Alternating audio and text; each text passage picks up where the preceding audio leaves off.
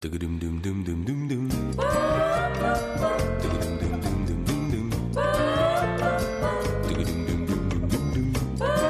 Onda Cero, Noches de Radio, Carlas Lamelo.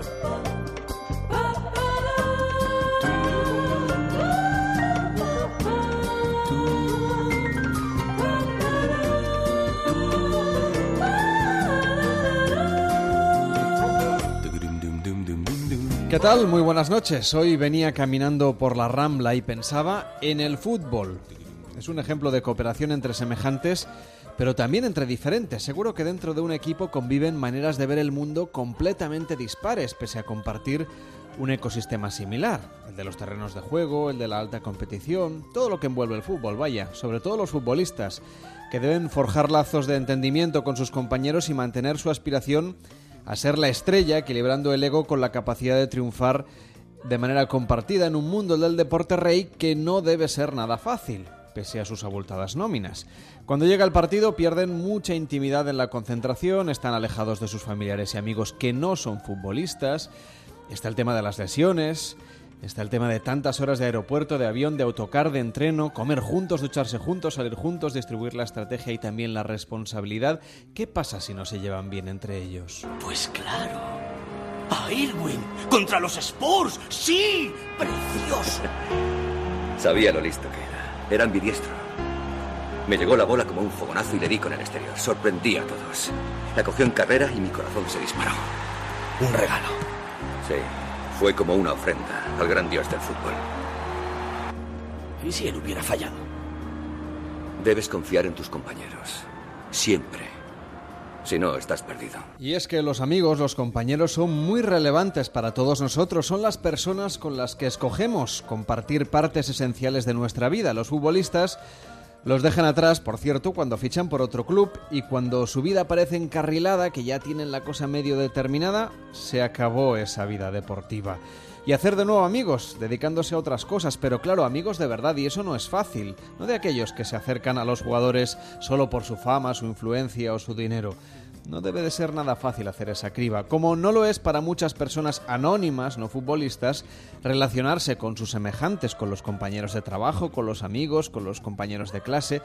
Ser sociable es un valor cada vez más importante, pero hay a quien le cuesta muchísimo trabar amistades, conectar, congeniar, llevarse bien, entablar relaciones duraderas. Son signos de inseguridad, un rasgo de nuestra personalidad que hoy queremos pulir en Noches de Radio. ¿Cómo lo haremos? Pues con la psicóloga Cristina Gunter y también en el teléfono 93 343 54 50, en noches arroba onda en facebook.com barra noches radio y en arroba Noche Radio en Twitter. Si quieres participar en directo en el programa, ya lo sabes, lo puedes hacer en las redes sociales, en el correo, en el teléfono y en el WhatsApp. Así que no tienes excusa para comentarnos tu punto de vista. 676-760-908.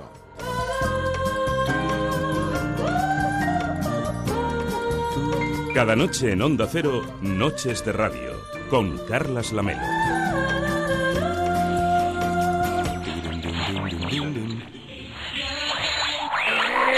Sí, claro, Pero sí. es la 1 y 36, usted cada día llega antes. Bueno, mi camino lógico es ya intervenir en el programa de deportes, En el transistor. transistor, sí, porque No, ya otra vez, otra vez he acertado. Escuchen lo que pasó. Bien, pues me sale clarísimamente que, aunque le va a costar, el Sevilla Club de Fútbol pasa a la siguiente eliminatoria de la Champions League. Justito, ¿eh? No va a ganar, incluso puede que empate el partido, no lo tengo claro porque las cartas muy claras tampoco han salido, pero va a hacer un gran partido Ben Yedder, que es un personaje de Star Wars, seguramente con este nombre, pero me ha salido la carta. Con lo cual, es muy posible que tenga un papel importante en el resultado del partido. Por tanto, estad muy atentos a la, a la actuación de Ben Yedder. La pelota para Ben Yedder, Ben Yedder se echa el pelón a la pierna derecha, gol, gol, gol, gol, gol, gol, gol, gol, gol, gol, gol, gol, gol, gol, gol del Sevilla. El balón al que no llega, Isler final. final. Sevilla 2, Pasa seguir 2 a la Champions. Vamos a ver, ¿usted por qué no acierta otras cosas? ¿O por qué no se dedica al mundo de las apuestas? Me ha dejado absolutamente... Dije que empatarían y dije que marcaría el jugador de Star Wars, el Jedi. Por lo tanto, 100% de efectividad. No, usted, usted me tiene alucinado. No sé desde dónde Bien. entra aquí en, los, en la sintonía de Noches de Radio, pero Bueno, vamos. Si Panini quiere enviarme para que pueda hacer Cromos. más cosas. Nos hacen falta para que tire usted los cromos. Bueno, le dejo que tengo que hablar con, con Cristina Gunter. Así. Well,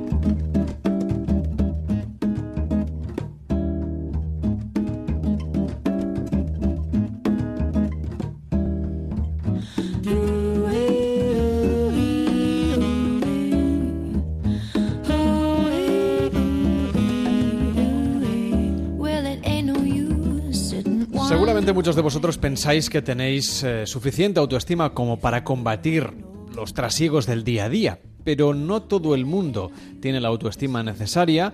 A veces tenemos un exceso de autoestima, eso también puede llevar a determinados comportamientos, a veces antisociales, como nos va a explicar enseguida Cristina Gunter. ¿Qué tal? Muy buenas noches. Hola, buenas noches. que es doctora en psicología y que atiende también las consultas de los oyentes a través de noches@ondacero.es. Hoy nos proponemos la cuestión de la autoestima.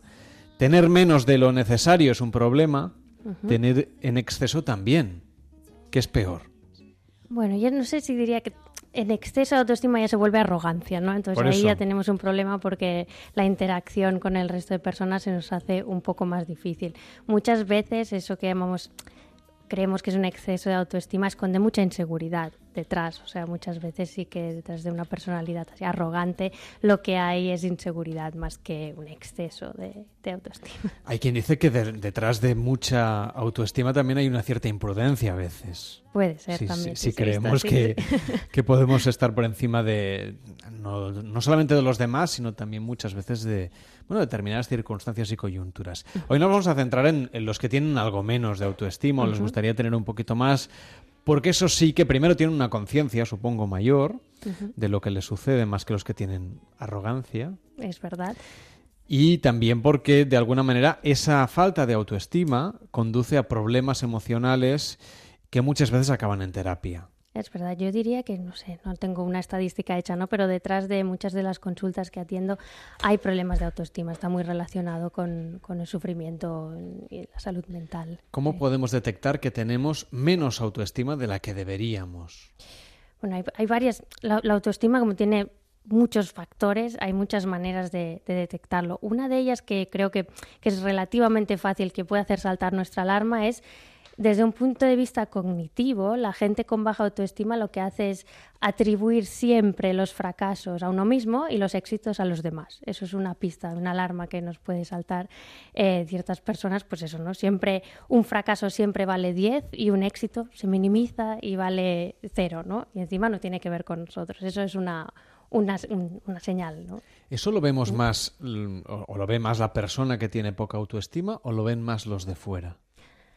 Eh, Ese, ese cuadro general, ¿no? De atribuirse eh, mucho los fracasos y darle poca importancia a los pequeños o grandes éxitos del día a día. es más fácil que lo vean los demás, ¿no? Porque eso entra dentro de ese bucle en el que está metida una persona con baja autoestima, ¿no? Que no se ve merecedora o no, no se valora eh, lo suficiente, ¿no? Cristina, habrá gente que pensará, bueno, tener baja autoestima no implica tener que ir al psicólogo. No, no siempre. Yo siempre he dicho que hay cosas que podemos intentar nosotros mismos, es verdad, pero un psicólogo lo que puede hacer es ayudar. Lo explico un poco. Tiene mucho que ver, se ha demostrado y la psicología nos dice que muchas veces no son tanto los acontecimientos que nos pasan lo que nos afecta, sino la interpretación que hacemos, ¿no? Entonces, una persona con baja autoestima suele interpretar los acontecimientos de una manera negativa. ¿Qué puede ayudar? ¿En qué puede ayudar una terapia? A tener, alguien delante que te ayude a reinterpretar eh, los acontecimientos. En ese sentido puede ayudar un psicólogo. ¿Y cómo lo hacéis? Uy, ese ya es mi secreto, ¿no? Em, bueno, la, terapia tiene mucho que ver con las circunstancias de cada persona, ¿no? Pero una cosa en la que se centra eh, normalmente la terapia dirigida a personas con baja autoestima es potenciar mucho el autoconocimiento, ¿no? El conocer qué necesidades tiene la persona, eh, un poco en reflexionar sobre uno mismo, porque al final la autoestima no se trata de hacer una lista de tus virtudes y potenciar solo lo positivo, sino de aceptarte tal y como eres, con tus virtudes y, con, con, tus defectos. Entonces, una terapia psicológica te ayuda un poco a reflexionar sobre ti mismo y al final a aceptarte. ¿Es porque tenemos una fotografía de lo que somos un poco borrosa? Puede ser, sí. Es una manera de, verlo y a veces compartirlo con alguien te puede, ¿no? Ponerte delante de, un espejo te puede ayudar a, definirlo un poco más. es una buena manera de verlo. Y Cristina, ¿qué consecuencias tiene que alguien tenga poca autoestima? Pues imagínate, puede, puede, puede derivar en los casos más graves en, en, cuadros más depresivos, ¿no? Porque es una persona que, que, no se valora a sí mismo, que no tiene esa capacidad de valorarse, entonces se siente incapaz de resolver problemas eh, y de lograr tus, los propósitos que tiene, ¿no? Y además eh, es una persona que normalmente no, no no recibe ese amor de los demás, o sea, no, es, no se cree merecedor del amor de los demás y tampoco puede dar amor al resto. Entonces se crea un círculo vicioso y, eso tiene consecuencias negativas que puede acabar, pues eso, en, comportamientos más depresivos. ¿Y por qué no puede dar eh, amor al resto? No porque psicológicamente, sino en qué, qué es lo que se lo impide emocionalmente, en qué lo notan los demás. Bueno, el por qué es un poco complicado, ¿no? Pero sí que se sabe que, así como las experiencias eh, las empezamos a interpretar y las interpretamos desde, desde muy pequeños, ¿no? Entonces las primeras experiencias, las experiencias tempranas, son muy importantes. Entonces, a veces eh, digamos que las primeras experiencias son en el seno de la familia, luego los amigos, el colegio, el trabajo y todo, ¿no? A veces sí que es verdad que personas con baja autoestima eh, han tenido infancias en las que, obviamente no, no se trata de buscar culpables, ¿eh? pero sí que es verdad que a veces ha habido pues algunas carencias de afecto o de valoración eh, y entonces tienen ahí pues esas pequeñas faltas ahí y que hace que no puedan interpretar los acontecimientos de manera positiva. Eso sería una razón, pero hay muchísimas. ¿Y se puede redirigir esa tendencia que viene desde la infancia? Eso es lo bueno y lo más bonito, yo creo, de, mi trabajo como terapeuta, ¿no? Que somos, somos seres, como diría, decía mi, un profesor mío, somos seres históricos, pero no esclavos de nuestro pasado, decía, ¿no? Entonces sí que se puede redirigir, claro, y eso es lo, lo más bonito.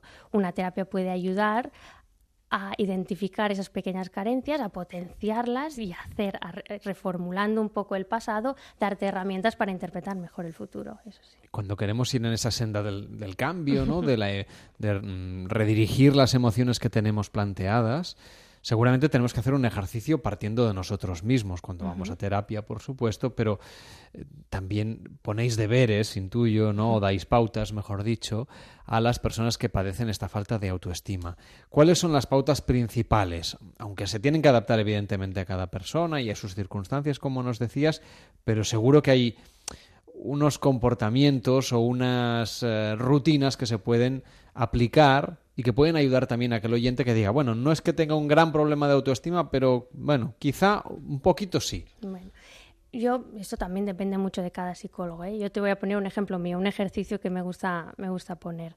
Eh, a veces a las personas con baja autoestima les pido que, que, mm, que, observen la autoestima como si fuese una cosa externa a ellos, incluso que le pongan un nombre. Eh, de alguna manera puedan hablar con ella, ¿no? Entonces les digo, vale, a lo largo del día, de un día, escribe en una hoja puesta así en horizontal, ¿no? Pues en la mitad eh, izquierda de la hoja, escribe todo lo que es autoestima, que es externa a ti, te está diciendo esos mensajes, ¿no? Eh, pues eh, no podrás hacer esto, o no estás consiguiendo lo otro, o eres tal, cual, cual. Y luego al día siguiente le pido que en la hoja, en la parte derecha de la hoja, escriban como réplicas, o sea, cómo le discutirían esos argumentos, porque suelen ser personas que son muy buenas valorando a los demás, pero no a ellos mismos. Entonces, el hecho de poner la autoestima como algo externo a ellos, pues les ayuda a discutir con su autoestima. Ese es un buen ejercicio y qué podemos hacer. ¿Y qué conclusiones sacas normalmente? Es decir, la gente al principio supongo que te mira así con cara rara, ¿no? Tengo que discutirme con algo que está dentro de mí, que además tampoco identifico del todo y que no sé.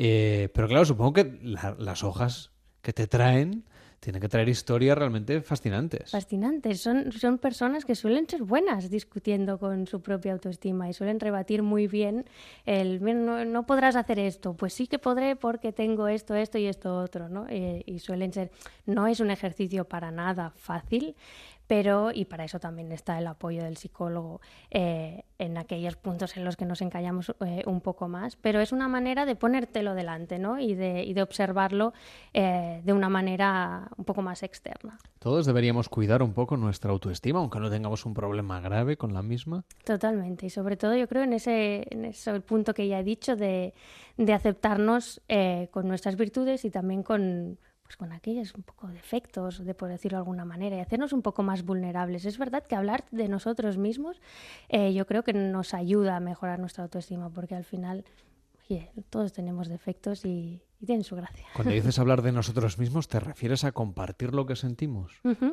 Creo que hay una gran falta de eso también en, en la actualidad y, hombre, se trata tampoco de ir de irlo predicando todo con quien quieras, ¿no? Pero sí creo que, que compartir lo que sentimos eh, nos puede ayudar en ese, en ese sentido. Da la sensación, Cristina, que esto va contra el sentido de los tiempos. Es decir, ahora parece que lo que se lleva socialmente es compartir lo, lo bien que te van las cosas, ¿no? Las redes sociales, las son, redes son sociales, un ejemplo clarísimo. Uf, para la autoestima, qué, qué- qué- qué peligroso. Claro, porque es difícil, ¿no? Cuando alguien piensa que su vida no es tan buena como debiera y ve que la de los demás se proyecta en Instagram de manera maravillosa, pero también artificial, pero claro, esa parte seguramente no la perciben.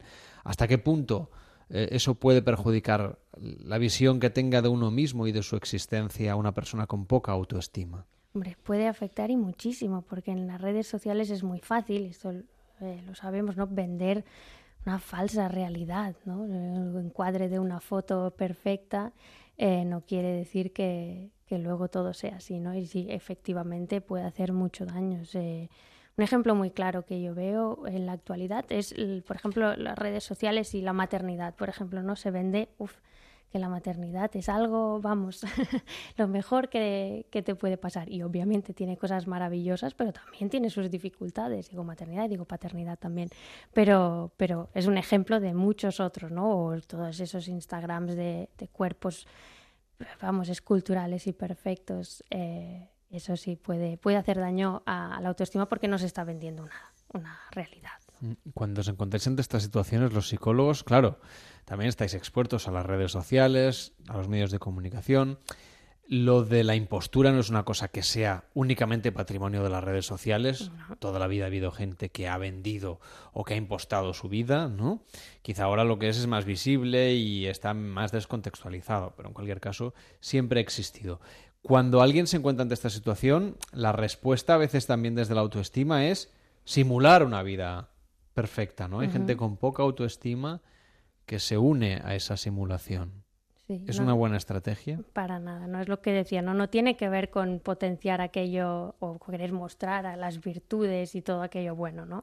Tiene al revés, tiene que ver con también aceptar eh, las cosas, eh, pues eso, que se pueden considerar más defectos, pero sí, para nada es una buena estrategia. ¿no? Habrá quien nos escuchará y dirá, cuando yo tuve un problema personal, por ejemplo, una ruptura sentimental, lo primero que hice fue empezar a subir fotos de mm, lo feliz que estaba con esta nueva vida, las cosas que hacía. Eso también denota una cierta inseguridad, ¿no? Y, bueno, ahí ya entramos un poco en la venganza, ¿no? Es otro, otro tema, pero sí, sí, denota, denota inseguridad. Pero sin embargo es como una muestra de fortaleza ante el otro. Claro, ¿cómo, cómo distinguir que esto es inseguridad o es un tratar de retroalimentar la poca o mucha seguridad que Bueno, tienes? Ten en cuenta que si eso se hace para recibir una valoración de los demás, en el momento en el que tú eres consciente de que lo que has colgado no es realmente realidad, la valoración que te hagan los demás, pues bueno, va a ser poco menos efectiva, ¿no? Pero, pero no, no, no lo recomendaría para nada. En este caso, también habrá mucha gente que con una poca autoestima de cara a la galería se muestra como muy potente, a veces incluso déspota. Lo hablábamos al principio. Es decir, gente que tiene una cierta soberbia sobre los otros, que incluso puede ser, no sé, un compañero de trabajo mm, desagradable o, o una persona que, que trate por encima o que mire por encima del hombro a los demás, pero no porque sea segura, sino todo lo contrario, porque machaca a los demás para, no sé, fortalecer su propia existencia. ¿Eso también es inseguridad? Sí, puede tener que ver con un gran componente, eh, en gran medida con una inseguridad de esa persona, ¿no? Que lo que hace es, es ser, eh, volverse más agresivo con los demás, pero deja, no deja de ser una barrera pro- protectora para no entrar con lo, un poco lo que decías antes, ¿no? Para no hacernos vulnerables, ¿no? Si tú te muestras de manera agresiva a los demás, bueno, evitas que, que entren en un terreno que tal vez no te gusta en el que no te gusta no te sientes cómodo, ¿no? Y es ese lo que decía de hacernos vulnerables. ¿Y podemos trazar un poco cómo son estas personas? Las personas Sí, que, que utilizan, pese a ser inseguras, utilizan comportamientos que no asociaríamos típicamente al comportamiento de alguien inseguro, ¿no? Que es más bien alguien seguramente tirando a tímido, que no tiene una alta concepción de sí mismo, sino que, bueno, más bien eh, está siempre la- dependiente de los demás. También hay gente insegura, según nos has dicho, que se muestra todo lo contrario, muy fuerte, pero que es una coraza simplemente. ¿Cómo, ¿Cómo es el trazo de estas personas? ¿Cómo, cómo qué te refieres con el trazo? Es decir, ¿cómo las podemos distinguir? ¿Qué, en realidad, ¿qué les pasa? ¿Cómo podemos comprenderlas mejor? Yo creo que una del, para mí una de las herramientas que me ha servido más, ya no solo profesional, sino personalmente, es intentar identificar el sufrimiento de las personas. Hay muchas veces que personas que se muestran así detrás tienen un sufrimiento, ¿no? Y podemos querer entrar o no, porque no se significa que vayamos a hacerle terapia a, las personas que, que nos encontramos delante que sean agresivas.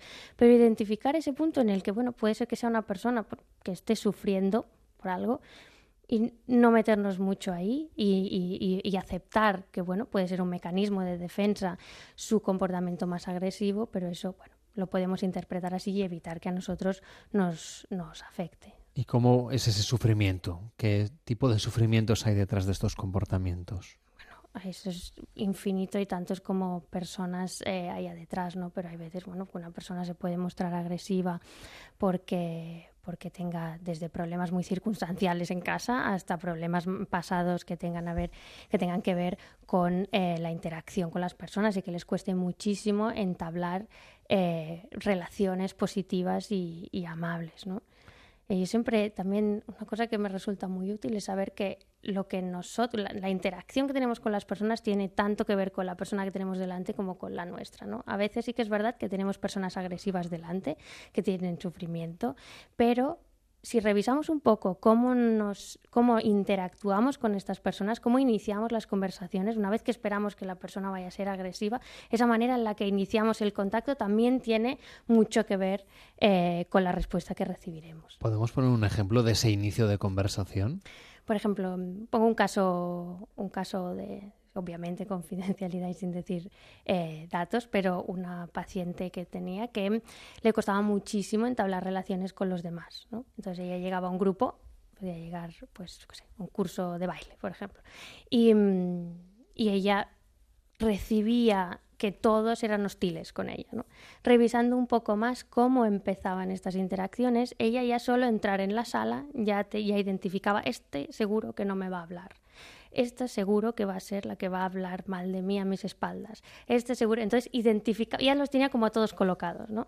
Entonces, la manera en la que iniciaba esa interacción con el grupo ya estaba sesgada desde un inicio, ¿no? Entonces, eso O sea, tiene que eran mucho como, que ver. eran como prejuicios que tenía, Sí, es previos. una manera, sí, es una manera. Pero eso es un ejercicio muy interesante que podemos hacer todos, porque es verdad que muchas veces ya, antes de iniciar ya la interacción ya tenemos esos prejuicios, como dices tú, y eso afecta a la interacción y la respuesta que vamos a recibir. Y la respuesta a eso es, supongo, ir sin prejuicios, intentar conocer a los que se nos ponen Si es que delante, se puede, ¿no? ¿no? pero al menos reflexionar sobre ellos, eso sí, eso sí que lo recomendaría. ¿Qué preconcepciones tenemos a la hora de iniciar eh, conversaciones con, con otras personas? Claro, es que nos podríamos estar perdiendo a gente maravillosa solamente porque de un simple vistazo la hemos encasillado o le hemos puesto una etiqueta que muchas veces también es fruto de la experiencia previa y de gente que conocemos y que nos hemos ido cruzando por ahí, ¿no? Totalmente. Y esa persona, igual que nosotros, tendrá una preconcepción también nuestra. Sí, sí. Esa es la maravilla de la interacción. Eso le preocupa a mucha gente insegura seguramente, ¿no? El que pensará. Exacto. ¿Qué imagen estoy proyectando? Mm. Eso también es interesante verlo, ya no solo yo en terapia, sino nosotros mismos, ¿no? ¿Qué, qué imagen cree- creemos que estamos dando a los demás y cuál es la que queremos dar? ¿Cómo podemos saber qué imagen estamos dando? Es muy difícil. Es muy difícil, no, no- no sé si la gente lo puede ir preguntando por ahí, pero, pero tiene mucho que ver con qué respuestas nos encontramos, ¿no? Hay gente que, que dice, es que cuando creemos que todo el mundo es borde con nosotros, por decirlo de alguna manera, ¿sabes? Esas personas que te encuentras que dicen, no, es que siempre, siempre tiene problemas con la gente, ahí hay una alarma. Puede ser que tenga algo que ver también algo que tú estás aportando ¿no? en esas experiencias, entonces está bien reflexionarlo, sí, es un buen ejercicio. ¿Las personas tímidas tienen que ser necesariamente inseguras? no diría que, que tienen que ser, pero sí que... O sea, hay una correspondencia, una suele- correlación normalmente. ¿La timidez es un signo de inseguridad? Te lo voy a preguntar de otra manera. Es uno, puede ser uno, pero no tiene por qué ser una persona. Puede, bueno, ser tímida, puede ser más introvertida y no ser insegura. Simplemente pone, traza la línea entre lo que comparte y no comparte en un, un punto un poco más bajo que otra gente, pero no tiene por qué. ¿Y las personas sociables, muy sociables, pueden ser también inseguras? Es decir, esta, esta socialización, hay gente que, es, que enseguida habla con cualquiera, que enseguida eh, empieza a entablar conversación, pero a lo mejor también detrás, es decir, puede ser también una coraza, como decíamos antes, ¿no? Sí, no, no todo es la cantidad de relaciones, sino también la calidad de ellas, ¿no? Entonces, eh, en ese sentido también podemos encontrar a gente que sí que es muy sociable, interactúa con mucha gente, pero de una manera muy superficial, ¿no? Sí, puede, puede esconder también personas inseguras, sí. Ha sido un placer tener hoy una vez más a Cristina Gunter aquí en Onda Cero, en Noches de Radio. La encontráis en internet, cristinagunter.com. Es doctora en psicología y también nos acompaña aquí en estas Noches de Radio. Que vaya muy bien, Cristina. Buenas noches. Igualmente, buenas noches, gracias. Cada noche en Onda Cero, Noches de Radio. Y es que no pueden vivir sin mí. Pero usted, porque- usted que todavía está aquí. Ah, sí, hola. Usted sí. autoestima le sobra. Bueno, sí, hay días que tengo Hombre, un poco supongo que hoy menos. tendrá un poquito más teniendo en cuenta el, el acertón, digamos, No es de- fácil ser del una- partido de esta noche. Ser una eminencia no es sencillo y no siempre puedes tener la autoestima y la moral muy bueno, alta. por eso tenemos a la doctora Cristina Gunter, Sí, sí, que ya sí sí. que es una eminencia. Sí, muchas gracias. Bien, ahora... ¿Alguna predicción más? Sí, ahora van a explicarnos las noticias aquí, en Onda Cero.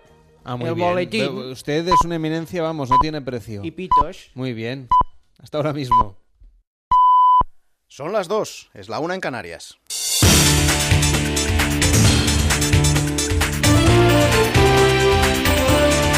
Noticias en Onda Cero. Buenas noches. El terrorista herido en la explosión de Alcanar, Mohamed Ouli, Idris Oukabir, a cuyo nombre se alquiló la furgoneta usada en el atentado de las Ramblas, pasan su primera noche en prisión tras decretarlo así el juez Fernando Andreu en la Audiencia Nacional. Ouli está en Alcalameco, mientras que Oukabir ha ingresado en Soto del Real. De los otros dos detenidos, el magistrado ha dejado en libertad provisional a Mohamed Alá, dueño del coche utilizado en el atentado de Cambrils y hermano de uno de los abatidos en ese mismo ataque, mientras que para Salah El Garib, la persona que compró billetes de avión para los dos terroristas prorroga 72 horas más su detención a la espera de que se registre el locutorio que regenta. En su auto, Fernando Andreu eh, desvela que el comando terro- terrorista utilizaba una masía abandonada de Riudecañes, a 14 kilómetros de Cambrils. Han aparecido pasaportes de dos de los terroristas, entre ellos el del autor del atropello de las Ramblas, Younes Abu y justificantes de la compra, tras el atentado en Barcelona y antes del de Cambrils, de los cuchillos y el hacha que llevaban en este segundo ataque. Además, el juez explica que tres horas antes de la explosión de Alcanar adquirieron fundas de almohada híbridas para contener los, los artefactos explosivos antes de su utilización en los- en los atentados con bomba que preparaban contra monumentos de Barcelona. No han llegado a concretar en ningún momento que uno de ellos fuera la Sagrada Familia. También explica Andreu que, tras lo ocurrido en Alcanar, donde se han encontrado clavos y pulsadores para los explosivos, los terroristas decidieron alquilar las furgonetas para atentar con ellas. Mohamed Ouli le ha confesado al juez que él conocía los planes iniciales desde hace dos meses y que el imán de Ripoll iba a inmolarse tras los ataques. A las 10 de la mañana de este miércoles se reúne en Barcelona la Junta Local de Seguridad, que va a ser presidida por la alcaldesa Ada Colau y en la que van a participar también representantes de la Generalitat, del Gobierno Central y los responsables de los diferentes cuerpos de seguridad y emergencias de la ciudad. A pesar de la queja de los sindicatos policiales y de la Guardia Civil, que dicen que han sido excluidos de las investigaciones, la vicepresidenta del Gobierno, Soraya Sáenz de Santa María, ha querido destacar que la coordinación de las administraciones ha posibilitado la rápida desarticulación de la célula terrorista. Yo creo que, estamos eh, dando las tres administraciones, todos los cuerpos policiales y la gente eh, lo mejor de sí, porque eh, la lucha contra el terrorismo y la seguridad es la prioridad. Y desde luego nosotros lo tenemos muy claro y haremos todo lo que esté en nuestra mano para reforzar eso y no perjudicar. Caso Juana Rivas. El Tribunal Superior de Justicia de Andalucía ha querido recordar que la mujer debe entregar a sus hijos al padre, a pesar de que el juzgado de guardia de Granada haya decretado para ella libertad condicional. No considera que haya riesgo de fuga mientras dura la investigación por los supuestos delitos de sustracción ilegal de menores y desobediencia. Su salida del juzgado, Rivas ha dicho que vuelve a confiar en la justicia. Pues he estado con, con buena gente y hemos estado preparando comida para la hormiga que estaban muertas de hambre por la mañana, es lo que le decía a mis niños y, y a eso, eso hemos estado haciendo. Hemos estado a gusto tranquilico y, y, pensando en que esto se va a arreglar. El ministro de Fomento Íñigo de la Serna va a anunciar este miércoles la fecha de su comparecencia en el Congreso a petición propia para explicar la situación en el aeropuerto del Prat. Va a ser el mismo día en el que el árbitro designado por el Gobierno se reúna por primera vez con empresa y sindicatos. Margarita Zavala. Marcos Peña comienza su ronda de contactos para intentar encontrar una solución al conflicto del Prat. Tiene que hablar tanto con la empresa como con los trabajadores para estudiar qué es lo que pide cada uno y así lograr dar con un laudo que satisfaga a todos. De momento, lo que hay sobre la mesa es la última oferta de 200 euros al mes durante 12 meses. Los trabajadores piden 250 euros, pero durante 15 meses. Y reiteran que si finalmente no están de acuerdo con el laudo, están dispuestos a recurrirlo ante los tribunales. En deportes, el Sevilla ha sufrido, pero finalmente sí va a estar en la fase de grupos de la Champions. Pese a partir con ventaja por el 1-2 conseguido en el partido de ida, los de Berizzo han tenido que sudar para clasificarse. El Basaksehir ha sembrado el pánico en el Sánchez Tijuana, adelantándose en el marcador con un gol de Lía en el minuto 17. Por suerte para los sevillistas, Escudero en el 52 y Ben Yedder en el 75 han firmado lo que parecía el final de la eliminatoria. Sin embargo, un gol en el 82 de Vizca y un balón al palo de Emre para los turcos en el último minuto ha metido el susto en el cuerpo de un Sevilla que con mucha fortuna jugará Champions por tercer año consecutivo. Con el deporte y con esta buena noticia terminamos. Más noticias ya lo saben, cuando sean las tres serán entonces las dos en Canarias. Siguen ahora en compañía de Noches de Radio. Síguenos por internet en ondacero.es.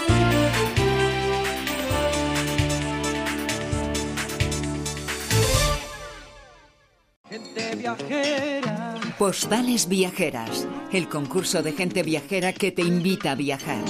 Solo con enviar una postal podrás conseguir fantásticos viajes. Ir a Portaventura con el corte inglés y Tour Mundial.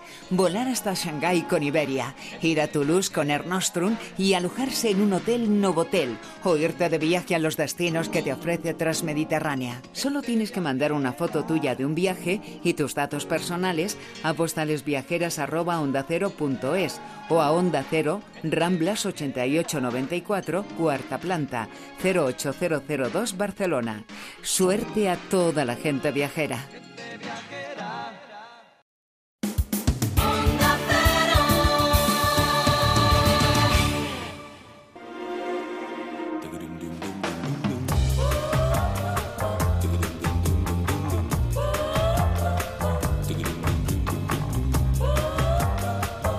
En Onda Cero, Noches de Radio, Carlas Lamelo.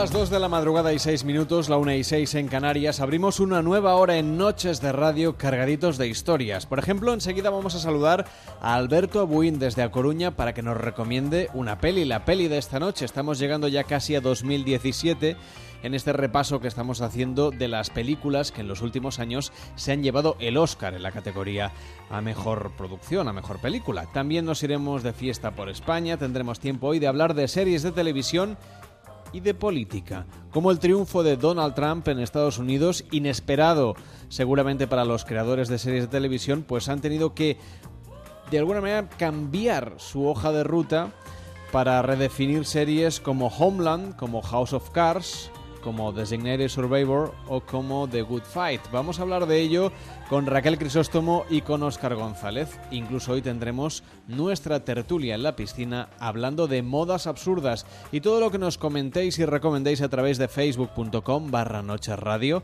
arroba noches radio en Twitter y en noches arroba onda punto es. Si queréis nos llamáis en directo al 93 343 54 50 o nos escribís a través de WhatsApp o mejor aún nos mandáis una nota de voz 676 760 908 676 760 908. Nos escribe Cabretil a través de Twitter. Él es lingüista y dice: Hola Carlas, enhorabuena por la cobertura informativa de estos días.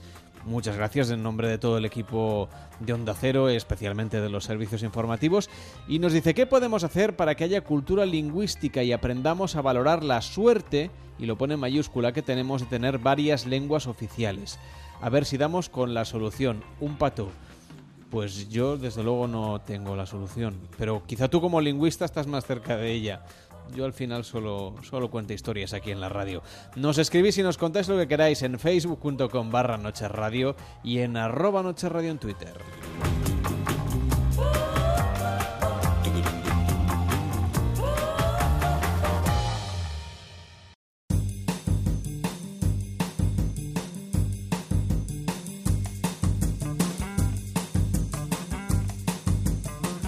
La peli de esta noche.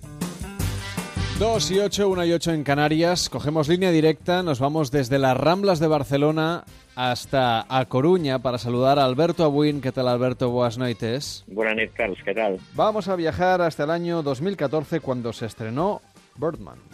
Eh, no soy el más indicado para No, opinar no, porque... ahí está el kit, ¿entiendes? ¿Qué quieres decir con la frase? Yo creo que que te jodan. Que te jodan. No, no, no me pongas en un compromiso. No, no, no, no hagas que me sienta mal por mi matrimonio, porque mi, mi mujer está... A tu derecha. Está aquí. Sí. ¿Puedo Sí, sentarme? siéntate. Buena idea. Gracias. Ahora, ahora dilo como si me dijeras que te jodan. Vale. Inténtalo, tú suéltamelo. Sí. Dale. Vamos, suéltamelo. Estoy pensando. Que te follen, Vale, tío. sí. Que te Sí, den. vale. que- ¡Vamos, Ya voy. deja ya de hablar! No soy el más indicado para opinar. No conozco a ese Bueno, tío. lo hemos ¿vale? dicho varias veces a lo largo de este verano que el cine es trampa, es ilusión y, y bueno, mm, hay quien acusa a- al director de Birdman de abusar un poco de, de ese recurso de engañar al espectador o al ojo del espectador, mejor dicho, con esta propuesta de Alejandro González Iñárritu.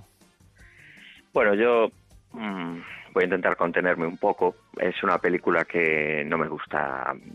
Pues no te nada. contengas, que no hace Eh, si tuviera que hablar de algún aspecto positivo mm, en esta obra del señor Alejandro González Iñárritu, diría que es el trabajo actoral.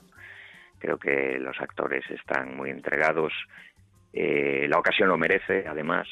Pero a mí el juego del plano secuencia, la pataleta crítica, el exceso, por muy bien metida que esté la música, etcétera, la fotografía, no, no, no me convence ni, ni lo más mínimo. Creo que Iñárritu es, ha hecho películas muchísimo mejores, muchísimo mejores.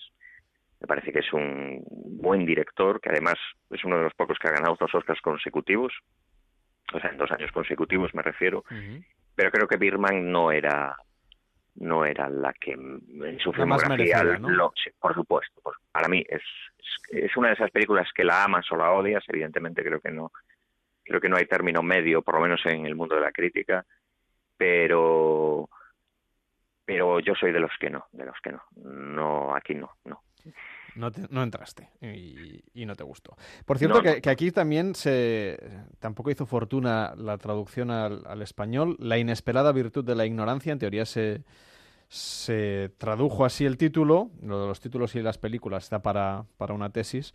Pero en cualquier caso, Birdman sí que pasó, pues eso, eh, por ser un- una película, una de las películas del año, aunque partiendo el corazón de los espectadores y también de la crítica, como decíamos. ¿eh? Gente que la, que la adora, que le encanta que le engañen eh, con el ojo y, y gente como tú, Alberto, pues que no, vamos, que, no, que, que- prefieres que, que te cuenten historias de otra manera, ¿no?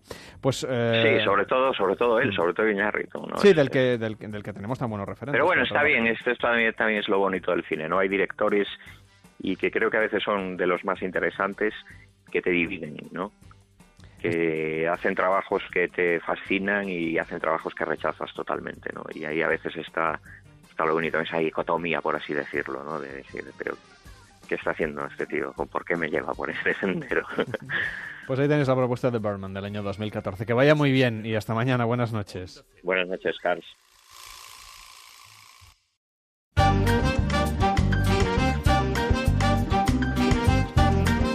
España en fiestas.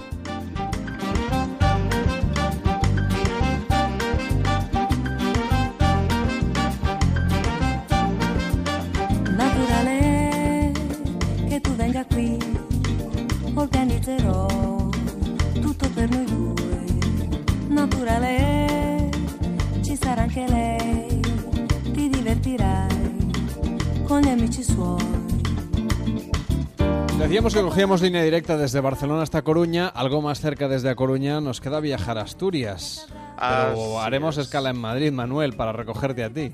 Muy buenas noches, Carles. ¿Qué tal? ¿Cómo estás? Buenas noches. Pues muy bien, de noche de martes a miércoles, así que bien. Una noche Bien. fantástica, por cierto. ¿Qué tal está el clima ahora en Madrid? Demasiado calor, ¿eh? Por la noche todavía hace, hace bastante calor. A ver si refresca un poquito, que parece que en los próximos días va a volver el fresquito que, que falta hace para poder dormir bien por las noches.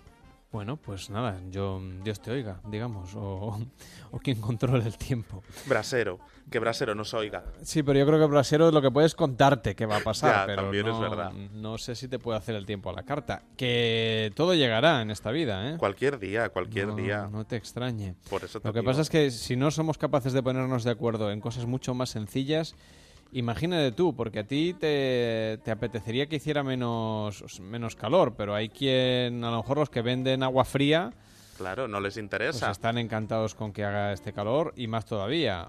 Como se suele decir, nunca va a lo- llover a gusto lo- de todos. Los que venden aire acondicionado ni te cuento. Hombre. Y los que venden, pues, yo qué sé. Calderas, mm, por ejemplo. Calderas, bueno, Tampoco. exacto, estos no quieren.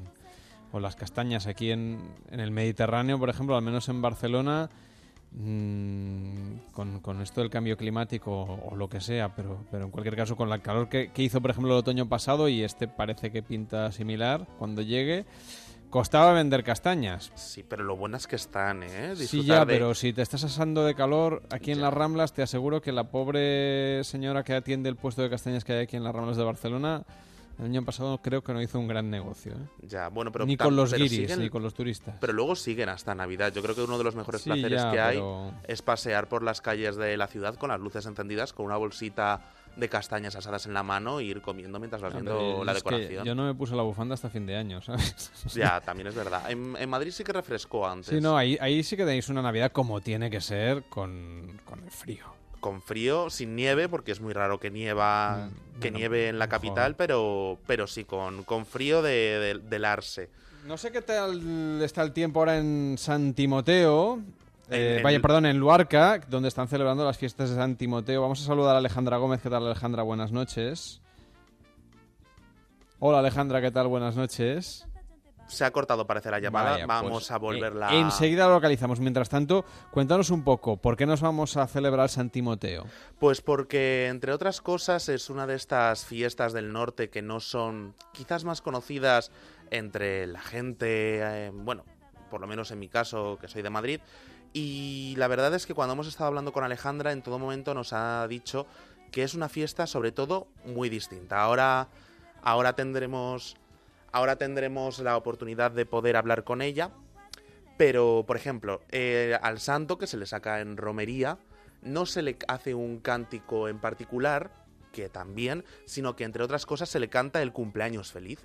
¿Ah, sí? Sí, un Happy Birthday to You a lo, Meryl- a lo Marilyn Monroe, pero con el santo en procesión. Luego llevan también un- una vestimenta particular que todos los vecinos del pueblo tienen y además tengo el placer de haber coincidido en alguna ocasión con, con Alejandra y además de vivir su tierra como con un orgullo y una pasión que es única, cada dos por tres nos, nos recomienda las fiestas, nos dice que tenemos que ir a San Timoteo y pues dada la ocasión he considerado que, quizás sí que podríamos intentar irnos con ella si las, si las conexiones nos funcionan y, Claro. y nos dejan irnos hasta allí. Pero vamos, que llevan desde finales del mes de julio organizando todo lo que es San Timoteo y hoy es el día grande. De hecho, creo que ya tenemos por ahí a Alejandra Gómez. ¿Qué tal Alejandra? Buenas noches. Hola, buenas noches desde, desde Luarca. Bueno, enca- encantado de saludarte hasta hora de la madrugada en un día que es muy importante, no solo para ti, sino para todos los vecinos de, de Luarca. Pues sí, exactamente. Hoy es San Timoteo, se celebra eh, un día festivo muy importante, eh, ya no solo para los luarqueses, sino a nivel regional. Es una fiesta muy importante que se celebra de una forma especial. No sé si os adelantaron algo ya. o Os voy Sí, nos ha contado un poquito eh, Manuel alguna cosita, pero seguro que tú tienes mucha más información que aportar a todos los oyentes. Ujú. Pues lo más importante que decir es que es un santo diferente. A este santo se le canta el cumpleaños. Ah, eso sí que Eso nos lo ha dicho, pero, pero Sí. quiero que nos lo cuentes bien porque, porque me parece una cosa realmente sorprendente. Yo nunca le he cantado el cumpleaños feliz a ningún, a ningún santo. Pues es algo emocionante. Desde dentro te digo que es algo muy emocionante. Eh, nosotros participamos eh, en un conjunto de fiestas que duran, duran cuatro días, son cuatro verbenas y al último día, que es hoy, el día 22, eh, hacemos una romería que consiste en un desfile de mm, bandas, eh, importa mucho la música, es todo muy alegre, muy familiar, un desfile que va desde el propio pueblo, Luarca, hasta el campo de San Timoteo, que tiene su propio, su propio campo con su capilla y allá, ahí está él, esperando a que un nuevo 22 eh, de agosto, pues los luarqueses eh, le acompañemos en un nuevo cumpleaños. Allí vamos todos con, con nuestras peñas, nuestros carros, nos acercamos y, y le cantamos exactamente el cumpleaños feliz al santo, los, le sacan y eh, le bailan también, además. Eh, cuatro personas llevan al santo, le dan un paseo por lo que sería el centro del campo y todos pues le vitoreamos continuamente, le gritamos guapo, cumpleaños feliz, es un chico excelente y es todo muy alegre, muy familiar y muy divertido y desde dentro, te digo, muy emocionante. Claro, porque tú llevas viviendo desde, desde bien niña estas fiestas. Más o menos, Eh, desde, mm. mm, ¿desde qué años se tiene conocimiento de que se celebra San Timoteo? ¿Hasta cuándo está arraigada esta tradición? Pues mira, eh, hace poco fue el centenario, creo que en 2010 fue el centenario, así que pues, más o menos, ya te digo, 107 años. eh, lleva celebrándose oficialmente San Timoteo, porque también pues, empezó un poco a arraigarse la costumbre de ir al campo, pero sí lleva, es, es una fiesta que está muy integrada y, y se acerca gente de toda Asturias y hay incluso alguna gente de, de Galicia, se llena el campo. Oye, ¿no es un poco sacrílego lo de decirle campeón al, al santo? No, porque eh, es una festividad eh, en honor a él, en un cumpleaños. No es algo tanto sacro. Es más. O sea, el cura del pueblo día- está, está, está de acuerdo. Sí, sí, sí, no, no, sí, se oficia una misa y se respeta totalmente al santo, es decir, dentro de la capilla eh, no se no se come, no se hace nada que, que vulnere la, lo que sería eh, lo sacro de, de la misa. Bueno, me alegra, me alegra que, que así todo el mundo esté contento. Sí, sí, sí, es algo totalmente alegre y, y diferente, sí, pero, pero de verdad que es muy bonito. De hecho, dentro de lo que es la tradición de, de esta festividad, también hay una vestimenta propia para este día, ¿no? Sí, en efecto, eh, todos llevamos un chambrón. Eh, un chambrón es eh, como, como una especie de, de babi, ¿vale? Lo que conocéis vosotros, para que me entendáis, a cuadros blancos y azules o blancos y rojos, hay distintos colores, cada vez se van sumando, y, y todos llevan atrás una T, que es el símbolo de San Timoteo. y es así vamos, se nos diferencia el día de la fiesta, así vamos. Y una cosa que os quiero recalcar, que muy muy simpática que suele llamar la atención es que bueno tenemos una insignia es una- un pin vale que trae, trae la imagen del santo lo llevamos durante, durante los días de festividad pero el día 22 se le da la vuelta ¿por qué? porque como todos nosotros el santo está borracho ese día porque se celebra su cumpleaños Vaya. Vaya, vaya. Entonces va al revés. Me dejé un completamente de sorprendido esta, esta relación que tenéis con el santo. ¿eh? No Hola. estoy yo muy acostumbrado eh, a tantas confianzas. Hombre, señor Vidente Calderón. Sí, no, es que igual y se os ha pasado de decir que al santo se le canta el cumpleaños feliz. No sé si es una información que habíais dado. Sí, no, lo hemos contado ya cuatro veces, me parece. ¿eh? Ya los oyentes Ah, están, bien, bien. están hartos. Sí, Pues sí. usted sabe de, sabe de todo. Sabe, por ejemplo, si alguien va a desafinar este año en el cumpleaños Sí, ya feliz. le puedo decir que sí. ¿Mm? Exactamente. Tre- Tres personas. Ya que le tengo aquí, eh, y, y ahora le voy a hacer, le voy a pedir un pronóstico a muy largo plazo. Bien. Eh, ¿Va a repetir como presidente en un segundo mandato Donald Trump? Bueno, preparo las cartas. Si y prepare las cartas y usted, usted nos lo dice luego, ¿eh? Bien. Bueno, pues nada, que vaya muy bien por, por Luarca. Felicidades a todos los Timoteos también que nos escuchen, si hoy es su santo. Yo no estoy muy familiarizado con el santoral, pero vamos, eh, para eso tenemos al Sina, que es el que nos lo recuerda cada mañana. Pero en cualquier caso, mm, felicidades a los Timoteos y, y no sé si Timoteas también existen o no. Ya he dicho que no estaba muy yo muy puesto yo en temas onomásticos. Y que vaya muy bien. Eh, hasta la próxima. Buenas noches. muchas gracias Adiós, Alejandra. Tú, en Manuel, no sé si tienes muchas confianzas con, con los que pueblan los altares, como para cantar los cumpleaños feliz y esas cosas. Yo no, no suelo. No estoy yo muy acostumbrado a esto, no- ¿eh? no he ido muchas veces a, a cantarle cumpleaños feliz al santo, la verdad. Bueno, ¿cuándo es tu cumpleaños, por cierto? El 13 de junio, el día de San Antonio. Vaya, pues se nos ha pasado ya. Sí, ya pasó, ya pasó. Pues el año que viene no te prometo que te vaya a felicitar. Vale. Porque no creo que me acuerde. Pero bueno, en cualquier caso queda felicitado aquí en antena, ¿eh? Pues muchísimas gracias por, por adelantadas. Venga, luego te saludo. Buenas noches. Hasta ahora. Le preguntaba esto yo al vidente, porque vamos a hablar de series de televisión y de política. Resulta que los... Señor vidente, ¿está usted ahí? Sí, sí, estoy preparando las cartas. Le voy a contestar. Le, le decía que, que resulta que los creadores de series de televisión no tenían muy claro, vamos, nadie esperaba que Donald Trump acabase ga- ganando. Sí. Y eso ha hecho que las series de política, algunas estaban muy pensadas, por ejemplo el caso de The Good Fight, decían que estaba muy pensado para un triunfo de Hillary Clinton. Ah, sí, sí, sí. Y claro, les pilló con el pie cambiado. Claro. Entonces, yo para ayudar a los, uh, a los creadores, a los Cliffhunters y uh, ¿Ese uh, quién todas es? estas Ese es un jugador de fútbol. Sí. Cliff Hunter. a los que hacen estas Bien, cosas. vamos a ver. Cartas arcanas. ¿Quién ganará las perdón. próximas elecciones que- americanas? Sí. La respuesta es clarísimamente no volverá a repetir Donald Trump. Lo está usted diciendo hoy, ¿eh? A las 2 No, y... a ver, lo voy a decir mañana. No, si quiero decir que es preguntado 23 de agosto ya de, de Sí. 2017. Pues ya está, ya lo he dicho. Guárdeselo usted también en el podcast. Sí, Aún queda. sí, Aún queda bastante, ¿eh? sí. Bueno, nada, pues eh, si usted quiere ya puede presentar el programa entero si le apetece. Ah, no, no, ahora de, de paso usted, ¿eh? ahora vendrán los especialistas en la- las series, ya los venga. Pueden pasar, pasen, Esto de saber qué vamos a hacer en el programa, ¿qué método utiliza? Bueno, el de la pauta es vas mirando lo que va tocando, quién va viniendo, pasas por recepción, ves la gente que se está esperando, les dices, hola, buenas noches, ¿usted quién es? Bueno, yo soy el de las series. Ah, pues entonces deben hablar de Pues series que hoy. pasen los de las series, hombre.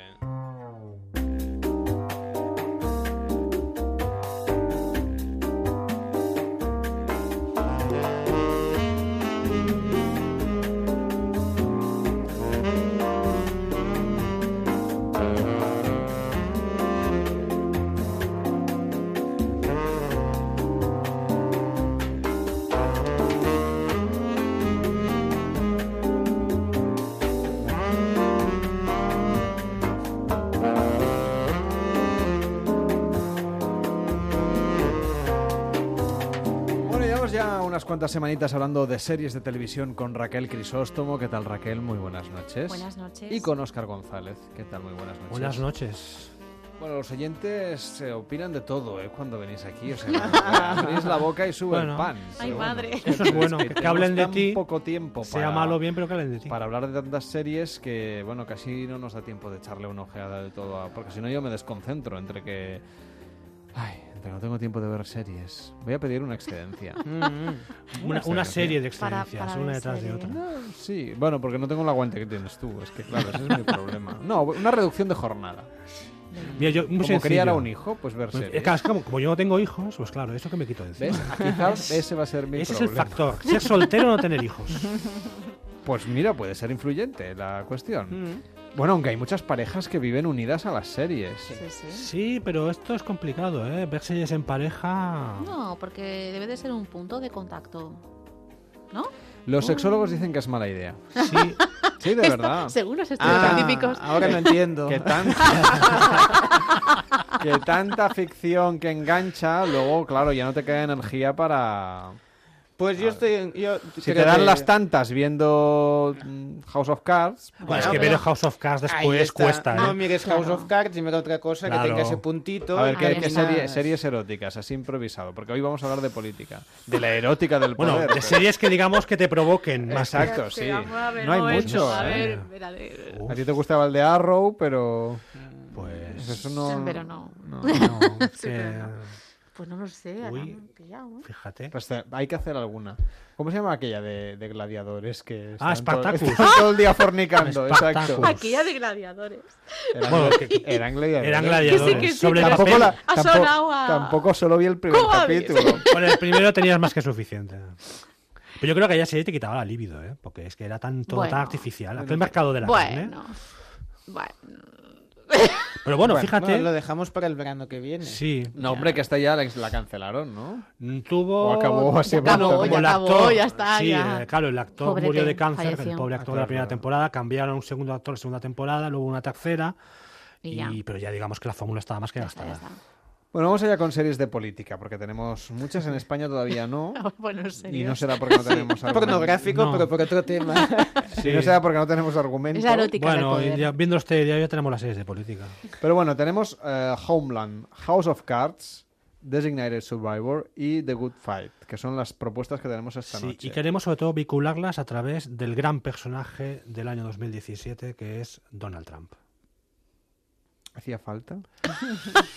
Bueno, ¿Hacía falta pero- invitarlo hoy al programa. Pero digamos que para bien o para mal, sobre todo para mal, Donald Trump es protagonista hoy en día. Pero ya. Homeland ya viene de. Sí, de pero lo era interesante es cómo las series políticas se han adaptado a algo tan imprevisible como Donald Trump.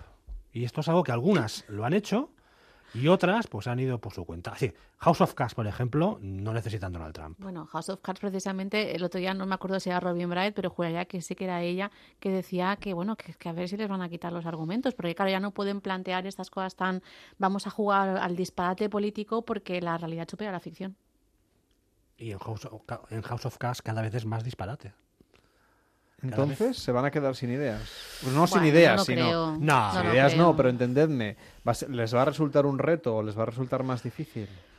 No lo creo, pero sí que es verdad que gracia de parte de la gracia que tenía Francis Underwood era esta cuestión de llevarlo más al extremo, ¿no? Y, y, y- y subir a nivel de provocación política cada vez más. Y, y, y- y claro, cuando tienes eso, un presidente, pues que, que cada vez que te pone un tuit sube pan. O sea, pues el telediario entonces- sería la competencia directa de House Sí, of Cards. El a mí Twitter, me el Twitter una es la competencia interesante. directa de House of Cards. El Twitter de Donald Fox Trump. News, por ejemplo. Sí. Exacto. Claro, es que antes veíamos House of Cards, antes, hace, hace un año, veíamos las cuatro primeras temporadas, pues bueno, pues la- haciendo la comparación con lo que sucede en la serie y la realidad.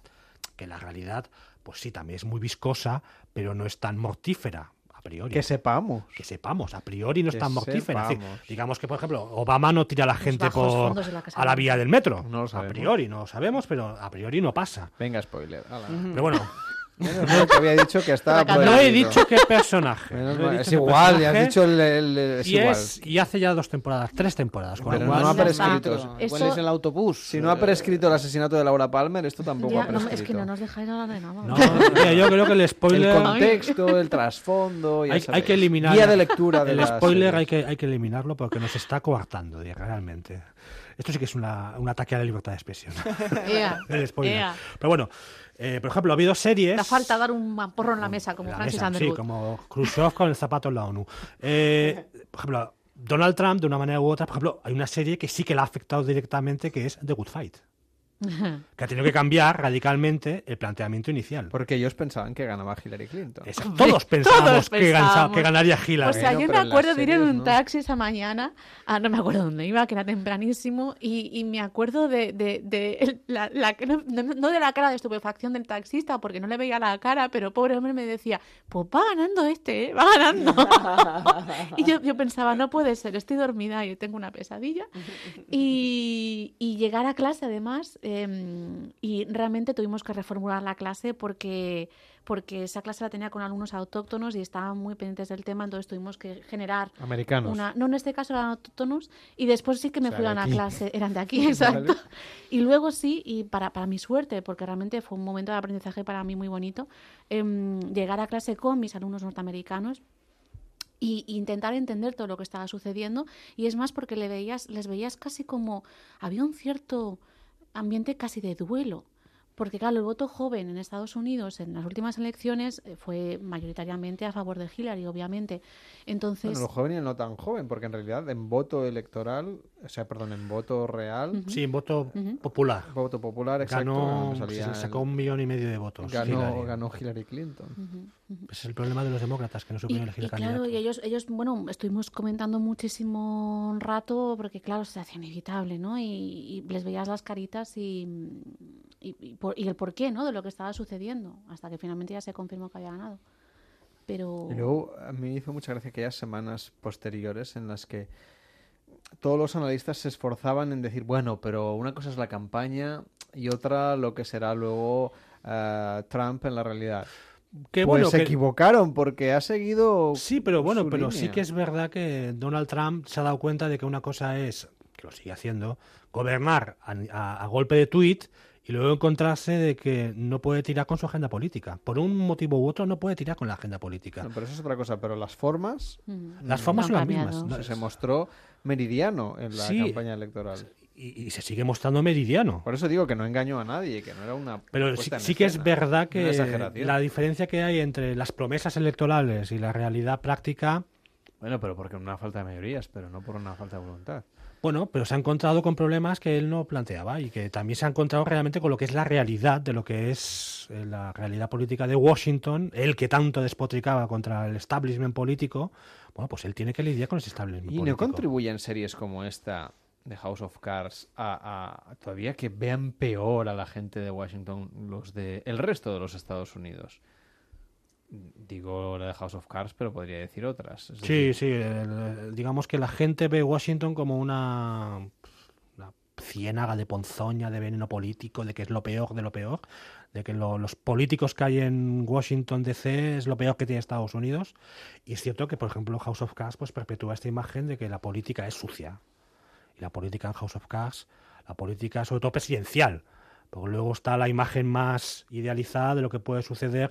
Teníamos, recordamos todos el ala oeste de la Casa Blanca, en que la, la política era, incluso tenía un componente pedagógico, que en las nuevas series no lo tienen. Ah, Ahí va yo, ahí va yo. No lo Que- tienen. Que es que yo, yo creo que, que no, no sé si estas series realmente hablan de la percepción que el pueblo norteamericano tiene de sus políticos. Yo creo que estas series hablan de, la, de, de lo que queremos como espectadores globales eh, ahora mismo de las series, que queremos villanos, queremos marcha, que nos va a la marcha, básicamente. Que no nos, no nos vamos a creer a, a- a un tipo de protagonista que sea claro meridiano. Bartlett ya no nos encanta Bartlett. Eh, el ala oeste es maravillosa, pero Hoy ya, no ya exactamente, Hoy en día no ya no puedes conectar con ese tipo de, eh, de, de narración de la misma manera que vas a conectar, por ejemplo, con Frank Underwood que dices, ah, lo hecho el tío. Y siempre estás pues buscando eh, el- la última transgresión que va a hacer. Y sobre todo Claire Underwood, que cada vez más es Claire Underwood Solo y no voy a tanto decir Frank una Underwood. cosa, esto yo hace mucho tiempo que lo digo y lo sabes. Lo sé. Eh, now is my turn. Ya está. Y Toma ya está ahí, spoiler. puedo leer. Toma spoiler. ya está, no he dicho nada, lo he dicho Eh, todo. Pero entonces vamos a ver. em, nosotros, si vemos House of Cards, desde aquí, desde España, claro, lo que vemos es una ficción donde, como decís, eh, la maldad tiene una presencia importante, la maldad de- del ser humano. Mm, ¿Por qué necesitamos socialmente que haya un malo de la película tan, en fin, tan protagonista? ¿Por qué, tal y como está el mundo, por qué no buscamos un salvador? O... Bueno, pero yo creo que House of Cards, la virtud que decir, tiene... En plan, vamos a ponerlo todavía peor porque así lo que tenemos en nuestra cotidianidad va- a su lado va a parecer bueno. Sí, pero yo creo que House of Cards no funcionaría igual si no, no empatizáramos como espectadores con ese villano, que es el carisma que tiene Frank Underwood. Ya, pero no, no es tan transformador, ¿o sí? No. Es decir, el hecho de ver una serie donde, bueno, la política es peor de lo que es No, en la es que la- realidad, no pues es una- eso de alguna manera normaliza lo que con una visión un poco más parecida a lo del ala oeste de la Casa Blanca dirías, vaya, pues eh, es que esto puede ser de otra manera y puede ser mejor. En el fondo es una idea conservadora. Sí, al final estás controlando a las masas. Es una manera de control de las masas. Bueno, en- históricamente, ¿no? En momentos de, de guerra o de conflicto es cuando las películas de catástrofes, cuando las películas Sí. de todo puede ir peor, Sí. Han tenido más éxito. O se han producido más, al menos. Sí, pero en House of Cards no vemos, digamos, un aprendizaje político, no vemos una- una- algo inspirador para la población.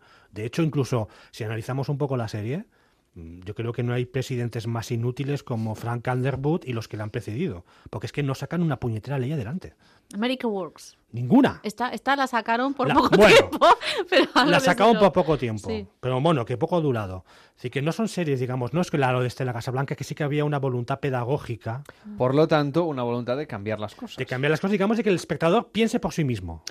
Eso yo creo que hay una, y lo siento porque ya sé que estoy muy pesadita con el tema, pero me vais a tener que volver a oír hablar de The Good Fight, porque yo creo que si hay una serie que sí... The Good Wife, ay, querrás perdón. decir. No, no, The Good Fight. Ah, Pues vale. estaba en la Good lista, así que puedes hablar de ella. ¿Puedo? ¿Me dejáis? Pensaba que ibas a hacer la, la cuña tuya de The Good Wife. No, porque Ah. esto vale- es un dos por uno. Si hablas de The Good Fight, vale por... no, vale The Good cosas. Fight, vamos con ella. Eh, The Good Fight yo creo que justamente hace lo que tú estabas explicando ahora mismo, ¿no? Que es intentar hacer hincapié en el matrimonio. ¿Quién está diciendo, señores, esto puede mejorar?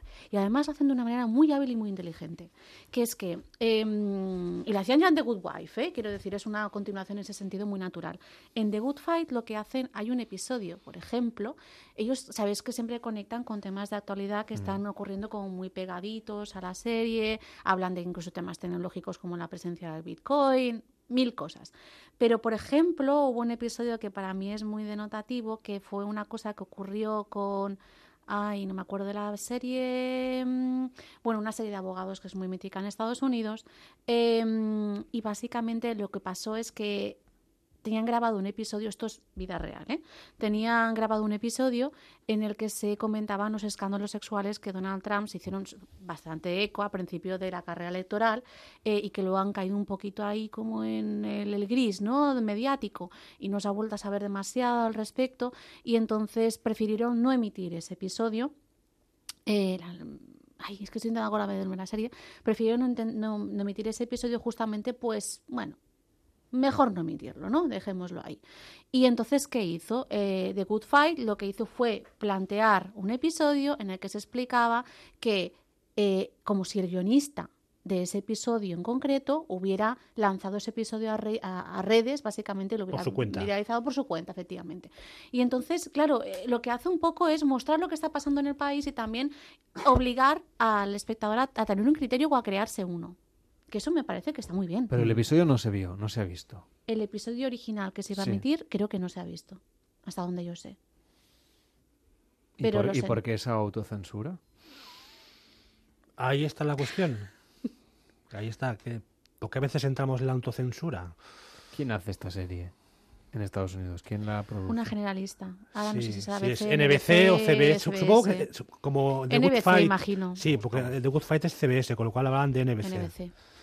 Bueno, eh, por lo tanto tenemos estas dos propuestas. Homeland, que sigue y sigue y Sí, sigue. pero y sigue, pero, Pero ha ha, cambiado. ha sabido, sí digamos, se- Sí, es la de se ha Fénix. reinventado, Sí, se ha reinventado, ha sabido resurgir de sus cenizas después de esas tres, de esa segunda y sobre todo tercera larguísima y prescindible temporada. Y a partir de la cuarta y sobre todo la quinta, que es cuando ya trasladó la acción a Europa, y la sexta, que la sexta está hablando mucho de lo que, de, de lo que está pasando en Estados Unidos en algunos aspectos, que es la realidad política. The Good Fight era de, es de CBS. CBS, sí, y hablaban de una serie que era de NBC. Perfecto. Pues vamos allá con, con Homeland. Y en Homeland, en la última temporada, la sexta, que tendrá continuación la trama en la séptima próxima temporada, incluso en la octava, se está hablando, es la idea de que sí que ha llegado una presidenta al poder, que de una manera u otra estamos... pillo ya con el guion hecho. Pero ellos, ellos tiran adelante. Pues venga, va, vamos- no vamos a cambiar el guion. Tenemos una presidenta y hemos planteado una séptima temporada que no es que sea el... Está ambientado en, la- en el, en la- el inicio de la presidencia de esta nueva mujer, sino que es el periodo de transición de las elecciones a, al, digamos, a la, al- a la inauguración del mandato, que es cuando la- es la presidenta electa.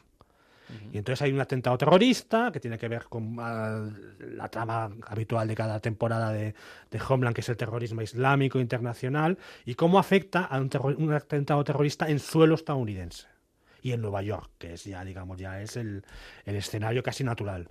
Y cómo plantea también la dinámica de poder de las agencias de inteligencia y de alguna manera u otra, yo creo que la última temporada de Homeland sí que se había anticipado algunas cosas que hemos podido ver después con, con la presidencia de Donald Trump y los problemas que tiene con Rusia Gay, las agencias de inteligencia, FBI, etcétera, etcétera, etcétera. Y veremos también cómo esto afectará, sobre todo al final del- la- de, la- de esta sexta temporada, cómo afectará sobre todo a la séptima, porque es un final muy potente también. Muy Donald Trump. Y hasta aquí Paula. ¿Cómo creéis que debería ser la serie de, propiamente de Donald Trump? Porque todas estas han arrancado. Bueno, The Good Fight no, pero ya estaba pensada para que ganara Hillary y se equivocaron, ¿no? Eh, pero no, bueno, pero. Pero se han sabido un- sí. Cambiaron el guion, sí. pero, la serie ya nativa, es decir, cuando ya vemos que queda poco, un año de presidencia de Donald Trump o un año y medio, y ya los creadores ya deben estar trabajando en esa serie política que de alguna manera marque, igual que Obama tuvo su serie, igual que Bush tuvo su serie, mm, o, la era Bush y la era Obama han tenido sus series de televisión. Pues igual Designated Survivor es una serie que, a ver, ahora, siendo lo que es, que es una serie muy en la onda de, ala oeste de la Casa Blanca, no tan naif, pero Designated Survivor sí que tú, estás viendo la serie que se ha producido más o menos a, a tiempo real con la presidencia de, de- de Trump, y sí que vemos a un presidente diferente.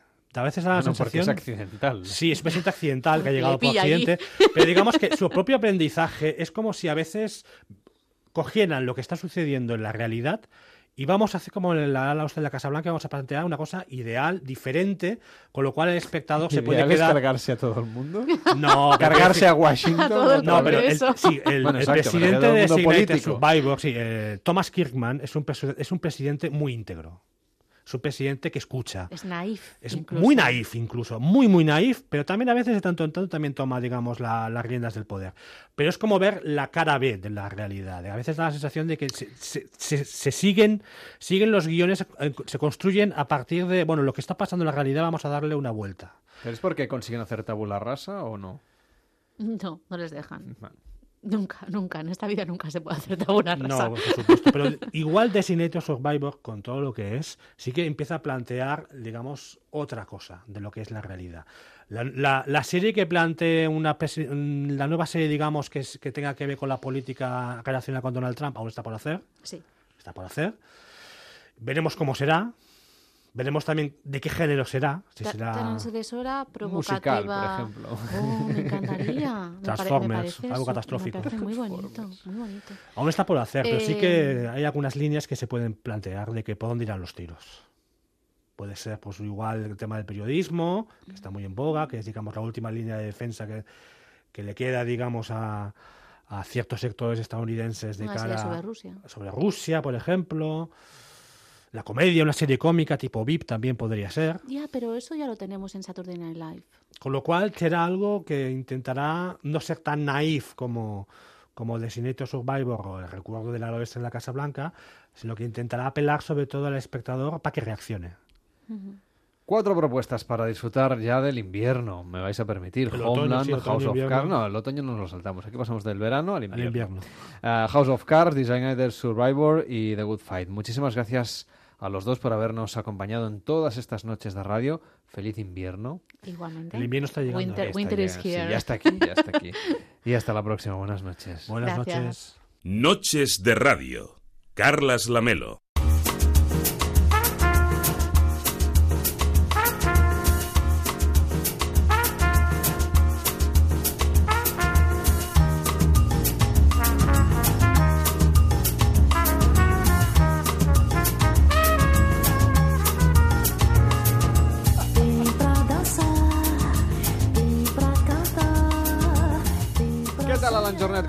Buenas noches. Muy buenas noches, Y hemos empezado por ti, que estabas aquí bailando con Brigitte Amor. ¿Qué tal? Muy buenas noches. Buenas noches, España. Ay. Estoy encantada hoy que meneos me da este joven. Es que lle- lleva el ritmo en las venas esta chica. Bueno, No, es que David lo has dejado hecho polvo. Sí, yo ya no. qué semana me ha dado. Mira, Ay. tengo los tobillos hinchados. Pero bueno, no voy a hablar de mí. A ver si estás Hablaré de él. embarazada. Ay. No, no. Bueno, puede ser porque soy muy fértil. ¿eh? y él es muy. Hombre, ya llevamos muchas semanas y quieras Sí. o no el calendario gino. eh, El roce hace No deja duda. y- sí. Sí que me noto unflada. Oh, mira.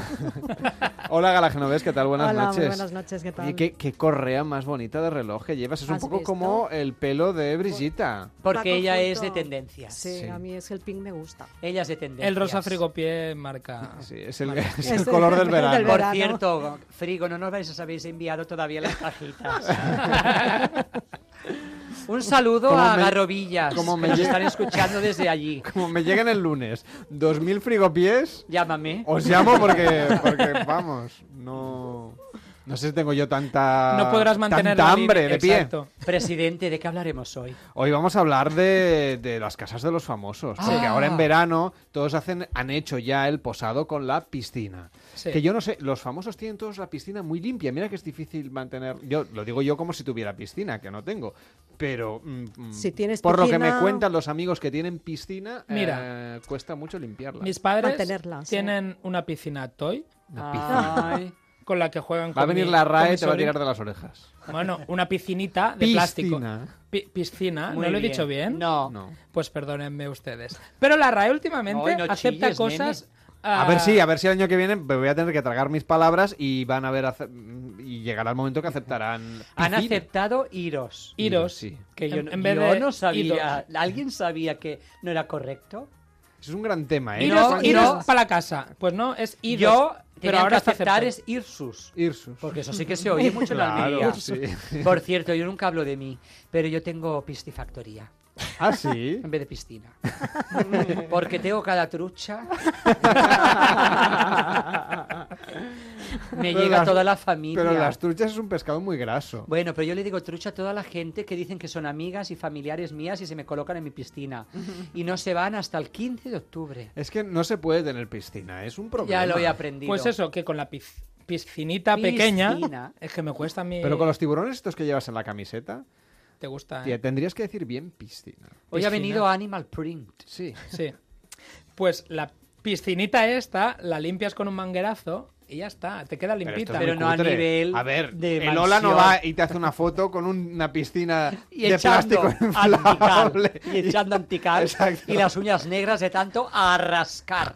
A mí me da igual la RAE, porque yo soy de la RAI, la televisión italiana. Ah, Hombre, pues perdona, tienes un punto Rafaela también. Sí, ¿qué hemos aprendido este Mucho verano? más joven. Ella. Tú. No, no, ella. Yo ya os he Pero dicho tú que me luces falta mucho poco. más joven. Eso sí, nene, que hemos aprendido de italiano. Eh, la, ah, sí que dice, dice Gala. dice Gala que su, que su nuera Que mi es nuera es- italiana. Y no es correcto decir pizza. ¿Y Es qué- pizza. Pizza. O sea, TZ. No, no. Ni una pizca de gracia me Es como eh, Leerlo tal cual, Tiziano, pues es Tiziano. pues, Tiziano, eh, pizza. Y todo esto lo enlazamos por los papas. Paparazzi. No, Ah, paparazzis. molt bé, paparazzi. Por las piscinas.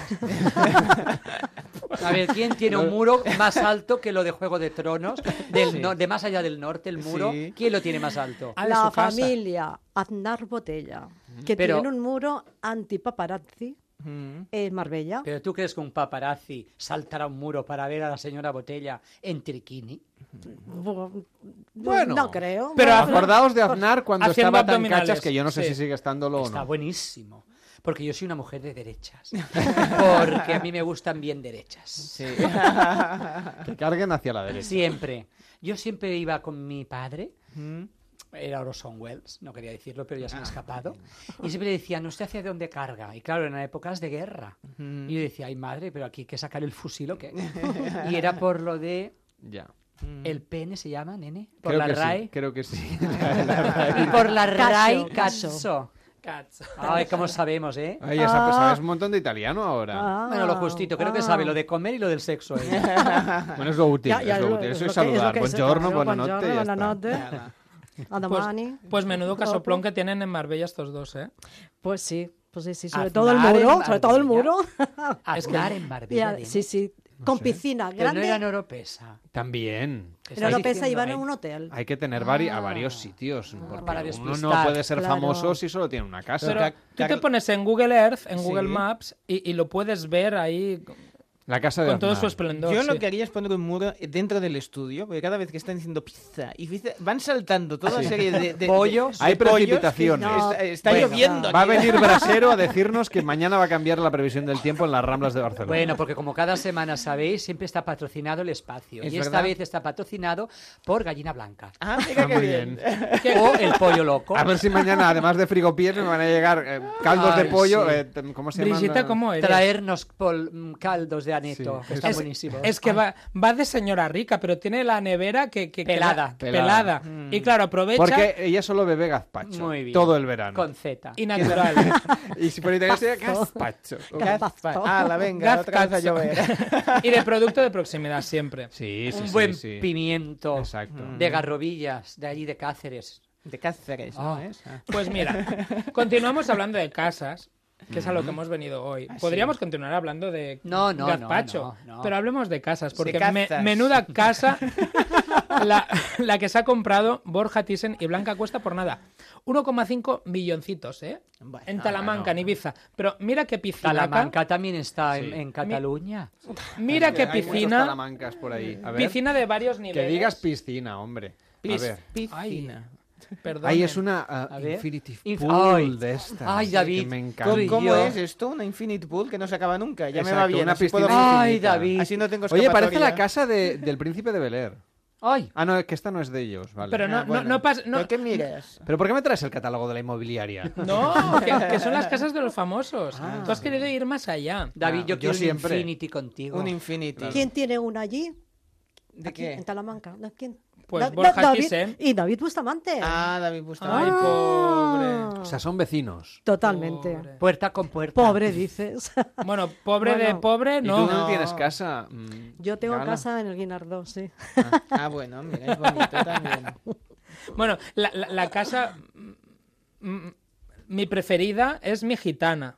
Bueno, Que ya no es de la Pantoja. Que ya no es. Porque ya la vendieron. es de todos. No, no. No, la han vendido No ya. es de Hacienda. Oye, pues si Bueno, no, no pero vamos haciendo- allí a pasar el verano. si Pero ¿tiene todo. Infinity o no? No, No no, lo sé. Porque yo quiero comida Bit Infinity. Ahí Sí, ya lo no. sé, pero A yo- Está muy dejada. Tiene malas hierbas. Ahí te- Oh, tienes se que ir a trabajar.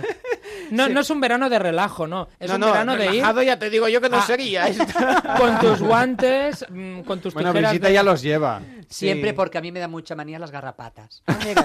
y ese es por eso llevo guantes. Pero aquí en Onda Cero no hay garrapatas. No, pero si me llevan a la Villa Meona o a la Gitana o el Lerele o el Larala, llevo ¿Y, guantes. y los guantes estos? Y es que yo no tengo guantes Son de estos. látex. Pero se- no, hombre, no, que son como de... Son muy Fibra óptica. Son de fibra. ¿Y Tienen esto lo- wifi. lo tienes que llevar a la tintorería o te lo puedes lavar en casa? Sí, yo mi servicio me lo lleva a las qué tintorerías. suave. Sí, lavado con perlán. Te sirve también para hacer de rey mago en Navidad. Es multiuso, el anillo ya es de Rey Mago. Llevo un anillo gótico porque a estas horas de la noche, nene, se lleva mucho el gótico. Hombre, a este ver, le das un puñetazo a alguien con ese anillo y le haces un ojo nuevo. ¿eh? En verdad son anillos de lucha, ¿eh? Yo hago full contact, nene. ¿Ah, sí? Sí, ¿Qué sí, estoy encantada. ¿Con Pues- esos tacones que llevas? Sí, además de verdad. Pues se- se- serías la candidata ideal para proteger la casa de los famosos. Venga, hablemos de piscinas. Bueno, hablaremos ahora de, de casas. Es que las Islas Baleares están repletitas Sí, eh, la de Palma. Mayor esta tiene muchas casas, sí. De famosos. De sí. famosos, sobre todo la famosa casa de Michael Douglas Sí. con su exmujer que todavía la tiene compartida Oh, con pero- ella, lo que pasa que vive con la Catherine Oh, qué disgusto me habéis dado, que no Ah. son pareja ya. Hombre, no, pero esto ya hace Oh, muchísimo mira que hacían una pareja tan favor. Bonita. Sí. Oh, qué disgusto, Michael.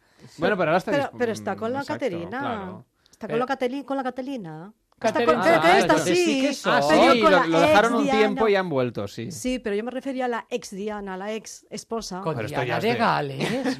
Ay, qué lío, nenes. Si está muerta. No, con La su ex, la con su Diandra, anterior. Diandra, Diandra, ex, su Diandra. ex anterior Eso no es un la- medicamento, nene. Cada ocho horas se la tomaba. ¿Ves? Yo me tomaba Diandra Para, de subir, pequeña. para subirse el ánimo. No, que la, tenía, Sí. la comparte con ella, la tira a medias Ah. con la Oh, ex qué mujer. feo. Ah, custodia compartida de la Oh, casa. de la casa, bien. Exactamente. A mí ¿Qué no me gusta, nene. No, no, no, no. Voy a decir el precio: 6 millones en comprarla y, y reformarla. Pero seguro que eso luego para limpiar da un trabajo que no veas. Bueno, pero si tienes pero 6 millones para limpiar, para comprarla, Tienes el servicio. Claro. Además, cogen a gente de Mahón. Son señoras de Mahón, son Claro, autóctonas da- para da- limpiar. dan trabajo. Sí, claro. Pero es muy feo lo que me habéis dicho. Mahón, qué queso más rico que tienen. Como da Sí, yo pensé que a, ver era si mañana, a ver si el lunes vamos a encontrar aquí 2.000 quesos de Mahón, Bueno. no sé cuántos frigopies y, y pastillas de En caldo. verdad se llama Mo. Mo. No es Mao. Ah, Mo. Es Mo. Mo. Sí. El, el autóctono. Igual que decís el refrain, en Snide, todo es en inglés, verdad. pues allí se dice Mo. Sí, pues ya está. Como da trabajo también a la casa de Julio Iglesias, que tiene una casa, un casoplón en Ojén. En Ojén. Sí, claro. En Ojén. Está, Ojén, ahí- Calatayud. y Ojén. Está en. Málaga, Málaga. Está en Málaga. Ah. Vamos, ¿Qué no sabíais dónde estaba Oj- Ojén? Yo es que David, pensaba que solo eh. tenía la casa de Miami. No, ti- tiene una casa muy bonita, con palmeras. Para sentirse como en casa. Exacto. Porque Que, le por estás cierto, diciéndole mono. Seguro que estará vacía. Hombre, porque en Miami también Que habrá si, palmeras. que claro. si eres mujer en edad fértil y vas a trabajar a la casa de Julio Iglesias, Igual. vigila. Vigila No, tú, no, no, Brisita, no, no, vigila. que vigile él. Exacto. Porque si vas a... Por cierto, nenes, ¿os acordáis de lo de la exhumación de Dalí, que ha Sí, sí. pasado y Sí. todo eso? Pues claro, yo le recomiendo a Julio, que somos íntimos, que él directamente se incinere, porque como el día que traspase Es verdad. le empiecen a salir higos, porque Sí. salen higos, Sí, sí, Exacto. sí, sí. de aquellos de, mm, Chungos. negros. Hombre, es que las higueras Chungos. dan mucho fruto. No van a tener células suficientes para todos los hijos posibles. O sea que Imagínate. Julio, cariño, incinérate. Sí, Sobre todo para los herederos era Sí. importante esto. Bueno, Porque- como siga tomando el sol, se va a incinerar el, el Bueno, solo, ya está, ¿eh? ya, incinerado. está quemado. Y, y- y- y continuamos, pero ya aquí en la península. Bueno, me quedaba la de Cádiz, que es de la Rosario Flores, Sí. que es ¿Cómo toda se de llama? madera. Es preciosa. Es de madera. La casa, muy- ¿cómo no se tiene llama? nombre. La casita se llama casita de madera. La casita de madera. Mira, Es mira. qué casita de madera. Es muy bonita, toda así rustiquita. ¿Y en qué sitio de ¿Y Cádiz? por qué se En hace una casa como eh, Noruega en, en Muy Cádiz? bien, muy, un aplauso para Carles Lamelo. Muy Bravo. bien, bravo. Bravo, Con lo, bien que se- con lo bonitas que son las casas gaditanas Muy y- bien. y, y de Y la, en- y de la y costa andaluza, encaladas. encaladas en Co- blanco. Co- bien. como la de Paloma San Basilio, que, es, blan- que es blanca, claro. es blanca, con su piscina, con el mar de fondo. Esa sí que es una casa Es como si un señor de Reykjavik se hace un, un patio andaluz ahí, Sí, ahí sí, en sin medio tejado. con los bacalaos, ¿no? ¿Verdad que no? No, no, es verdad, es injusto. Además, tiene que estar prohibido. Exacto. El Seprona ya lo sabe dónde está. Desde aquí os invito, querido Seprona. Ah, me encanta. Que escuchan Seprona. mucha radio y muchas Sí, noches de radio, Además, sí. un, un trabajo admirable y poco remunerado. Porque hay trabajos que les pagan mucho por no hacer nada. En cambio, ellos. A los de la desde radio, aquí- desde luego, sí, por ejemplo. Pero no os lo merecéis, sois unos sinvergüenzas. Por eso. Y nocturnos. En cambio, ellos hacen un trabajo muy grande. Todo Y el muy Seprona. importante. Y muy importante. ¿Y tú, hay- qué- ¿Y tú, Brigitte, que eres más de camping o de bungalow? De camping. Supongo que se acaba ha el dicho- programa, se ¿no? Ahora ya. Se ha dicho que las garrapatas le dan Mira, fobia. estoy a punto de arrojar, ¿eh? David, vámonos, cariño, Sí. sácame de aquí. Sí, sí. Yo, pero yo me voy 10 minutos antes, si no te importa. No, no, pues yo detrás, como siempre. Yo no he visto un camping ni, ni en la propaganda que de- del buzón. Qué vergüenza, qué falta de respeto. Me está cogiendo confianza este chico y no lo aguanto. Me gustaría verte ah, en un camping Yo montando ya os tu he tienda. hoy una tienda Picando. para vender cosas. ¿Qué, ¿Cómo una tienda? La tienda de campaña. De ultramarinos. Si os he dicho que tengo una piscifactoría, imaginaros cómo será la casa. Pero yo no hablo de mí, qué vergüenza. Ay, director, por favor, ¿tienen agua del Carmen? Un poquito, ahora, ahora David la va a buscar. a la- Sí, a la igual no vuelvo, ¿eh? Por eso. No vuelva. Eso. Que tengáis una feliz noche, buena Gracias. semana. Ah, igualmente. Y por la sombra. Las noches de radio son diferentes en Onda Cero. Bueno, pues nos vamos al boletín de las 3, las 2 en Canarias. Seguimos leyendo lo que nos contáis. Por ejemplo, María José dice, tengo 22 años y llevo escuchando desde la primera temporada. Recuerdo todos mis veranos ligados a noches de radio. Y nosotros nos acordamos de ti. Lo comentamos después de las noticias. Hasta ahora. Son las 3, son las 2 en Canarias.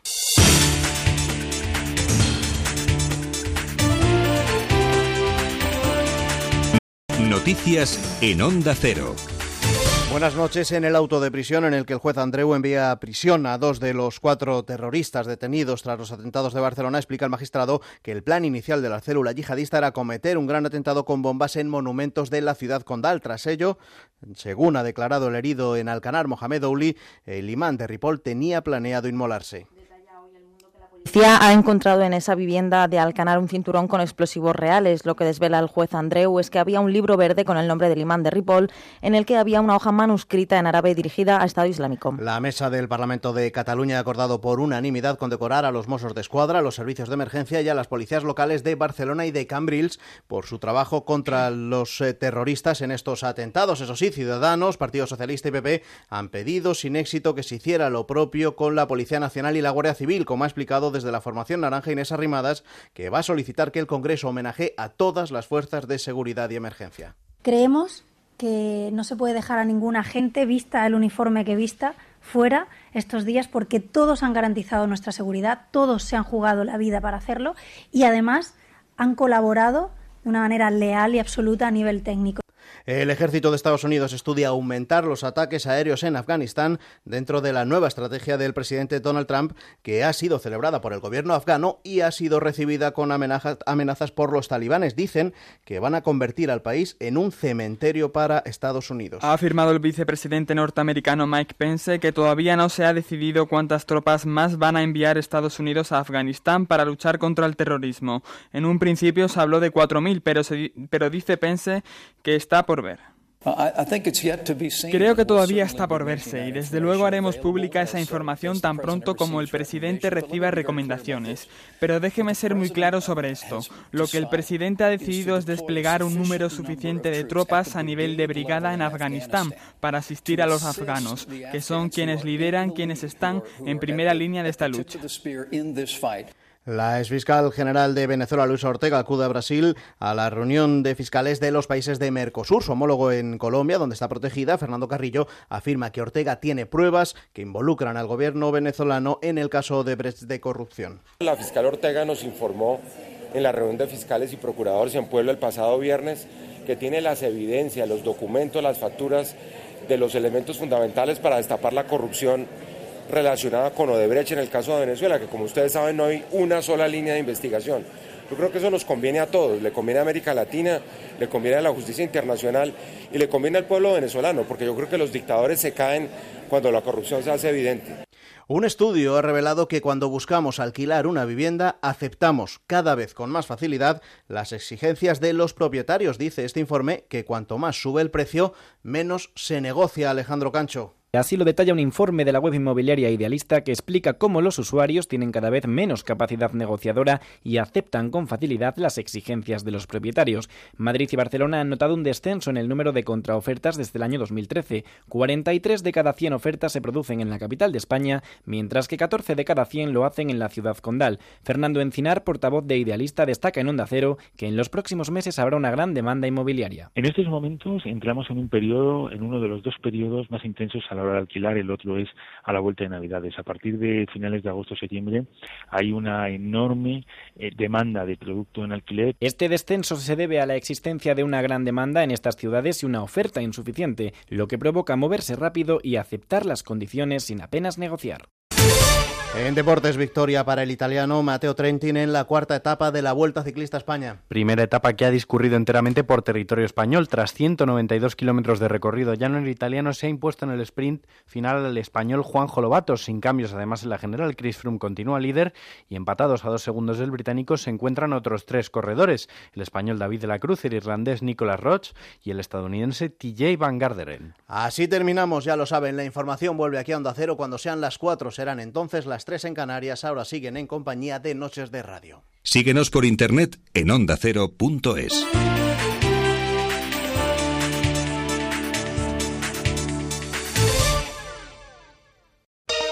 Vuelta a España 2017. ¡Espectáculo! La vuelta, la radio, la de siempre. Con el mejor equipo. Álvaro Pino, Iván Gutiérrez, Anselmo Fuerte, Perico Delgado.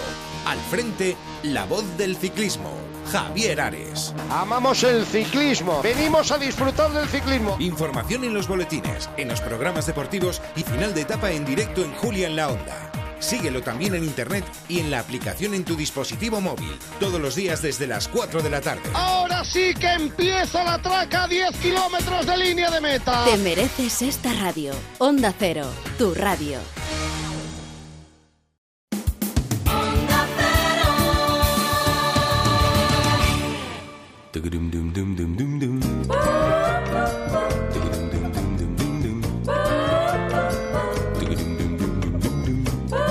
En Onda Cero, Noches de Radio, Carlas Lamelo. 3 de la madrugada y 6 minutos, las 2 y 6 en Canarias. Nos ha hecho mucha ilusión recibir este tuit de María José Guillermo, que efectivamente la recordamos también de compartir madrugada tras madrugada durante todos los veranos que llevamos haciendo el programa, en los siete últimos veranos, en estas siete temporadas de Noches de Radio, que ha sido una de los oyentes más fieles y que bueno que nos dice que nos escucha desde el primer día y nos encanta que nos haya dicho que somos el mejor programa. Un abrazo María José y a todos los oyentes, también a los nuevos que se han incorporado este verano a la sintonía de Noches de Radio en Onda Cero. Hoy estaremos hasta las 5, las 4 en Canarias en esta nueva hora, que es la tercera ya. Vamos a hablar, por ejemplo, de modas absurdas en nuestra tertulia en la piscina. Pero antes saludaremos a Fran Carrillo, que es experto en comunicación política y que nos va a explicar cómo hablan nuestros políticos.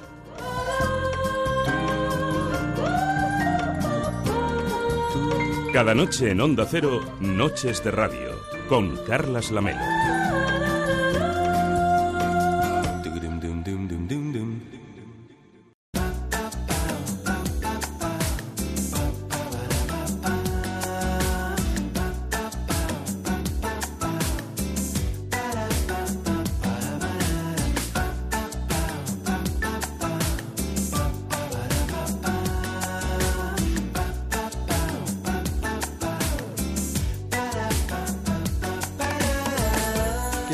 Los oyentes de Noches de Radio quiere dedicarse al mundo de la política. No sé si para ser presidenta o presidente del gobierno, si para liderar, por ejemplo, un parlamento autonómico o para ser alcalde o alcaldesa de su municipio. O a lo mejor quiere dedicarse a la política porque quiere estar mm, en la cocina de la política. Si ven series de política norteamericana, seguramente pensarán que es un trabajo fascinante, aunque muy duro, estresante, en el que hay que expresarse muy bien. De eso sabe y mucho nuestro invitado a esta hora en Noches de Radio. ¿Qué tal, Fran Carrillo? ¿Cómo estás? Muy buenas noches. Hola, muy buenas noches. Fran Carrillo es consultor político, es asesor de comunicación y además es director de la fábrica de discursos. ¿Qué tal están los discursos de nuestros políticos? Empecemos por el podio de, del Parlamento Nacional, de las Cortes. Bueno, los discursos están en, en, en, plena forma a pesar de la percepción social que pueda que pueda existir. Tú lo has definido muy bien. Es un trabajo eh, duro, estresante, pero también fascinante.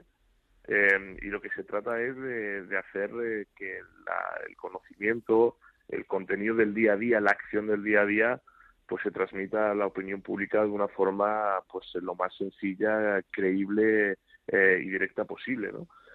bueno, se podría analizar en función de, de quién hablemos eh, sobre la calidad de, y el contenido de cada uno de ellos, pero yo creo que no estamos en una mala época a pesar de lo que parece respecto a los discursos políticos, aunque es verdad que toda comparación es eh, puede resultar odiosa o incluso injusta, ¿no? En función de, de, de quién y, y, con quién lo comparemos.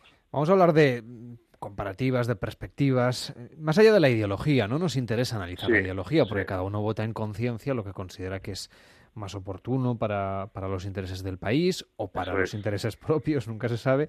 En cualquier caso, nosotros lo que vamos a hacer es valorar la manera como se expresan, cómo comunican algunos de nuestros líderes y algunas de las eh, que, lideresas que tenemos o líderes que encabezan pues candidaturas, que son alcaldes o alcaldesas, que son presidentas o presidentes de comunidad autónoma o que tienen un, un cierto carisma o no dentro de, de la esfera pública. Entonces, en ese término de las comparaciones que antes, al que antes hacías alusión. A mí me da la sensación eh, de que cuando uno escucha algún discurso político de la transición, pues eh, se han diluido mucho, dicen los puristas que se ha diluido mucho la bueno, la puesta en escena, la calidad del discurso desde un punto de vista de aquel político que hablaba un poco um, sin, sin tocar en el suelo, es decir, sin estar a pie de calle, pero con una cierta majestuosidad, quizá más propia del parlamentarismo británico. Y en cambio ahora, pues los discursos, y hay de todo y dependerá del líder, hay quien dice que son un poco más cercanos, y eso es bueno, pero que al mismo tiempo pues se está diluyendo aquel parlamentarismo donde, bueno, mm, los diputados sobre todo pues, eh, en fin, ejercían el uso del lenguaje más sofisticado, muchas veces muy legislativo, eso es verdad, o, muy legal, con muchos legalismos. ¿Hemos salido ganando, hemos salido perdiendo en estos años?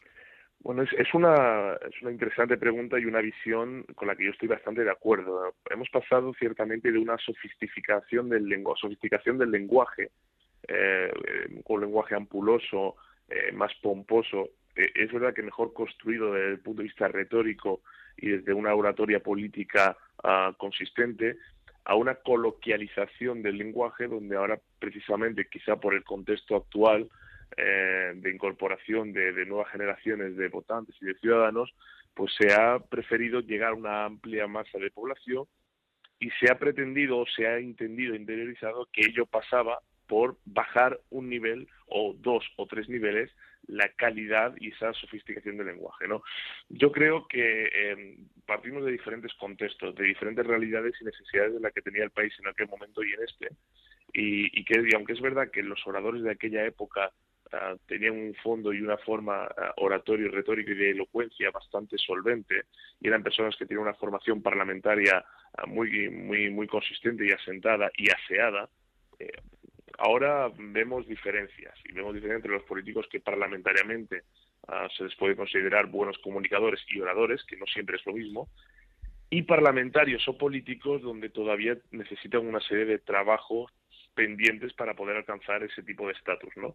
Em, pero yo, si hubiera que quedarme con una época, siempre me lo preguntan, eh, no diría que la transición ha sido la mejor época y esta ha sido la peor, eh, o la transición en comparación con la Segunda República haya, haya bajado el nivel de oratoria por los debates parlamentarios, sino simplemente que cada contexto tiene sus oradores, tiene sus discursos, tiene sus eslóganes y sus mantras, eh, también eh, aterrizado un contexto ciudadano propio, ¿no? Y yo creo que eso habría que, que valorarlo.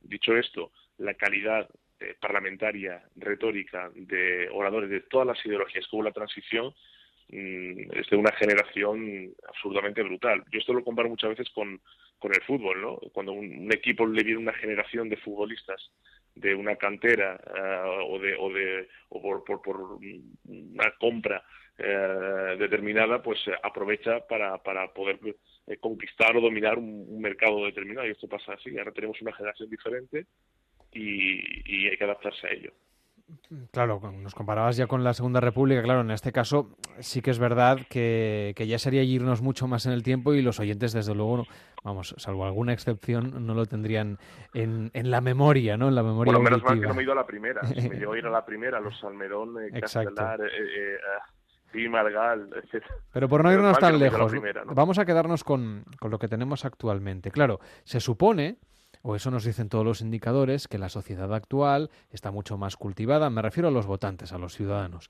Está mucho más, estamos mucho más cultivados, hay muchos más eh, ciudadanos con estudios superiores, se supone que leemos mucho más, y sin embargo, los discursos son más pobres. Eh, ya no solamente los del Parlamento, sino cuando hacen un discurso en un meeting o cuando hacen una intervención en la televisión o en la radio, si tú escuchas cuando ves algún programa de revival de, estos que funcionan también en la televisión, bueno, es que es una manera de expresarse completamente diferente. Yo no sé si es mejor o peor. Desde luego tiene menos calidad literaria, pero no sé si eso desde el punto de vista de la eficacia, que al final es lo que persiguen los políticos, conseguir votantes, si, bueno, ¿cómo podríamos explicar este, este cambio de paradigma? Bueno, aquí hay dos aspectos a analizar. Uno, eh, el que eh, seamos eh, la sociedad o estemos en el momento de la historia en el que la ciudadanía tenga mayor acceso a educarse, a, formarse y a informarse como nunca antes, no significa que estén haciendo buen uso de esa información y de esa educación. Eh, y los estándares y los indicadores nos indican que evidentemente ha aumentado la cantidad, pero que eh, la calidad de, de, esa transformación en, de estudios o de información información todavía deja mucho que desear. A partir de aquí eh, toma vigor y toma fuerza lo que Giovanni Sartori hablaba sobre la democracia de los móviles, ¿no? Que cuando la televisión surge y construye una serie de ciudadano tipo, el cual se informa, toma decisiones y hace valoraciones de contraste y sobre todo de toma de posiciones por lo que ve en la tele y por los creadores de opinión que los medios de comunicación, la tele como por encima de ellos, establece. En ese sentido somos una sociedad absolutamente televisiva y somos una sociedad que eh, utiliza sus prejuicios y utiliza también los mensajes que escuchamos en, en ella para tomar partido o simplemente para eh, saber lo que no queremos o lo que no queremos votar, ¿no? Y, en, y eso está bastante estudiado y bastante establecido. Entonces, mm, que seamos más eh, estemos más informados, que tengamos más acceso que nunca a educarnos y a, y a, y a informarnos o a formarnos de, diferentes puntos de vista, no significa que hagamos buen uso de ello. Ahora mismo sigue siendo la televisión la principal plataforma de control de opinión de la masa y al mismo tiempo sigue siendo la, el principal elemento de influjo y de influencia a la hora de, eh, de que nosotros tomemos decisiones sobre un candidato o un partido político determinado. Desde tu punto de vista, las redes sociales, ¿qué papel están jugando exactamente en todo esto? Porque podría pasar que, como la televisión en su época, ¿no? Que se acabe convirtiendo, bueno, no sé si en el medio, porque en realidad no es exactamente un medio de... Es un sistema de información y de, y de comunicación, Sí. pero no es un medio periodístico de información. No, bueno, efectivamente, las redes eh, han llegado para crear un nuevo canal de conversación entre el representante y el representado, en el cual ciertos puentes que existían antes eh, pues se han derribado y, a- y ante un nuevo surgimiento de una generación de ciudadanos educados en este tipo de herramientas, pues es muy importante que se sepa manejar siempre con, con cierta con cierta solvencia. Cuando digo lo de papel de intermediario es que hasta este momento los políticos acudían a la televisión o acudían a la prensa escrita o a la radio eh, para em, lanzar un mensaje a la opinión pública y este eh, medio de comunicación o este sistema eh, a través de esta vía, pues lo que hacían era mm, canalizar ese mensaje. Ahora mismo vemos como muchos políticos prescinden de este tipo de, intermediación, de puente, y utilizan las redes sociales como el elemento que les conecta con la ciudadanía o les acerca directamente. El ejemplo más palpable de esto es el presidente de Estados Unidos, Donald Trump, que ha prescindido de todo lo que sea medios de comunicación porque directamente no les otorga credibilidad y él se convierte en el principal interlocutor con la gente a través de su cuenta en Twitter o en Facebook, ¿no? Eh, de momento para mí por sí solo un- y a pesar de lo que se ha escrito o se diga muchas veces, sobre todo por lo que por lo que los que trabajamos en este campo lo vemos diariamente, no determinan unas elecciones por sí mismas. Canalizan, impulsan, movilizan, te ayudan a crear una red eh, estupenda de, de adeptos, eh, pero eh, 100 trending topics no son 100.000 votos. Y ser trending topic tres meses no te garantiza ganar unas elecciones. Y estar todo el día en la red no significa que al día siguiente seas la persona más valorada, mejor valorada y más popular. Eh, es una herramienta que como tal ha venido para alterar un poco el sistema de conversación, de conexión y comunicación, pero de momento los dos sistemas que siguen influyendo más en el ciudadano son el cara a cara y la televisión. Por ejemplo, en el caso de, de Twitter, tenemos algunos diputados, algunos parlamentarios, algunos mm, alcaldes, presidentes de Sí. comunidad autónoma, esto quizá menos, que tuitean muchísimo. No vamos a decir ningún nombre tampoco, pero la gente ya sabe más o menos quiénes son más activos y quiénes menos, quiénes son más incendiarios y quiénes lo son menos. Claro, a veces yo no sé si puede generar un efecto contrario. Por ejemplo, si durante el debate sobre el Estado de la Nación ves que hay un montón de mm, parlamentarios que se supone que deberían estar escuchando lo que dice quien interviene en ese momento, sea un grupo minoritario o el presidente del gobierno, si están tuiteando Mm, claro, eh, ¿dónde está la frontera? Es decir, ¿hasta qué punto debemos exigirles que presten atención? Luego, si juegan a Candy Crush ya sabes que arden las redes, pero tuitear es más, mm, es más permitible, diríamos, utilizaríamos más o menos esta expresión forzada. Bueno, la confusión sobreviene cuando creemos que Twitter es la realidad. Y cuando creemos que Twitter es lo que está pasando eh, en estos momentos y es lo que la gente está opinando. Y no sabemos que no deja de ser un tanto por ciento mínimo quienes están utilizando las redes, a pesar de que genera un ruido eh, demasiado alto, acelerado. Y no olvidemos que la, mitad de la gente que está en Twitter no está para hacer comentarios constructivos ni está eh, para hacer comentarios que puedan aportar al debate, sino todo lo contrario, digas lo que digas, eh, te van a pisar. En este caso, oh, eh, yo intento muchas veces que, que los políticos mantengan la prudencia eh, ya no solo en sus expresiones cotidianas, sino también en el uso de las redes sociales. Y me has puesto un ejemplo que es bastante pertinente, el debate sobre el Estado de la Nación o, la moción de censura que hubo hace poco. Eh, mm, si tú estás... Es que no he dicho lo de la moción de censura porque entonces parecería que, que estuviera señalando a alguien. No, no, pero por poner un ejemplo reciente, quiero decir, que para que el, el, oyente se sitúe como el ejemplo más reciente. Pero ¿qué ha mm. pasado bueno, en comisiones de investigación, a veces eh, dentro del Parlamento o en, o en comisiones pequeñas, donde es más difícil difícil eludir la responsabilidad de decir mm, es que estaba por otras cosas.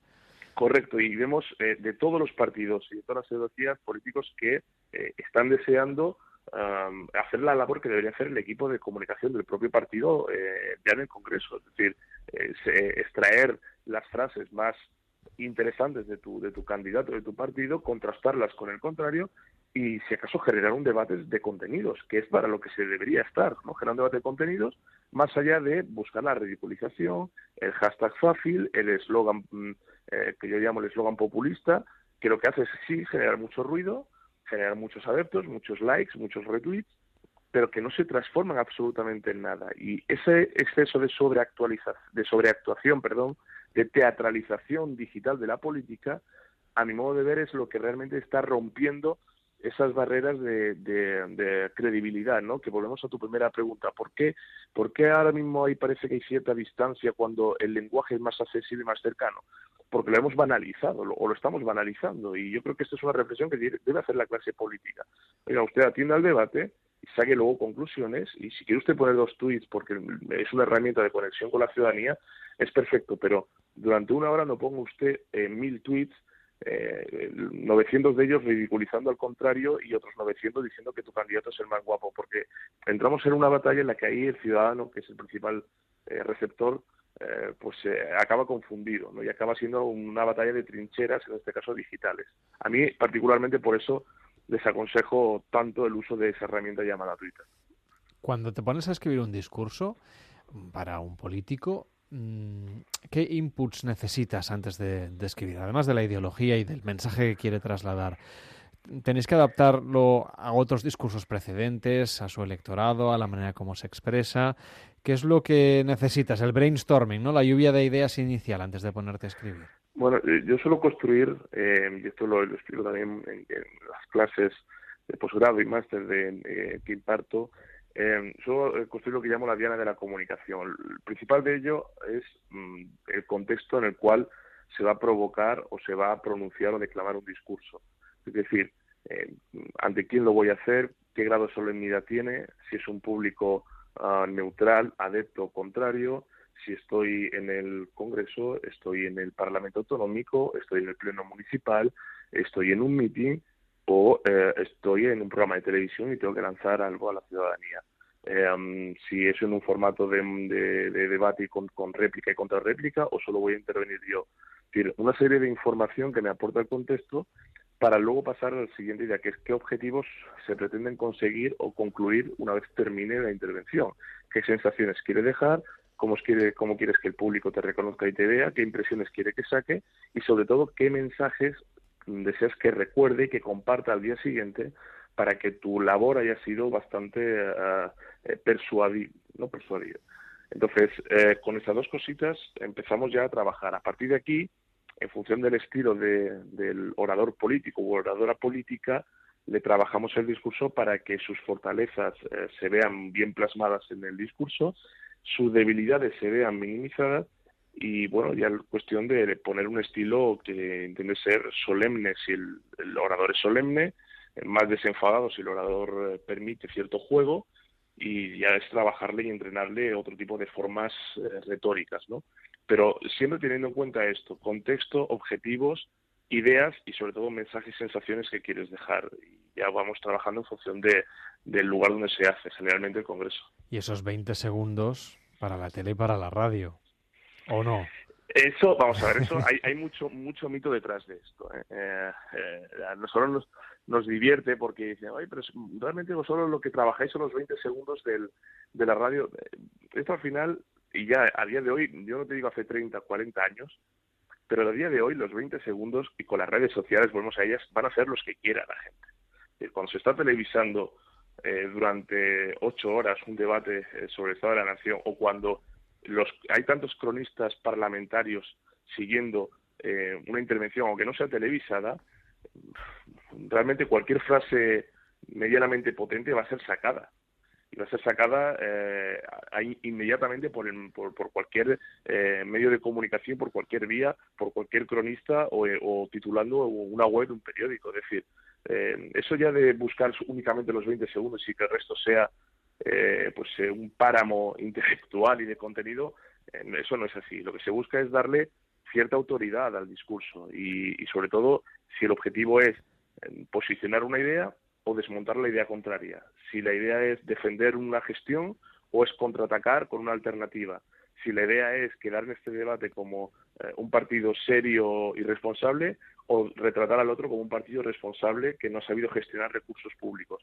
En función de eso se van construyendo mm, ciertas frases con cierto contenido, pero no buscando solamente el título y el eslogan. Yo creo que esa es la equivocación y donde yo sí veo la mayor diferencia entre el orador político, la oratoria política de la transición y la de hoy. La de aquella no buscaba tantos eslóganes a que se construyera, mientras que la de hoy estamos muy obsesionados con el marketing y el eslogan.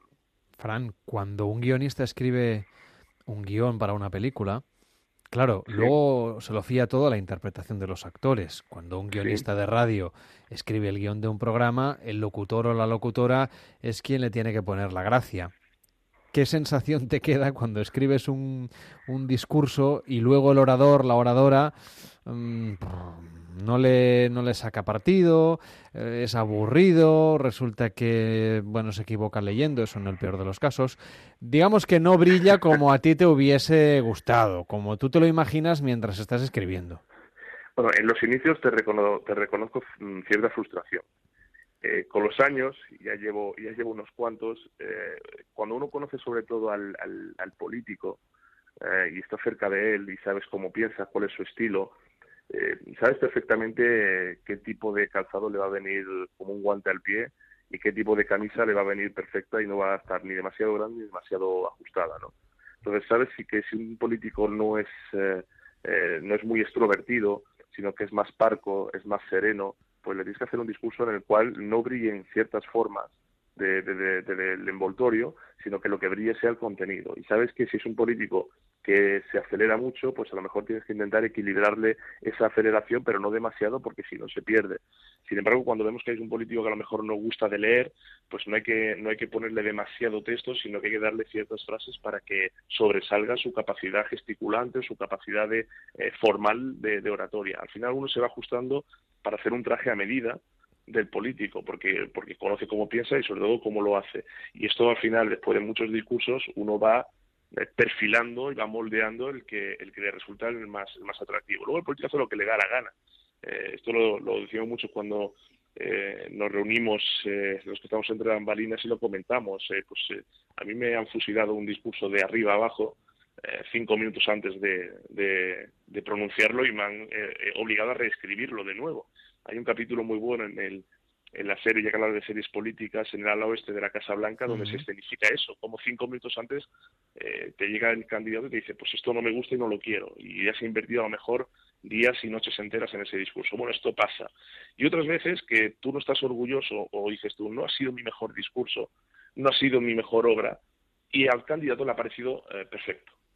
Y oh, no toco ni una coma. Y dices tú, o sea, me fusilas el de hace una semana que para mí había sido algo mm, maravilloso desde el punto de vista estético, formal y contenido, y este, que es bastante mejorable y modo de ver, no me tocas nada. Bueno, pues eso sucede, ¿no?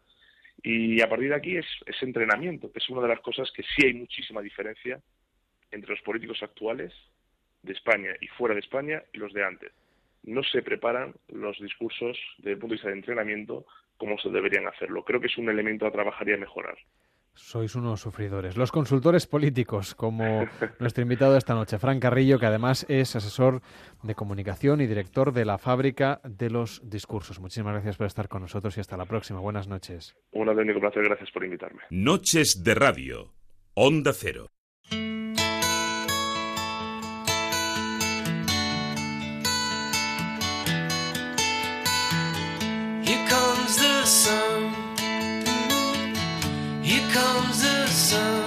And I say it's alright.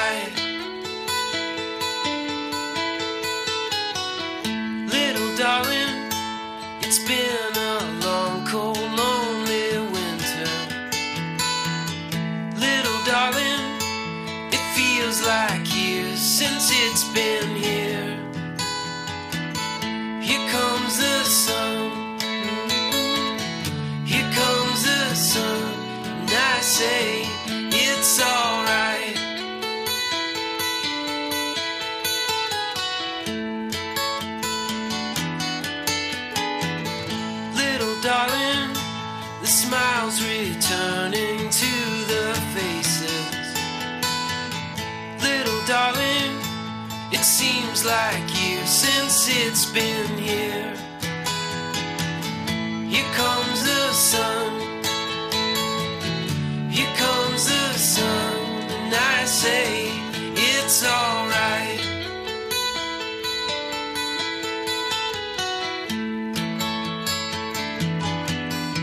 Sun, sun, sun, here it comes. Sun, sun, sun, Sun, sun, sun, here it comes. Little darling, I feel that ice is slowly melting. Little darling, it seems like years since it's been clear. Here comes the sun. Here comes the sun. And I say, so.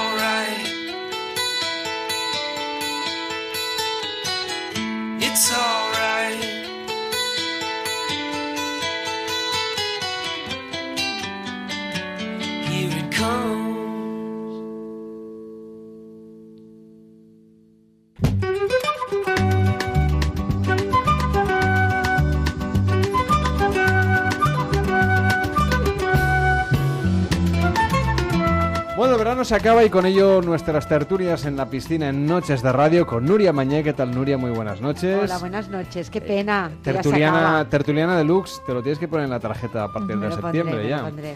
Y con Ana Pacheco, que es periodista de Playground. ¿Qué tal? Hola, Buenas ¿qué noches. Y Ricardo Martín, eh, On-Off Communicator. Ay, me ha gustado. ¿Qué tal? Eso. Buenas noches. Buenas noches. Bueno, ¿qué habéis visto este verano? Porque claro, ya tenemos la perspectiva de que el verano se acaba y ya podemos hacer análisis de las cosas raras con las que os habéis ido cruzando, modas absurdas del verano, unas son recurrentes y pasan todos los veranos y otras pues llegan un verano, las tormentillas de verano, el, Pokémon Go del año pasado, otras historias que hemos tenido este año. A ver, ¿qué habéis visto por ahí que os haya llamado la atención? Que sea recurrente o no, es decir, que sea habitual y típico del verano como como lo son los granizados, la horchata, los helados y los pantalones cortos, y otras cosas que no lo sean tanto. Bueno, hemos visto cosas que no creeríais. No, no. Bueno, eh, hay una cosa que está clara y es el famoso spinner, este Ah, sí, aparatito. qué horror. Esto ya es como de- Eh, finales del invierno, ¿no? Bueno, pero es que es- cada vez yo lo veo más, es decir, lo sigo viendo ya no, esto empezó como una moda de adolescentes en los patios de colegio y ahora ya han estado en todos los el festivales de verano. ¿El spinner es el nuevo palo selfie? Podría, yo diría que sí. Pero, Es- pero, pero, por- pero por lo menos para los selfie era útil. Esto es. pero esto es es el recreo, sí, dicen que tiene que es un poco antiestresante. Por lo menos no tocas el móvil. Se puede servir para des- Claro. el detox eh, digital. A ver, Ana, dicen Yo, yo lo he probado. Ah, Yo, vale. yo ¿qué hay que tengo hacer? uno, Yo no- tengo que decirlo. yo no- tengo típico- uno. el típico el mira, ¿Pero para qué sirve? Es decir, yo, Nada. no lo he tocado nunca. No tiene o tú te metes el spinner en uno de los dedos y le empiezas a dar vueltas, tiene el- es más fácil que dé muchísimas vueltas y la idea es em- Ah, aprender a hacer acrobacias. Esto lo hacía con los rollos de celo en la redacción. Pues es esto, pero un poco más sofisticado. Y bueno, Pero- la gente está colgando en, en redes sociales pues un montón de virguerías que pueden hacer con el Encima spinner. esto. Sí, yo he visto a perros ya directamente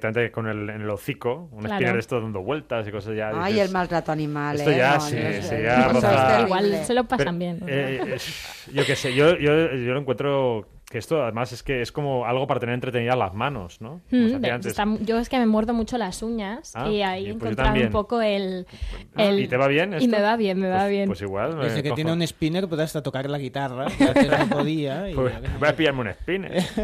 No está, está bien. A mí lo- sobre todo me sorprendió de esta moda que empezó en los patios de colegio como algo muy infantil. Es como un yo-yo, y- en realidad. y me- pero me gusta rollo. que los niños sigan jugando a cosas analógicas. Eso es- tiene algún punto como Oye, que no están ahí en cosas muy curiosas. He intentado comprar un spinner ahora, ¿vale? ver. Por internet. Entonces hay spinners desde un euro hasta 647 euros y uno de 4.327 ¿De qué está hecho? euros De chocolate. de seis brazos. Está a la venta, ¿eh? De verdad, se ¿De puede oro? comprar. Envío gratuito, ¿eh? Bueno, que menos Bueno, mal. gracias. Ahora sí, ahora sí que lo quiero. Material, aleación de aluminio eh, es el tema. Ah. Bueno, a ¿Lo ver queréis? quién- A ver quién pica, ¿no? O sea, directamente. Que está bañado en 4.327 oro. con 62. Con 62, sí. La pregunta Está la imitación si queréis por 21 dólares. Pero si no tiene agujeros. No, no, este no. Este son como... que son diamantes. o sea, No, no, no, de- es aleación de aluminio, no sé, debe ser de la NASA o de, de- de- No sé, no sé. de no sé.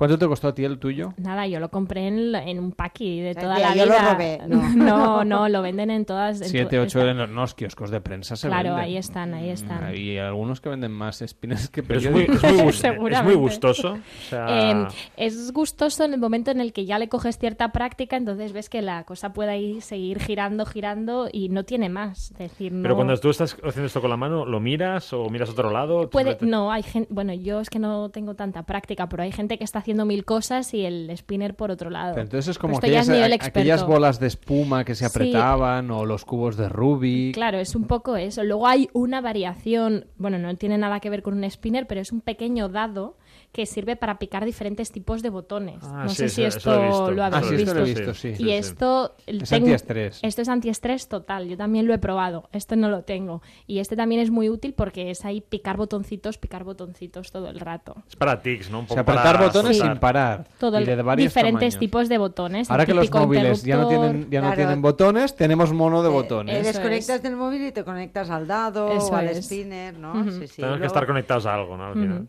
Luego hay cosas también ya más. Y modas- ocurren cosas mejores que hacer con las manos y los dedos. bueno, a mí sí. Hay cosas de modas físicas también que he visto. Estas os tengo que decir que no las he visto en directo, como tatuajes anales y teñirse las axilas. ¿Cómo? Un momento, un Lo he momento. visto, lo Tatuajes anales. Vayamos por partes, por Lo favor. he visto en internet. No, sí, Internet. claro. Ese pozo Tat- sin fondo. No. No, no, di- ta- De tatuajes verdad, anales. tatuajes anales y axilas teñidas. Bueno, de aquí en el programa hace un par de años hablamos del blanqueamiento anal. Ah, sí, del anus Ah, sí. bleaching. Eso es verdad. Anus bleaching, sí. Pero Anus bleaching. Ahora es anus tattooing, ¿no? O Y luego uñas con cadenas, que me parece que esto lo hizo la Kardashian. Y, o sea, unas uñas con unas cadenas de uña en uña, no sé, cosas muy extrañas. yo los invito a que, a que hagáis un Google Imágenes de tatuajes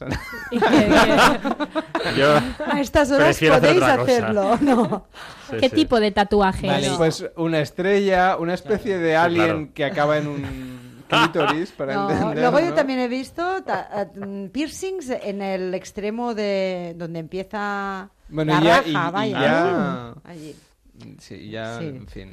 Ya pasamos al porno rápidamente, ¿eh? Sí, Tampoco- sí, no hace o falta, sea, no hace falta buscar muchas mucho más. imágenes. Y al porno y a otras cosas. Lo de decolorar la, el vello, esto es interesante porque también tiene que ver como que cada vez está más liberado el tema, por ejemplo, del vello en las axilas en las mujeres. Y yo también sé que he visto un montón de imágenes y de chicas que se ponen azul, rosa y que ya casi que forma parte de, de su look. Así que ahí está. Podríamos decir que ha- habrá gente que se acabará haciendo las mechas en el sobaco. Podría ser, las californianas. californianas. Otra cosa, tatuarse pecas. Ah, sí. Tatuarse Ah, de verdad, ¿sí? ¿eh? Ah, sí, sí, sí. sí, también, también, otra. Y luego el unicejo está de moda, otra vez. ha Todo, estado- o sea, la evolución sí. Frida del ser ha humano, eh, pero, pero a propósito. Sí, Es como decir, tendencia. ponerse crece te- pelo te entre, Claro. ceja y ceja. O Sí. los unicejos que ya han dicho, bueno, pues ya está. Que han nos salido hemos- del nos armario, sal- sí. Nos vamos No, a dejar de. La, la liberación uniceja, ¿no? Sí, sí. Bueno, y luego, Ana, ¿no? Comentabas también el tema de O sea, la esto ha sido tendencia este verano. ¿Dónde está? Sí. Bueno, he estado aquí en la radio, claro. Sí, eh, lo de la lo unicejo lleva también, bueno, varia, tiene que ver también con este nuevo concepto de belleza más natural, de dejarse pues los pelos, ¿no? Al final, como dejar Que de salgan por donde que quieran, ¿no? Sí, dejar un poco liberar ver, toda esta parte. más natural. Lo de belleza, no sé yo si, Yo tengo que decir que he visto modelos con unicejos y los he encontrado algunos guapos. Algunos. Algunos. Claro. Pero esos mismos, sin el unicejo, los seguirías encontrando guapos. En cambio, los demás, pues no sé, tío, si tanto. Como algo más singular. Sí, Sí, Y eso sí. luego, luego tenemos todos los memes, estos que van saliendo. A ver, no son todos de este verano, pero hay varios, ¿no? Como, bueno, el planking, que es esto de ponerse en horizontal. En, Sí, esto ya, ya lo hemos comentado aquí alguna vez y... y- Pero luego hay cosas rarísimas, como, como el Frozen Chuk. ¿Qué es esto esto es ponerse completamente desnudo. Yo vi una foto en que era en un caballo, pero en cualquier parte haciendo como el pollo del supermercado, como un pollo congelado. Es, es O verdad. sea, con las sí. alas hacia atrás, los brazos hacia Entonces el cat breeding, que es hacer una foto de un gato con una- un pan, un pan de molde. Sí. o sea, hay un montón de, de Perdón, estas. ¿y el, ¿y el Florislava? ¿Qué es Florislava? ¿No, ¿no conocéis No. esto? De que alguien dice el suelo es lava y la Ah, gente tiene que saltar porque el suelo es lava. ¿Ah, sí? Entonces tiene que tirarse por un lado, es saltar, que- esconderse. Cuando, cuando íbamos a instituto era hacer paella, ¿no? Es Es decir, una que locura. No, y luego hay uno que es hacer como el, el- el Dragon Ball, que uno tiene que saltar, y otro el, el Darth Vader, no sé, hay como cosas muy raras. Y, y- Esto, y- madre y esto os va circulando vosotros, es decir, la gente os lo manda, lo veis en redes sociales, ¿qué es lo que... ¿Cómo os enteráis de que esto está pasando? Bueno, son tendencias. Lo vas viendo cuando se repite mucho, ¿no? En, en redes sociales, cuando va- vas generando, generándose esa tendencia o ese hashtag, ¿no? Mm. Por ejemplo, Florislava, pues bueno, también es un hashtag que se puede buscar y, y es- A mí me sonaba como un nombre eslavo, Florislava. Florisla- Florislava, Florislava. Florislava. Sí, es verdad, es verdad. Pero es, muy, es, es una chorrada tan grande y dices, bueno, la gente ya no tiene otra cosa que hacer, pero vamos a hacer algo divertido y loco, ¿no? saltan, ¿no? Entonces, no Saltan, porque lo- la idea es que tú estás en el... He visto vídeos de todo tipo, de estar en el súper y dice, Florislava, y entonces la gente se sube encima de las estanterías para no tocar el suelo, Y- haciendo, tirándolo Pero, todo, ¿en liando serio? la parda, sí, sí. Sí, sí. Sin ningún tipo de... ¿no? de Yo no sé hasta qué punto es montaje o no, lo que tú quieras, pero, pero en sitios habituales que de repente en cualquier momento te puede decir el de Florislava aquí y te tienes que subir en la mesa. Por cierto, ¿alguien hizo un mannequin challenge de estos en su momento? No. yo tampoco. Yo tengo Ay, que ay, decir ay. que sí y bueno, y no me quedaba otra porque era, creo que esto lo hicimos para Navidad en una comida, estaba mi abuela y le hacía muchísima ilusión a mi abuela. abuela? Sí, Ay, qué gracioso. y, y era- y es una señora muy mayor y ella estaba, quiero eso que, que he visto en la Que tele, ¿no? claro. Quiero, quiero eso. Y quedó bonito, quedó bonito. Yo todo el rato decía, yo esto no lo haré En la nunca". radio aquí hicimos uno. ¿Ah, Hicimos uno, sí. sí, sí, sí. Y lo del el cubo de... Esto ya queda muy atrás, ¿no? Del cubo de Pero el hielo. cubo también. Mm, sí. No sé, tendremos que inventarnos algo, ¿no? Por ejemplo, hacer encuestas en Internet. Yo he encontrado una encuesta que me ha llegado que es sobre el porno. ¿Os atrevéis a contestarla? Aunque sea con Sí, susurros. Venga, Venga, Bueno, la, edad es fácil, venga, mm, nos la vamos a saltar. Eh, Orientación sexual nos voy a preguntar. Situación sentimental tampoco. Eh, entonces, yo solamente lanzo la pregunta y las opciones y a ver qué os parecen en general, ¿eh? Eh, ahora dice, pregunta número 4, ¿con qué frecuencia ves porno? ¿Todos los días, varias veces a la semana, una vez a la semana, una docena de veces al mes, raramente o nunca? Hay otra opción, solo en la radio. Solo en la radio. No, porque están, blo- están bloqueadas las páginas porno. ¿Qué tipo de porno ves? No puedo leer todas las opciones, lo siento. Pero me gusta el de tatuaje- queréis tatuaje os de puedo- anos. Si queréis os puedo poner los resultados. Es decir, El porno de tatuaje de anos. el 22% ve otro tipo de porno y el 20% amateur, seguido de musculoso y deportista. Uy. ¿Y hay, hay una tendencia por hombre y mujer de Eh, porno? no sabemos. Eh, ¿Dónde ves porno? Bueno, tampoco sería muy interesante. El tiempo tampoco. Pero hay una pregunta que me ha llamado mucho la atención, que es ¿cuándo sueles ver porno? ¿Por la mañana, por la tarde, por la noche, a altas horas de la noche? ¿Cuándo puedo? A todas horas. Pensaba que era tu Está bien. respuesta. Y otra que me parece ¿Qué más que esta divertida, y- pantalla? y, luego vamos a ver los resultados que no los he visto. ¿Te masturbas mientras ves porno? Las opciones son sí siempre, casi siempre, pero a veces no. Mm. A veces me masturbo, pero no siempre. Raramente me masturbo mientras veo porno o no me masturbo mientras veo porno, simplemente me gusta verlo. Ah, esto Ah. es raro. Yo no conozco Sí, a nadie, ¿no? hay que- haga- hay un 3% que raramente se masturba mientras ve porno. Se le gusta y un la parte 8% artística. todavía más que que, mm, que simplemente le gusta verlo. O sea, la- que le parece algo artísticamente interesante para ver. Y decir, ah, mm, no lo sé, o a lo interesante. ¿Qué quería decir con este plano, no? No lo sé. Pero, por ejemplo, el 57% sí, siempre se masturba mientras ve porno y el 23% casi siempre, pero a veces no. Pero esto es como Eh, pero ¿cómo hemos acabado hablando de porno? Bueno, mira. bodas- No, porque co- co- es que a mí esto me Porque llegaba es una tendencia veraniega de siempre, ¿sabes? Esto viene del Luego una pregunta que también me ha gustado, que es, ¿alguna vez has, has considerado o fantaseado con hacer porno? He fantaseado con hacer porno, pero nunca lo he considerado. He fantaseado con eso y he considerado probarlo, ya lo he probado o no lo he probado. Yo, yo no he fantaseado así directamente con hacer porno, pero esta nueva corriente de porno de Erika Last, un porno como más cuidado, ahora que decías como esta parte estética, ¿no? Yo siempre había pensado de todo el porno eh, mainstream, por decirlo de alguna manera, que me parecía horripilante, ¿no? Es decir, El no- porno mansplaining. me parecía, claro, que la cosa se acababa muy pronto, el placer femenino estaba ahí, que prácticamente nunca se veía el orgasmo de la mujer, y ahora, últimamente sí que he descubierto otro porno con el que yo disfruto mucho más, porno, pues eso, feminista, el de Erika Last, y luego hay una tendencia, y esto se repite mucho en las mujeres, y es que las mujeres tendemos a ver mucho porno lésbico, entre las que yo me incluyo, sin ser necesariamente... Bueno, está hay estudios que lo, Sí, que lo sí, avalan que lo- justamente por eso. Y Erika Last, que por cierto ha estado aquí en el programa hace unos cuantos veranos, hablando justamente de, de sus propuestas, una directora de cine porno. Dicen para mujeres o es un poco más cuidado, menos eh, explícito lo es del todo, ¿eh? Pero Bueno, ha, habido siempre porno de todo tipo. Hay más y historia, por cierto, ¿no? existe también, eh, por si a alguien le interesa, un director que, o- que está auspiciado justamente por Erika Las, que es Noel Alejandro.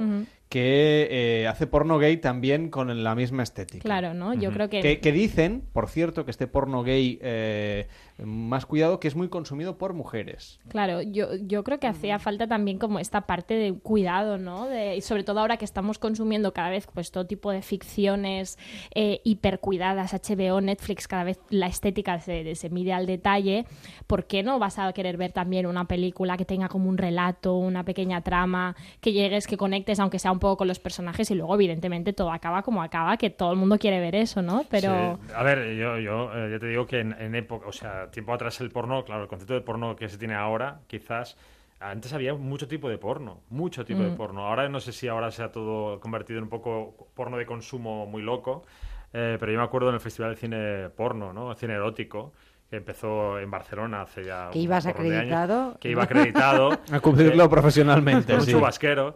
El, ca- el caso es que, eh, que, bueno, que había directores que eran pura estética. Ahora mm, me han matado porque no me acuerdo de un nombre, pero había un, un director que en su momento fue muy conocido porque era un porno súper cuidado a nivel visual, eh, con, con todo muy lento, como muy sensual, Claro. como muy tal. Pero esto, esto ya existe hace mucho tiempo. Lo que pasa es que, eh, que bueno, también luego había el porno alemán loco, Claro, claro. el porno de no sé qué, y quizá pues ha quedado más la idea de, de un porno sin más, ¿no? Y, y tiempo atrás, si tiramos mucho atrás, tras la puerta verde, ¿no? Un clásico de cine porno que tenía como una historia detrás y que se ha pasado a la filmoteca. O sea, Sí. me refiero que se, se- y cuando se, firma- se filmaba porno en 35 milímetros, con calidad, con tal, o sea, esto ha existido. Lo que pasa es que se apareció el VHS, hay una película que habla de esto, ¿no? Que apareció el vídeo y se fue a la porra toda la parte artística del, del porno. Sí, ¿no? sí, de hecho yo soy muy fan de la pestaña de Pornhub, que sería como la gran web para ver pelis porno, que es, no sé si es una pestaña, pero en el buscador si pones eh, películas clásicas, que es un poco lo que hablabas, que ya no es porno directo sino erótico, y ahí como te, te seleccionan directamente los fragmentos más eróticos, y es si vas buscando pues otro tipo de historias, y hay películas italianas increíbles, que con esas pues también te puedes, te puedes masturbar, claro. Y no hay porno con spinners. Bueno, Llegando puede ser, a- sería posible. Hablando Puede de, ser. hablando de Seguro del que porno, hay. si a alguien le interesa, en el diario El País, en el suplemento Icon, que es un suplemento masculino, hay un eh, heptálogo, diríamos, siete películas porno mejores que la última de Lars von Trier, de Nymphomaniac, y nos habla de películas porno como, por ejemplo, El Diablo y la señorita Jones, del año 73. La he visto. Café Flesh, La orina y el relámpago, que está... Esto tampoco. Esta me Es parece española, interesante. ¿eh? La orina y el relámpago. Que muy es, es famosa una en su película momento. española, Hot Rats, eh, también española, y Night Trips y otras. ¿eh? Y tras la puerta verde no está porque es un clásico. Sí, sí, exacto. Tras la puerta y, verde. y- y All About Anna. ¿Qué te parece? Que los oyentes Tras la puerta verde, nos sí. vayan comentando en el Facebook una lista. Lo digo porque si hay algún día que no, no dan ninguna peli interesante, Claro. tienes un Bueno, ratillo. pues yo estoy seguro que podríamos obtener muchos clásicos. Bueno, aquí Mm. salen siete, ¿no? Pero seguro que si buscamos hay más clásicos del cine porno y directores que son que tienen tienen cosas que han, o han explicado historias de una forma diferente, ¿no? Pero hay que hay que buscar, hay que buscar. No, Mm. hay mucho porno por ahí suelto. En este caso, por ejemplo, otras. Eh, No, pero no prácticas- cambiemos de tema, Hombre, sigamos sí, con ya esto. el porno del verano, no pasa nada. Ah, por cierto, el, el- el- el cubo antiestrés se llama Fidget Cube, Ajá, por si exacto. alguien quiere comprárselo. Y es una especie de dado con botoncitos, ruedecitas y cositas. ¿eh? Y No, es, no es caro, ¿eh? la gente lo No, puede no, comprar, esto es accesible. Bueno, el spinner sí. se llama también fidget spinner. Claro, ahí- Cuidado si buscáis esto porque es fácil que si os equivocáis de letras encontréis porno sin querer. Es que, es que vas- Ah, está todo te conectas en internet y encuentras porno sin querer todo el rato. Sí, y es que no sí. paro de ver porno. Eso es lo que eso. dice la mayoría de, de, de, de- De pornófilos, ¿no? de personas cuando su pareja les descubre viendo porno. No, no, en No, realidad sí, estaba yo- buscando. Estaba buscando otra- Esto podía colar al principio de internet, pero. Ahora ya no cuela, Ahora ya no. Entonces, ¿por qué has habilitado la navegación privada? Has borrado Exacto, eso lo inventaron para evitar muchas destru- destrucciones de matrimonios. ¿Estás seguro que quiere abandonar esta página? Sí.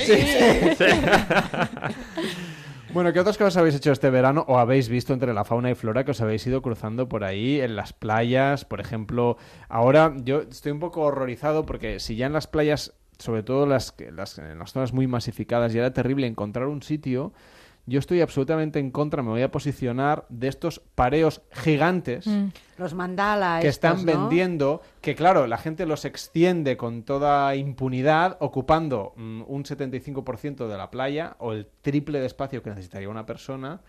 Y me parece algo completamente El in- ¿no? insolidario. Sí, ¿Son los que se inflan con el viento? No, no, estos, estos Ah, son fantásticos. esto Estos ocupan no. poco. No, no, Bueno. yo te hablo de unas, unos pareos gigantes Sí. que son man- con mandales Como dibujos, mandalas, que estos son redondos. unos trapos del tamaño de esta mesa Dios mío. y que, y que, y que los venden en chiringuitos de playa, gente que vende por ahí y tal, y la gente los compra, pero claro, es que son dos metros cuadrados de ¿Pero a toalla. qué hora van a la playa? Porque claro, deben ir muy pronto, de ¿no? esta Claro, gente pero que luego vaya a cuando llegas reservar. allí no, no tienes dónde ponerte. Ujú. Tú vas con tu toallita de... de- de- El tema de accesorios playa también está en el decalón estas máscaras que venden para meterse en el mar. Sí. Que esto yo tampoco no lo acabo de entender. No que- las he probado. Estas Yo que- tampoco. El- que unas te cub- máscaras- Sí, te Todas cubren toda la cara y, y no sé exactamente la utilidad, que es un poco como si fueras un buzo o A alguien... mí un- esto alguien un- me lo explicó, pero ya no me acuerdo. Esto lo anuncian en la tele. Sí, Sí, sí. eh, pues o sea, puedes aguantar la respiración, pero vamos, Claro, es como pero- para niños o algo así. Bueno, no, no, y no Mm. tan niños, ¿eh? Yo creo que es un poco para inmersión total, pero claro, la imagen de ver, a ver, si empezar lo, a ver a... si lo hicieran de otro color se podría vender en un sex shop, ¿eh? Ya- También.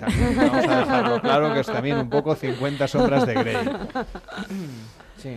Bueno, pues nada, que ha sido un placer compartir con vosotros todas estas noches de radio, todos estos veranos, todas estas tertulias en la piscina, con Ana Pacheco, que es periodista de Playground. Gracias. Que vaya muy bien, muy buenas noches. Yo creo que hemos aprendido cosas también con Ricardo Martín, on-off communicator.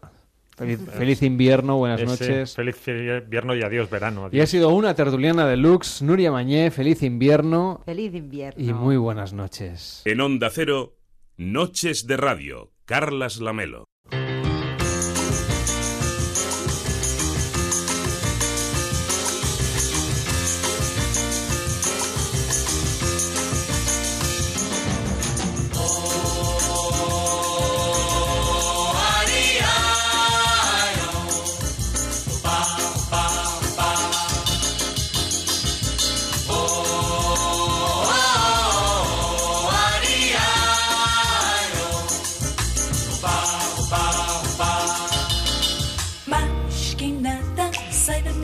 Frente que eu quero passar.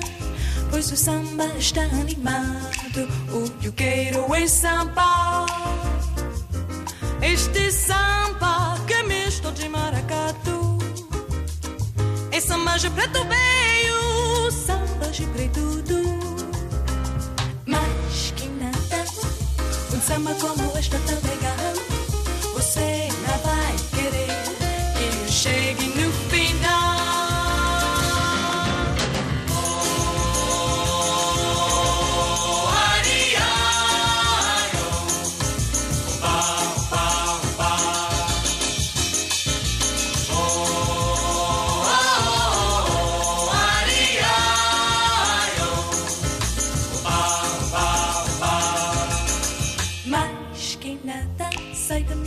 frente que eu quero passar. Pois o samba está animado. O que eu quero é samba. Este samba que é misto de maracatu. É samba de preto veio, samba de preto do. Mas que nada, um samba como este é tão legal. Você não vai querer que chegue no final.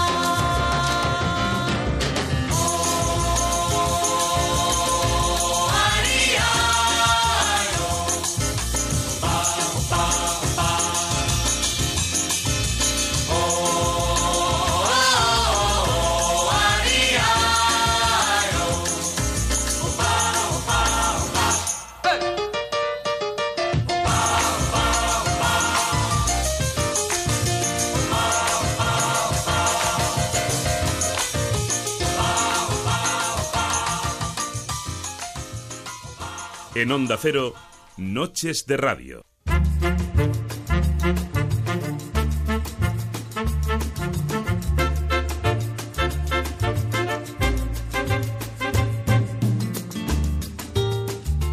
Nos escribe Publio a través de Facebook y nos dice, a mí me gusta eh, esto para ver porno, si se puede considerar porno, y nos recomienda una web que se llama myfreecams.com.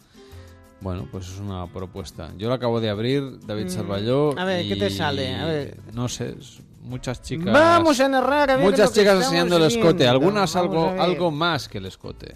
¿Cómo has dicho que se llama? Escote sin algas, básicamente. Ah, vale, bueno, y ver. otras cosas. Atención, vamos que se escapa el pelotón. Conforme, Vemos- conforme vas bajando hay más Hay pelotón. exactamente dos melones que están cogiendo cierta ventaja. La verdad es que destacan res- eh, conforme al resto, pero el pelotón lo veo bastante numeroso. Veo aquí muchísimas chicas. ¡Qué barbaridad! Mira, esta chica parece que quiere tener conversación. Atención, adelante, Mr. Chip. Queremos datos de Sí, esta sí, chica. sí, sí, es ¿Cuántas veces ha introducido Es una el- web de intercambio de información sobre agenda cultural. Vamos a ver. Paco Reyes, eh, recuérdame los horarios, por favor, de todos los encuentros de estas chicas. ¿Con quién han quedado? ¿A qué hora? Por favor, quiero datos.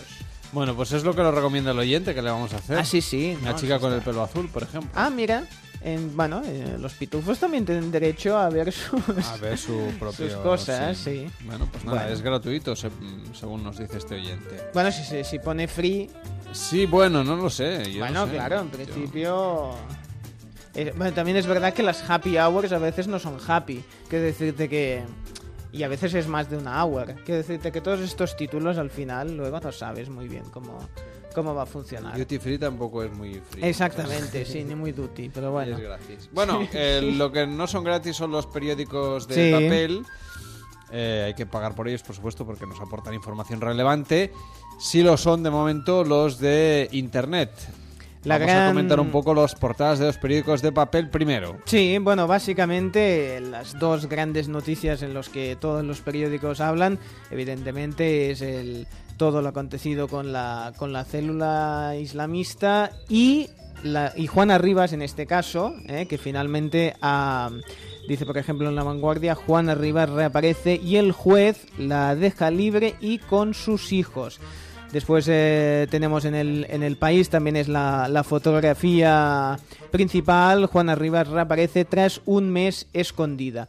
En la vanguardia, por eso, una de las fotografías que llama la atención es como una especie de selfie, una, una foto así alegre que se han hecho eh, Suárez y Messi con Neymar cuando parece que, bueno, eh, ya la distancia, pues bueno, han querido demostrar que siguen siendo amigos, los tres amigos, y dice Suárez y Messi se fotografían con Neymar el día que el Barça lo demanda. ¡Ah! Ya lo ven. Como diciendo eh, que están con el jugador y no con la, con la directiva. Bueno, quien quiera leer habían entre quedado líneas, ya previamente. Sí, pero bueno, es No todo sé yo un poco... mucho de- de sí. esto. Bueno, en el país leemos también Trump ordena un aumento de tropas en la guerra de Afganistán. El presidente de Estados Unidos cede a los generales la gestión del conflicto. Bueno, sí, que no, no va a ir, no va a ir el, ir ahí directamente, sino que, bueno, son los, los estrategas, ¿verdad? Aunque, bueno, también ha habido dimisiones en este caso. Y caos turístico en las CIES por la sobreventa de las navieras. ¿eh? Y en el país también recogen esta fotografía tan bonita de tanta amistad entre Neymar, Suárez y Messi. Pues noticias que nos llegan a través de los principales periódicos que han llegado a nuestra redacción y hay otros más que por supuesto encontraréis en vuestro kiosco de cabecera. Nosotros nos vamos a las noticias que también son gratis, las de la radio. Sí, las son cuatro, free, las son tres free. en Canarias. Estamos aquí para todos vosotros y a la vuelta una horita más de programa con muchas más historias. No os lo podéis perder porque hoy os vamos a contar, por ejemplo, un chiringuito fantástico y además tendremos la oportunidad de cocinar un poquito con Mireia Oh, Carbó aquí en Noches de Radio. Hasta ahora mismo. Las noches de radio son diferentes en Onda Cero. Son las 4, son las 3 en Canarias.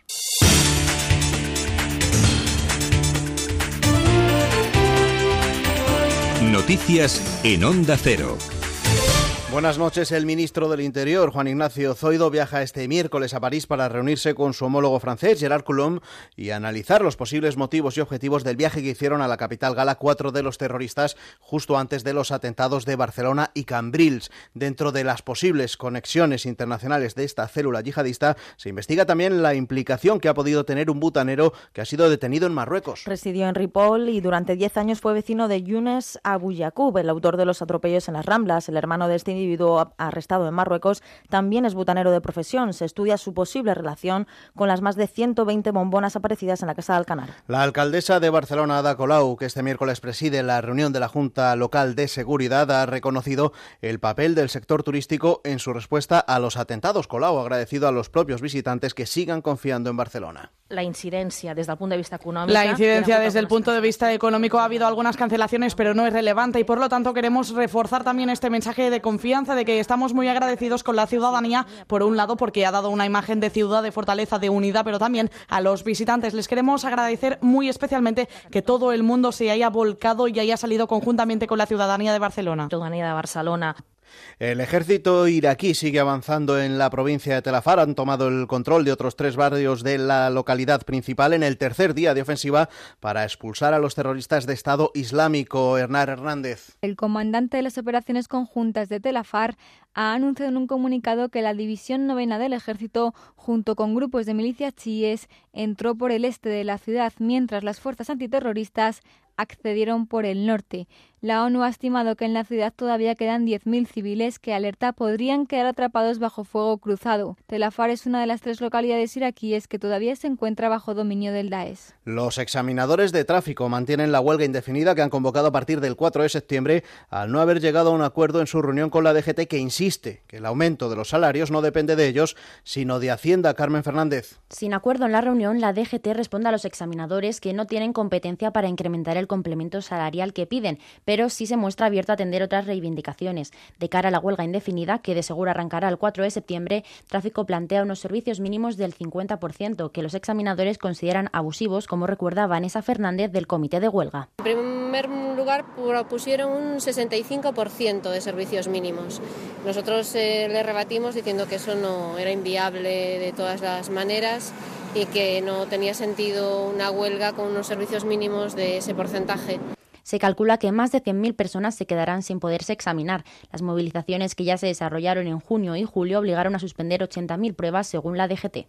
Un estudio revela que las mejores comunidades autónomas para trabajar son, ojo, Cantabria, Navarra y la Comunidad Valenciana. Más datos, Paula Benito. Estas tres comunidades encabezan la tabla con una puntuación superior a 6, mientras Canarias, Castilla-La Mancha y Galicia cierran la lista sin llegar al aprobado. La tasa de desempleo en algunas regiones sigue siendo alta, aunque evoluciona y presenta mejores datos, como explica Diego Barceló, investigador de ADECO. La tendencia va bien, se han creado desde el comienzo del 2003 hasta ahora prácticamente 1.700.000 puestos de trabajo y entonces en la medida que la economía siga creciendo y se siga creando empleo, pues la tasa de paro va a seguir bajando. Además, en cuanto a los salarios hay grandes diferencias. País Vasco y Madrid tienen los más altos con casi 2.000 euros brutos de media. Extremadura y Canarias ganan unos 600 euros menos, es decir, unos 1.400. En deportes, la selección española de baloncesto ya ha hecho oficial la lista de los jugadores que van a disputar el Eurobásquet que comienza ya la semana que viene. Lista sin novedades dadas las circunstancias de los 14 componentes del equipo en los últimos amistosos. Sebas Saiz y Xavi Rabaseda se quedan fuera de la convocatoria, mientras que Joan Sastre viajará con España en sustitución del lesionado Sergio Yul. En fútbol, empate a dos en el Sánchez Pijuán entre el Sevilla y el Istanbul Basaksehir, que permite el pase de los sevillistas a la fase de grupos de la Champions. Y en ciclismo, victoria en la cuarta etapa de la Vuelta a España para el italiano Matteo Trentin y sin cambios en la general. Así terminamos las noticias. Vuelven a Onda Cero cuando sean las 7. Serán entonces las 6 en Canarias y comenzará una nueva edición de Más de Uno. Ahora siguen en compañía de Noches de Radio. Síguenos por internet en ondacero.es.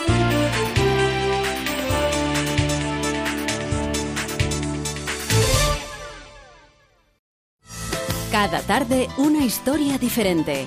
Gelo en verano. Debates, cocina, relatos de la historia. Citas de ocio, estrenos de cine y gente con mucho que contar. Cada tarde será distinta, tan sencillo como tener buena compañía. Gelo en verano. De lunes a viernes a las 4 de la tarde. Con Arturo Tellez. Te mereces esta radio. Onda Cero, tu radio.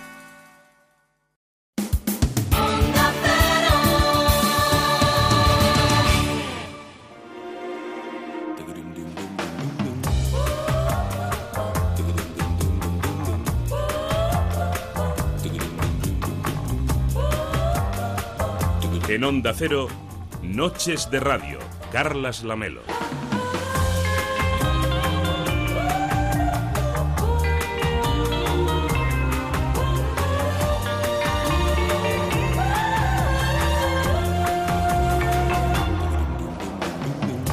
Cuatro de la madrugada y seis minutos, las 3 y 6 en Canarias. Esto es Noches de Radio. Enseguida vamos a saludar a David Calle para que nos ayude en nuestra inteligencia emocional, sobre todo ahora pensando en los oyentes que volvéis a la rutina, quizá la próxima semana, tal vez la otra.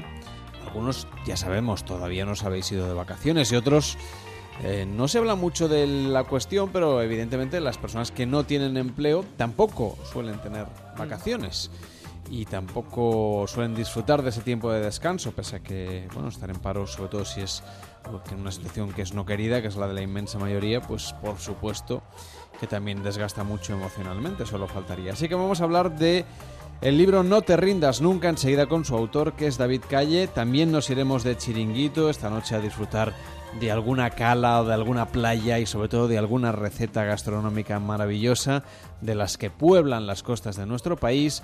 Incluso tendremos la oportunidad de visitar la escuela de cocina de Mireia Carbo. Así que por delante una hora de radio con muchas cosas aquí en Noches de Radio en Onda Cero. También en facebook.com barra Noches Radio, en arroba Noches Radio en Twitter y en la aplicación de Onda Cero cuando quieras en directo y a la carta.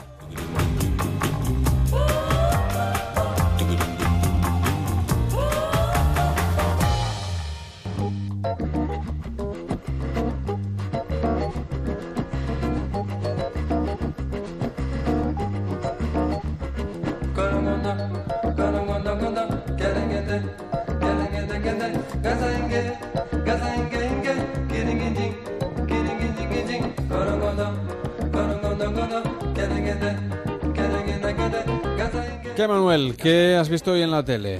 Pues mira, si quieres empezamos por Antena 3, que nos ha ofrecido esta noche la película Battleship. Así, para comenzar bien de testosterona. Venga. ¿Estás preparado? Pienso acercarme a él, mirarle a la cara. ¿Y qué le vas a decir? Su hija es lo mejor que me ha pasado en toda mi vida y sería un honor tener su permiso para casarme con ella. ¿Pero qué diablos le pasa? Pasó de recluta oficial más rápido que nadie en la historia de la Marina de los Estados Unidos. Pero nunca, jamás, he visto a un hombre echarse a perder más rápido. Lo que mi hija ve en usted es un misterio para mí. Disfrute de estas maniobras, Hopper. Serán las últimas que haga. ¿Qué coño es eso? Contacto desconocido en superficie. Puente, a mí no me sale nada en el radar. Prepare un equipo para investigar esto. ¡Hopper! ¡Te toca! Sí, señor. Sáquenle del agua y regresen al barco. No veo nada, señor. El radar no funciona. ¡Nos disparan! ¡Nos disparan! Bueno, menuda tensión se ha vivido en Antena 3 esta noche, entonces. Sí, la verdad es que sí. Ha sido una, una película de aquellos que les gusta la acción, yo creo que la, la han vivido bien. Una nave viene del espacio a dominar el mundo y ahí está el ejército norteamericano como siempre a librarnos a todos. Para resolverlo, mañana emiten The Code a partir de las 22.40 y hasta las 12.45, es decir, aún nos da tiempo de ver The Code y luego escuchar eh, Noches de Radio y hasta un trocito del transistor. Es, Pues sí, es un lujazo esto. ¿A que sí? ¿Verdad pues, que sí? Pues mientras, si os parece, en la sexta nos ofrecían la última de las películas de la saga del mago más leído entre los de mi generación, Harry Potter y las Reliquias de la Muerte, parte 2, el film en el que se pone punto y final a las andaduras del mago en la batalla final entre Potter y Voldemort. ¿Quién ganará? Pues no os lo voy a decir porque sería No, hacer spoiler. spoilers, no. Claro, y como que no es plan. Harry Potter, has luchado con valentía, pero has permitido que tus amigos mueran por ti en vez de enfrentarte a mí en persona. Esta noche, únete a mí y enfréntate a tu destino. Podemos acabar con esto. Podríamos mandar unos caramelos de menta a este señor. Sí, la verdad es que tenía siempre la voz un poco, un poco tocada y la nariz muy, muy para adentro. Sí, también, también se le ha tocado la nariz. Sí, yo creo que se hizo la, la operación con el mismo cirujano que se la hizo a Belén Esteban la primera vez y algo, algo falló. Y pues mira, hablando de Belén Esteban, nos vamos a Telecinco porque hoy No, no, no. emitían el mejor, peor programa favorito de la televisión veraniega de Me lo dices o me lo cantas. Y lo que he hecho esta noche es irnos hundiendo en el programa, ¿vale? Mm. Como si el fango se nos tragara. Vamos a empezar con una actuación, digamos, decente y desde ahí iremos hacia la decadencia, ¿vale? Así que vamos a empezar con Rocío Madrid y Alex Foriols, que nos han transportado hasta la gloria haciendo de Pelayo y Cristina Rodríguez. Disfrutad. Es nuestro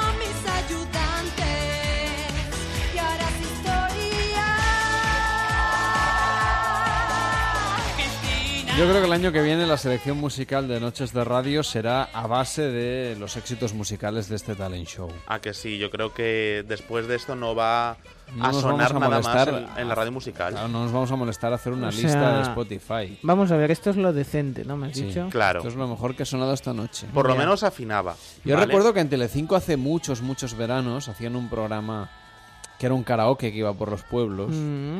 Ujú.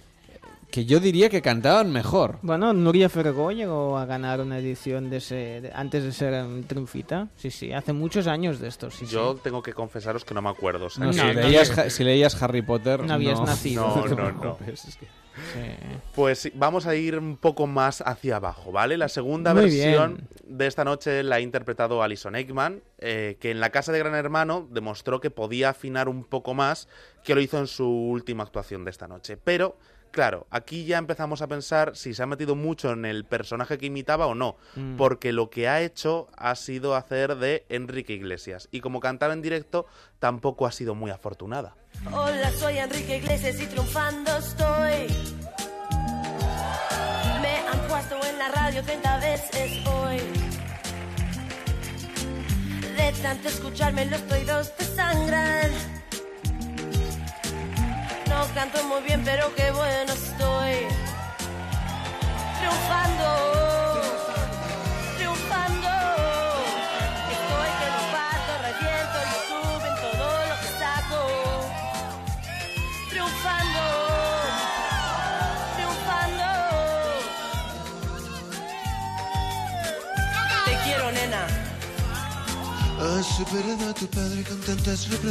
Y vamos a seguir... No, no, no, déjanos escuchar esta segunda parte. Claro, por esta- Dios, que no se entiende nada. Está haciendo de Julio Iglesias, ¿no? El otro. No, se supone que sí. Te has metido por entero, igualito que tu padre, que se siente muy Para todero. allá, papá. Tienes una edad. Qué duro ser Bueno, pues si es lo que dan en la televisión, nosotros no podemos hacer otra cosa que contarlo. Por eso, o sea que... Y vamos a irnos aún más abajo, ¿vale? Ahora hay que desafinar los oídos para poder apreciar de verdad el, el valor de la actuación, que de hecho no Pongan la onda media, oyentes del programa. Se sufre menos. Por ejemplo, el, el auténtico valor de esta actuación no reside en ella misma, sino en lo que no se aprecia, ¿vale? Claro. Eh, porque a partir de ahora, todo lo que antes pensábamos que era malo, ahora nos va a parecer algo menos malo. ¿vale? De hecho, yo creo que ya el pepinazo de Leticia Sabater no nos va a sonar tan mal, incluso podría llevarse algún que otro Grammy, así que, que sobrará en la academia. Ahora, para cerrar, os traigo la canelita en rama que ha Sí. dejado Ser- Sergio Alcover sobre el escenario tratando de imitar a Beyoncé al ritmo de las rebajas. Llegó el momento de los descuentos. A mí me encantan, pero me aplastan. En los grandes almacenes algo cambió. Todo el mundo preparado para la ocasión. Bueno, bonito y barato, esa es la misión. Pero no me afectan, aquí estoy yo. Las rebajas me ponen a. Un descuento es para mí lo más. Soy una bestia en el centro comercial. Por un rollo soy capaz de matar. Las rebajas me ponen a atacar. Un descuento es para mí lo más. Y en mi tarjeta el dinero vuela, ya verás cuando me toque pagar.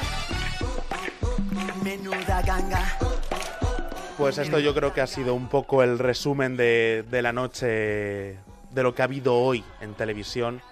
Después de esto yo creo que no se puede mejorar mucho. No, nos parece mía. muy bien ¿eh? este, esta selección Pero que has hace- hecho. Nos parece suficiente. de hecho, Suficiente, sí. Hace tiempo tortura la- para los oyentes. La ¿A NASA sí? buscaba gente, eh, voluntarios, para enviarlos a una misión sin regreso a Marte por el bien de, de la Pues humanidad. en- entrevistamos a algún candidato aquí en Noches de Radio. Yo no sé si fue No, el verano eh, pasado o el anterior. No es necesario que sean voluntarios, podemos mandar, eh, la ley lo permite, eh, cuando tú escuchas este, este tipo de cosas, puedes mandarlos a todos estos a, Pero ten- a que canten en Marte. Claro, y que lo retransmiten por, Ah, si quieren, por una sí. webcam y Por Periscope, hacen Periscope desde allí. que pero- hagan un Periscope me parece fantástico Sí. y quien quiera verlo, pues que lo haga. Pero hay que tener en cuenta que esas personas van a crear una nueva eh, civilización allí en Marte.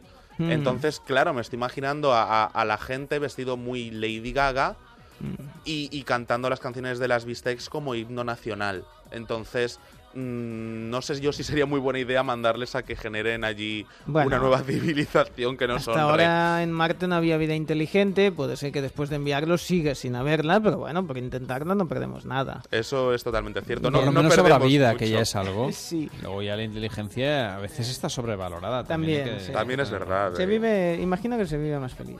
Bueno, Sí. ¿hay algo bueno que hayan dado hoy en la televisión, además de la película de Antena 3 y la de la Sexta? No, hoy porque no. para mañana, ¿cómo está el panorama? Tenemos, por ejemplo, yo sé que David Sarbollo es muy fan del Imperio del Desguace, Sí, que es un Sí. reality de Discovery que le gusta mucho. Pero y de sí, sí. Bones también. Bones también lo vemos en casa. sí. Y en The de la Kiss, Sexta. en The Kiss sucedió en urgencias. Sucedió en Este no lo he visto. No, es maravilloso. Este no lo he visto. Es maravilloso. Es gente que le pasan cosas muy bizarras hasta niveles extremos. Como Mm. por ejemplo, ponos un ejemplo de sucedió en urgencias. Una vez hubo, llegó un hombre que se había introducido un, en su casa, en su soledad, pues de esto que dices, ¿qué hago? Me aburro. Sí. Pues se introdució un bote de vidrio Sí. em, por el recto, Mm. con la mala suerte de que le, se le estalló dentro Ay, ¿qué Dios me mío. dices? y sangraba y era muy desagradable. Ay, Todo esto, lógicamente, son recreaciones, ¿vale? Pero mm, la verdad es que dije, no, no voy a probar este tipo de cosas en mi vida porque creo que... Haces bien, haces bien. No, no, no. O sea, ¿qué pensaría esa persona para hacerlo? No, por Dios, no. Y de fondo ponían la música de un poquito en la botella. No, me cago, imagino precioso todo. A que sí, todo muy Sí. Qué montaje más maravilloso. Bueno, Sí. pues esto es lo que dan mañana a la televisión ustedes mismos. Yo escucharía la radio. Pero vamos, que... eh, bueno, dan The Code, que ya lo hemos comentado, una, una Mm. película eh, de, de ladrones, Ujú. Que también es una propuesta curiosa. De abrigos. Esto lo dan en Antena 3, en la sexta dan Bones, Un lugar para soñar, que también es una película mm, dramática en este caso, en Telecinco. Maravillosa, maravillosa. Hombre, eh, y, y- y- y yo creo que me quedo con el Imperio del Desguace. ¿eh? Pero desguace. O el hospital, ¿cómo has dicho? ¿Hospital Bizarro? No.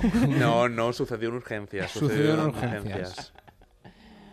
Qué bien. muy qué, bien. qué perversión del título de Sucedió en Manhattan. Sí, Está bueno, bien. Sí. No, pero la verdad es que The Kiss tiene. Bueno, y, y, y Ten también tienen bastante. Hay otra que mezcla un poco sexo y urgencias, que es El sexo me llevó a urgencias. que es como aún más. Es la de. Querías morbo, toma dos tazas y cómetelas. Sexo me lleva a urgencias, me parece Y hay fabuloso. una vez, es- lo estuve viendo y me. Ah, me- ya lo ven, señor Auteros. Todo es del triqui triqui y el traca traca, eh. que me Ah. encantó porque eran una pareja que se disfrazó y, y él se disfrazó como un, un esquijama de estos de los que se llevan ahora con el de, de que se llevan mucho en una tienda de, de ropa low cost Ajá. y la mala suerte es que llevan una Perdón, cremallera ¿quién lleva esquijamas? yo tuve un esquijama hace no mucho Yo también, pero tenía tres años.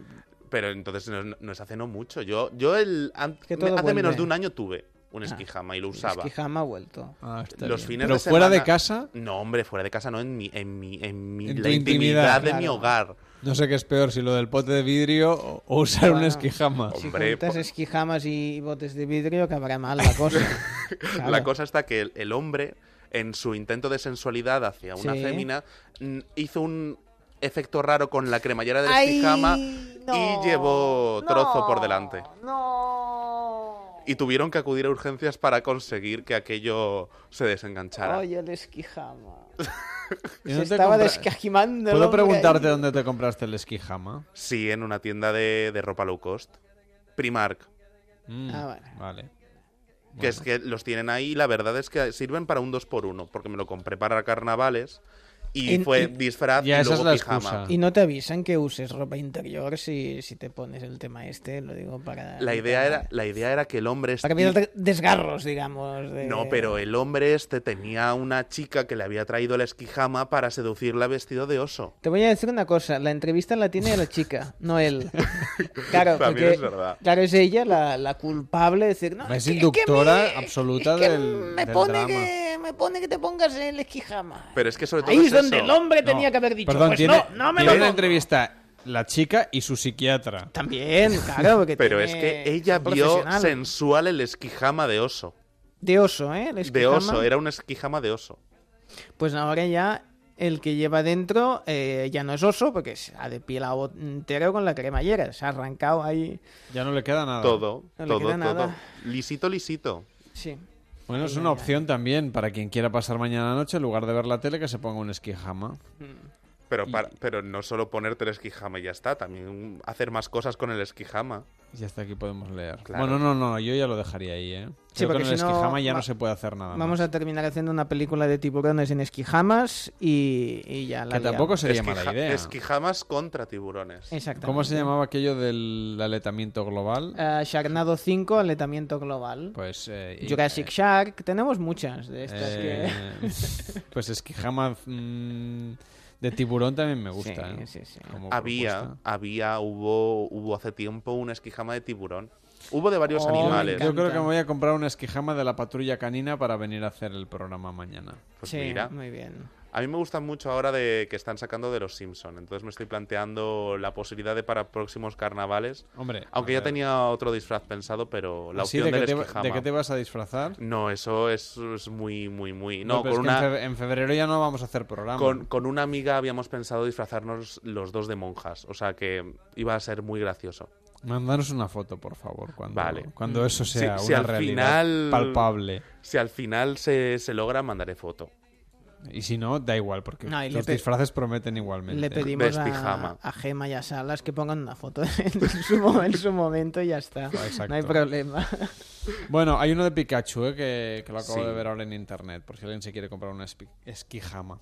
Bueno, que tengas un ratito agradable. Vamos a hablar de cambiar de vida. Ahora sí que vamos a hablar de psicología porque nos hace falta después de lo del esquijama. Vale, estupendo. Pues ahora nos escuchamos. Venga, hasta ahora mismo. Hasta ahora.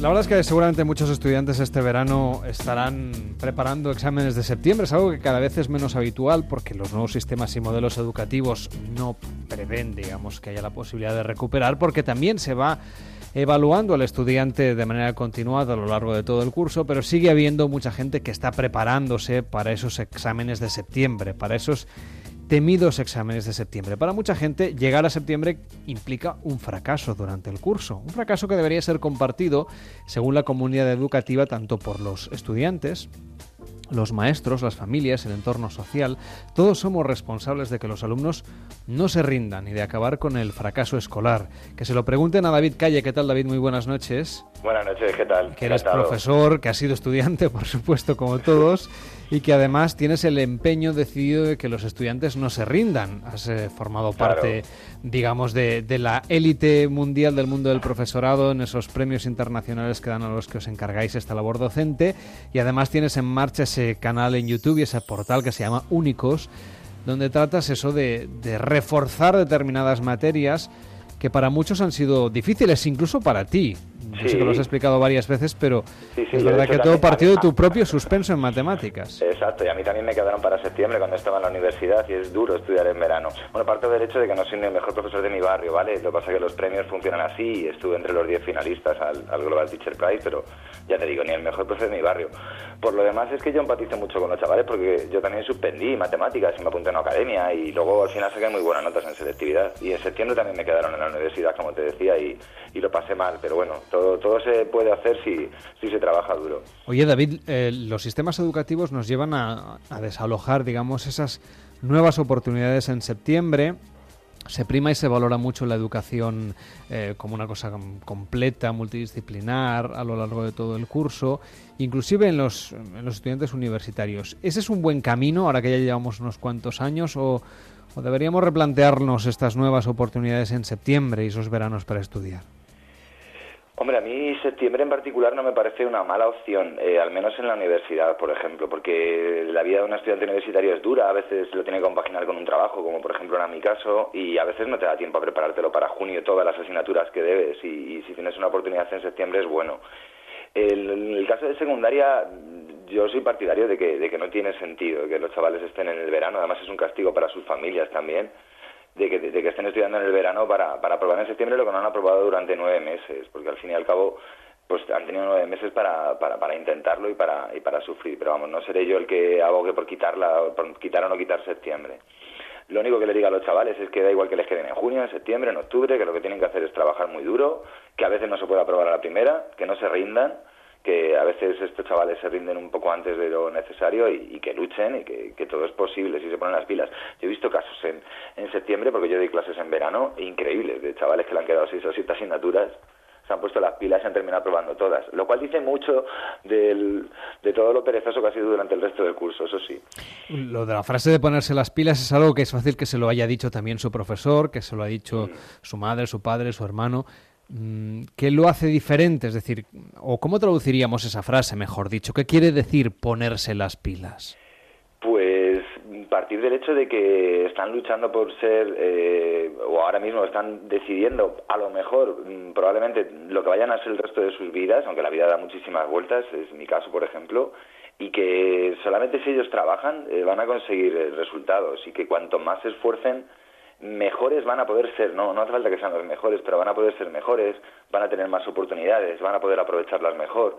Y hay que tratar de hacer, hacerles responsables de sus vidas y de sus problemas porque ya con 16, 17, 18 años ya son adultos sí, y tienen que empezar a pensar que, que la vida no va a estar siempre ahí debajo de sus padres y, y protegidos por ellos y, y que tienen que empezar a luchar por sus sueños, que al fin y al cabo es lo realmente importante, luchar por sus sueños y ser felices y, tratar de realizarse lo máximo posible. Y, y cuando empiezan a entender que, nadie se lo va a regalar y, que tienen que trabajar duro y empiezan a entender las cosas también, eso sí, pues empiezan a ponerse las pilas y empiezan a probar y empiezan a sacar buenos resultados. No conozco chavales que si se esfuerzan al máximo saquen malas notas o por lo menos no aprueben. Lo que pasa es que sí parece imprescindible que se quieran esforzar. Lo Sí. dices bastante durante, en fin, tanto en el libro eh, No te rindas nunca, como en los vídeos, como en todas las entrevistas que has concedido.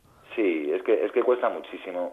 esta generación está muy desconectada. El, el modelo educativo tradicional, que es muy bueno y tiene muchas virtudes, no, no se ha adaptado a la sociedad en la que viven estos chavales todavía. Y son chavales que tienen eh, muchísimos otros inputs fuera, eh, redes sociales, eh, tecnología, YouTube, eh, miles de canales de televisión y series y un montón de cosas más. Y, y, su mundo no tiene nada que ver con el que, con el que tienen en clase en muchos casos y se desconecta muy rápido. Y si a eso lo juntas que son una generación menos tolerante al fracaso, que se rinde antes de lo necesario y que tiene menos resiliencia y, y, que les cuesta trabajar porque los tenemos súper protegidos. Yo soy padre también y, y me siento culpable en el mismo sentido y les damos todo muy fácil, pues pues este chaval pues se junta todo y, y te encuentras y yo me encuentro con profesores que me cuentan que tienen alumnos con 40 eh, con 40 chavales de los cuales 20 no están prestando atención desde el primer minuto y, y es muy complicado poder evolucionar con ellos y si no conseguimos que se conecten de alguna manera y, y yo es lo que intento y otros profesores también. ¿Y cuál es la tu receta, digamos, para los profesores? Vamos a pensar ahora en ellos. Decíamos al principio que esto es una tarea compartida que es Sí. propia de toda la sociedad, de los padres, de los estudiantes, por supuesto, de los profesores y de los que estamos por ahí, los periodistas, los que generamos información, eh, los que hacen entretenimiento. eh, todos tenemos, eh, pues esos sobrinos, hijos, niños a, a nuestro alrededor.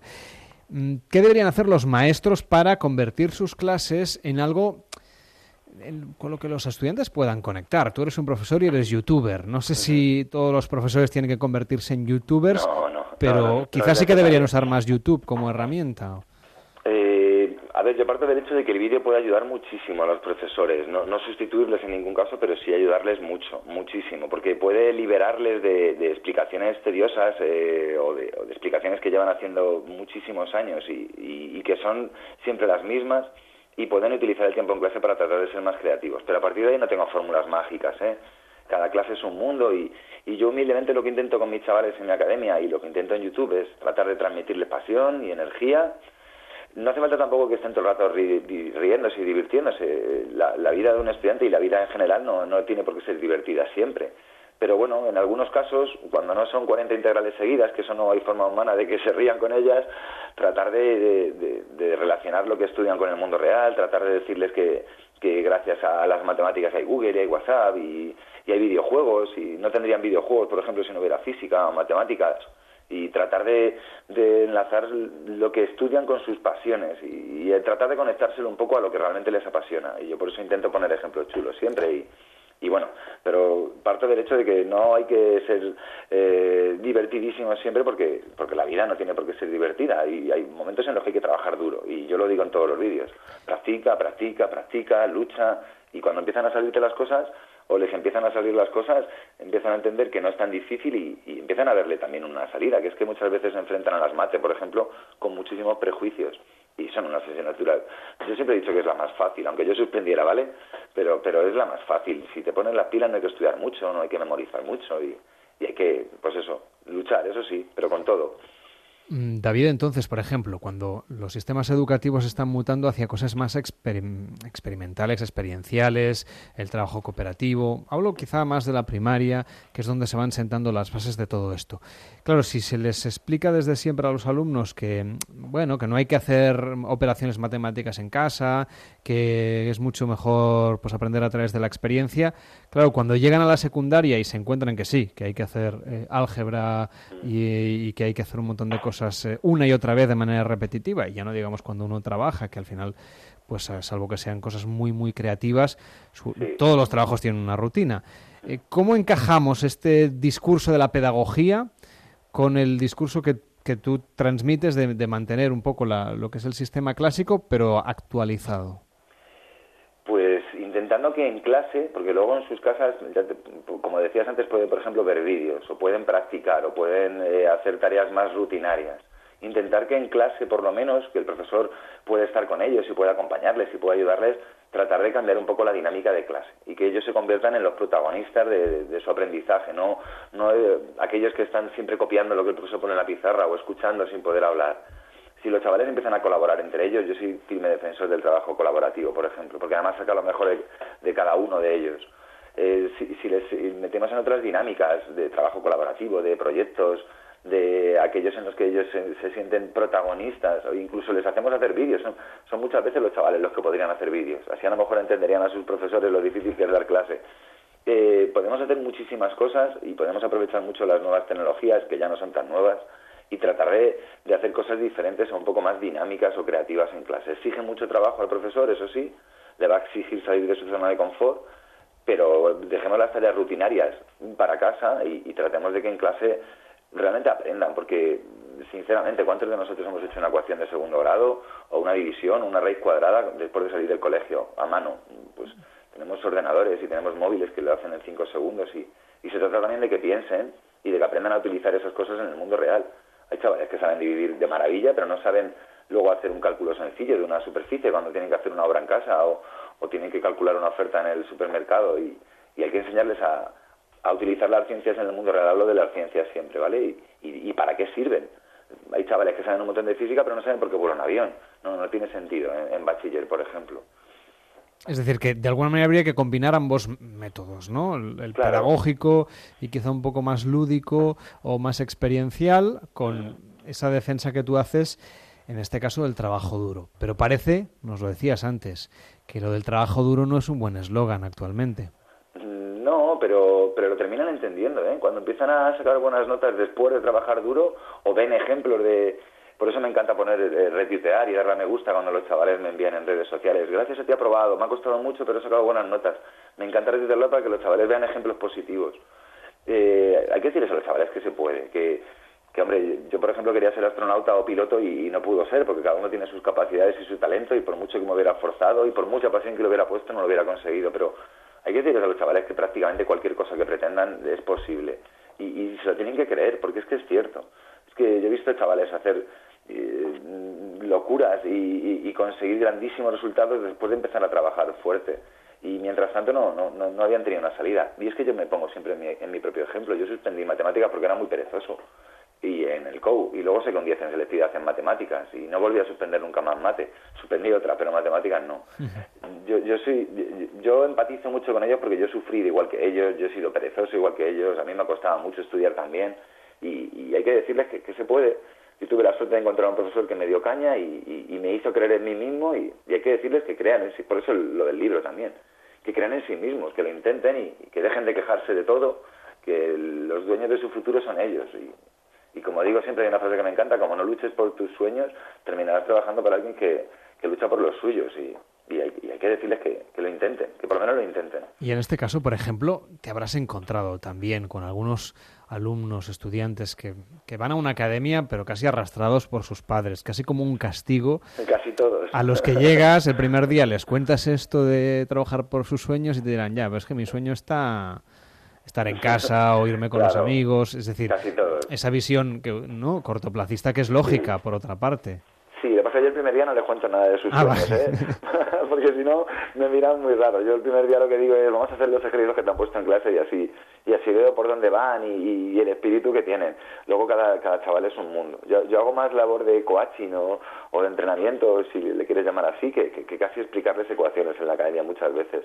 Porque cada chaval es un mundo y tiene sus preocupaciones y sus problemas en casa también y, y su mundo interior y, y hay muchas veces que descubrirlo antes de, empezar a saber en qué tecla tocar, porque cada chaval tiene una tecla a la que tocar y no siempre se consigue, ¿vale? Pero hay chavales que vienen encantados a la academia porque vienen a subir sus notas o porque o porque bueno no saben que, les puede ayudar y hay otros que sí que vienen arrastrados pero bueno para mí eso es solo un reto y me lo paso genial con ellos y, y cuando consigues resultados con esos chavales eh, es cuando sientes de verdad que, que tu labor de profe de academia es útil y, y suele valer eh Su- su- suele tener éxito pero pero vamos, no sé si será porque les explico bien las ecuaciones o, o porque lo que les suelto y las charlas que les suelto a lo mejor les sirve de algo. Lo de ser youtuber también les mola, ¿eh?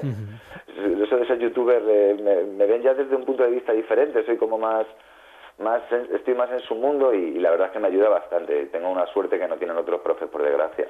Bueno, una suerte o que lo has trabajado, porque digamos tu tiempo te consume también lo de ser youtuber. Sí, sí, soy casi todo el del mundo. De hecho, en mi academia solo me roba, entre comillas, dos horas o tres al día y, y el resto es YouTube, redes sociales, la página web, eh, el email y todo lo que tiene que ver con únicos, que es un trabajo agotador, pero pero lo llevo muy bien y, y es más trabajo es el que, que el que tengo realmente en mi academia. En este caso, por ejemplo, claro, mm, cuando la gente te escribe, cuando la gente te, te manda preguntas, no sé si, si esa interacción que hay en el aula si se puede trasladar al- a la parte digital. En, en España, por ejemplo, están creciendo como la espuma las universidades virtuales. Y sus defensores te hablan de la flexibilidad, de lo que permite pues que un estudiante pueda trabajar y seguirse formando, que alguien que a lo mejor ya tiene un título universitario se saque otro o continúe sus estudios o se recicle. Pero hay el que te dice, ya, pero es que eso no estimula el espíritu crítico, no puedes hacer un seguimiento del estudiante, es mera transmisión de conocimientos, no hay otras cosas. ¿Cómo lo Sí. ves? Pues que tienes que tienes parte de razón. Para mí asistir a clase, por lo menos en etapas en secundaria, en bachiller, en, en- en primaria ya ni te cuento, es imprescindible, porque se adquieren un montón de habilidades sociales. Y en la universidad incluso también, porque así conoces gente y evalúas y hablas y criticas y, puedes eh, contextualizarlo todo mucho mejor. Pero también estamos, es cierto, en un entorno en el que, y con unas posibilidades tecnológicas que permiten que, por ejemplo, el uso del vídeo, pues, pues sume mucho a, a todo tipo de iniciativas, incluso universitarias. Hay universidades eh, famosísimas, Harvard, el MIT de Massachusetts, etcétera, que se están apuntando a, hecho- a utilizar vídeos para, y cursos online masivos para, para sus alumnos. Eh, te diría que, que en secundaria y en bachiller eh, asistir a clases es imprescindible, pero a partir de ahí es que tenemos que intentar entender que, que la sociedad en la que vivimos es esta, que los chavales tienen YouTube y aunque no te creas que pueda haber mucha interacción, los chavales eh, que están acostumbradísimos a incluso hablar con sus amigos sentados en un banco a través del WhatsApp, se consigue una relación personal muy fuerte entre ellos, aunque sea a través de redes sociales o a través de un foro de dudas en, el- en, en la página web, porque están acostumbrados a eso. Para, para ellos eso es una conversación, para ellos, eh, para ellos eso es una relación. Y, y, es- y hay mucha interactividad. Me envían WhatsApp contándome sus notas y, y- y hay mucho feedback de ellos constante y, para ellos no es ningún problema. Quizás para nosotros sí. Yo prefiero hablar con alguien y tomarme un café que, que whatsappear con él, pero para ellos no es ningún problema. Y, y no, no se despersonaliza, al revés. Se personaliza más porque ellos están muy acostumbrados a eso. Entonces, en este caso, cuando hablábamos de las nuevas tecnologías y la manera que tienen de, comunicarse estas generaciones ya digitales, tenemos que quitarnos prejuicios, tenemos que luchar contra esto, intentar ah, convencerles de las ventajas del trato individual y tú a tú y en persona y cara a cara y defendiendo ese café, o no, o deberíamos apuntarnos al carro también. el sentido común el que lo dicta todo. Evidentemente yo no le diría a los chavales, yo se lo digo a mi hija, por ejemplo, que no es que salga a la calle, que se que relacione, que, que, que, que hable con sus amigas, que se olvide un poco de las redes sociales, que suelte el móvil, que, que deje internet. Yo, yo se lo cuento, pero pero con sentido común todo todo es viable y si y se puede perfectamente compaginar unas cosas con las otras. Yo le digo a los profesores que las redes sociales no son enemigos de la educación y que se pueden hacer cosas chulísimas. El otro día me contaban un ejemplo súper chulo de un profesor de historia que había creado un grupo en Facebook y una página en Twitter y su- suponiendo o haciéndole imaginar a sus chavales que estaban en la Edad Media y que acababa de, de surgir la peste negra, que era una epidemia que estaba asolando Europa. Y que fueran periodistas o que intentaran ponerse en la piel de los posibles periodistas que, que vivieran en esa época y que contaran lo que estaba ocurriendo, como si vivieran realmente en la Edad Media. Y, y, lo, y lo, lo petó porque ya no solo se apuntaron sus chavales, sino mm, cientos de, personas, miles de personas más que, que les gustó la idea y que, y que compartían fotos e incluso hicieron vídeos y, y- y consiguió que sus chavales entendieran todo lo que ocurrió en la Edad Media gracias a, gracias a Twitter y a Facebook. O sea, se pueden hacer muchas cosas. Evidentemente, yo les digo a los chavales que dejen YouTube, que no estén cuatro o cinco horas viendo vídeos de otros contenidos que no les aportan nada y que traten de utilizarlas en su beneficio. No tiene sentido que pasen horas mirando el Instagram y dándole me gusta indiscriminadamente a las fotos de, de otra gente. Yo les digo, haz fotos tú. Eh, no sé, hay que tratar también de que salgan un poco de su zona de confort y, y que, y que también, ya que no pueden soltar el móvil de las manos, traten de utilizarlo de la mejor manera posible. Es complicado, ¿eh? Es que es muy complicado. Yo siempre digo que si hubiera tenido internet o una PlayStation cuando era pequeño, a lo mejor nunca habría sido ingeniero porque habría estado todo el día jugando. O no habrían podido sacarme de delante del ordenador mis padres. Es complicado, hay que tratar de entenderlos y, tratar de, de, si no puedes vencer a tu enemigo, pues, pues unirte a él. Bueno, pues seguiremos los consejos tanto que nos das tú a través de Únicos, este portal web donde cualquiera, ¿eh? incluso los adultos, pueden acercarse a repasar cosas. Yo, si ahora tuviera que hacer, ya no te digo una integral, es que yo, David, si tuviera que ponerme a hacer una división clásica, no sabría. Esos vídeos se los dedico O a sea, los sabría padres. dividirla de memoria, pero no sabría cómo hacer la operación. Es que no lo recuerdo, ¿eh? De verdad, por más que me pusiera. Tendría que volver a ver tus vídeos, David. Que vaya muy bien, muy buenas noches. Nada, muchas gracias, ha sido un placer. Este verano, Noches de Radio, con Carlas Lamelo.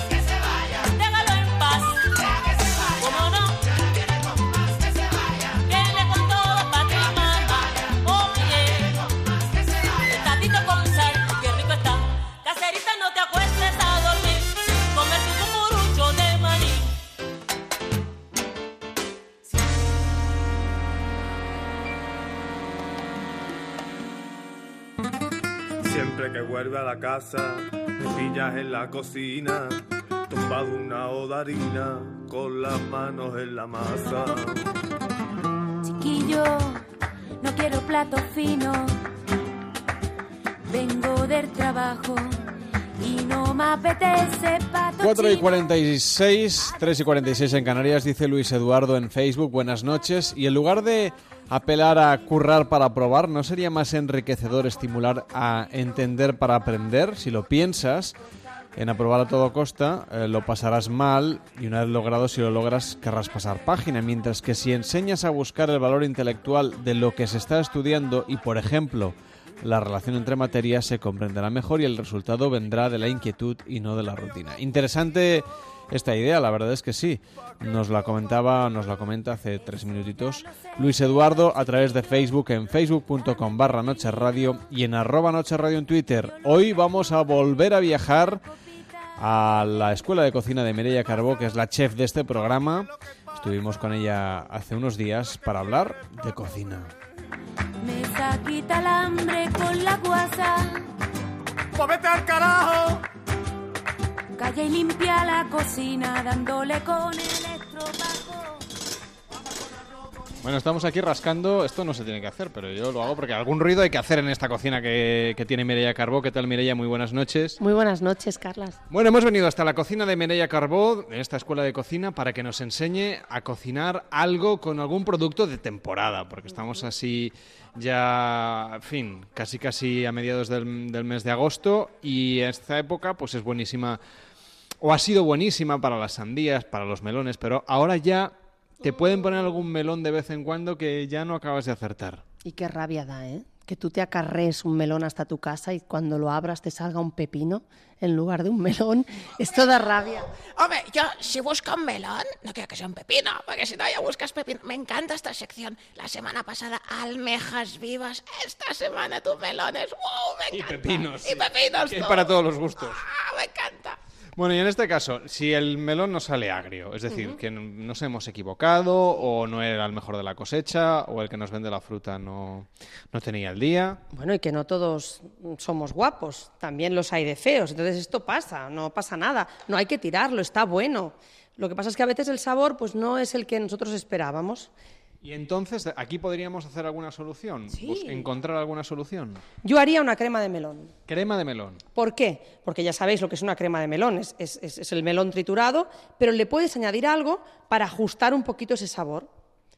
Que si te lo comes tal cual, pues vas a notar ese sabor que no está bien, pero si yo lo mezclo con algunas cositas, pues puedo conseguir no tirar ese melón. Bueno, y si no nos hemos equivocado de melón y lo queremos hacer, de- porque realmente hoy nos apetece una crema de melón, ¿el melón cómo lo tenemos que comprar? Si, si no lo vamos a comprar ya pasadito. Mira, yo me fío mucho de mi frutero. Eso es muy importante.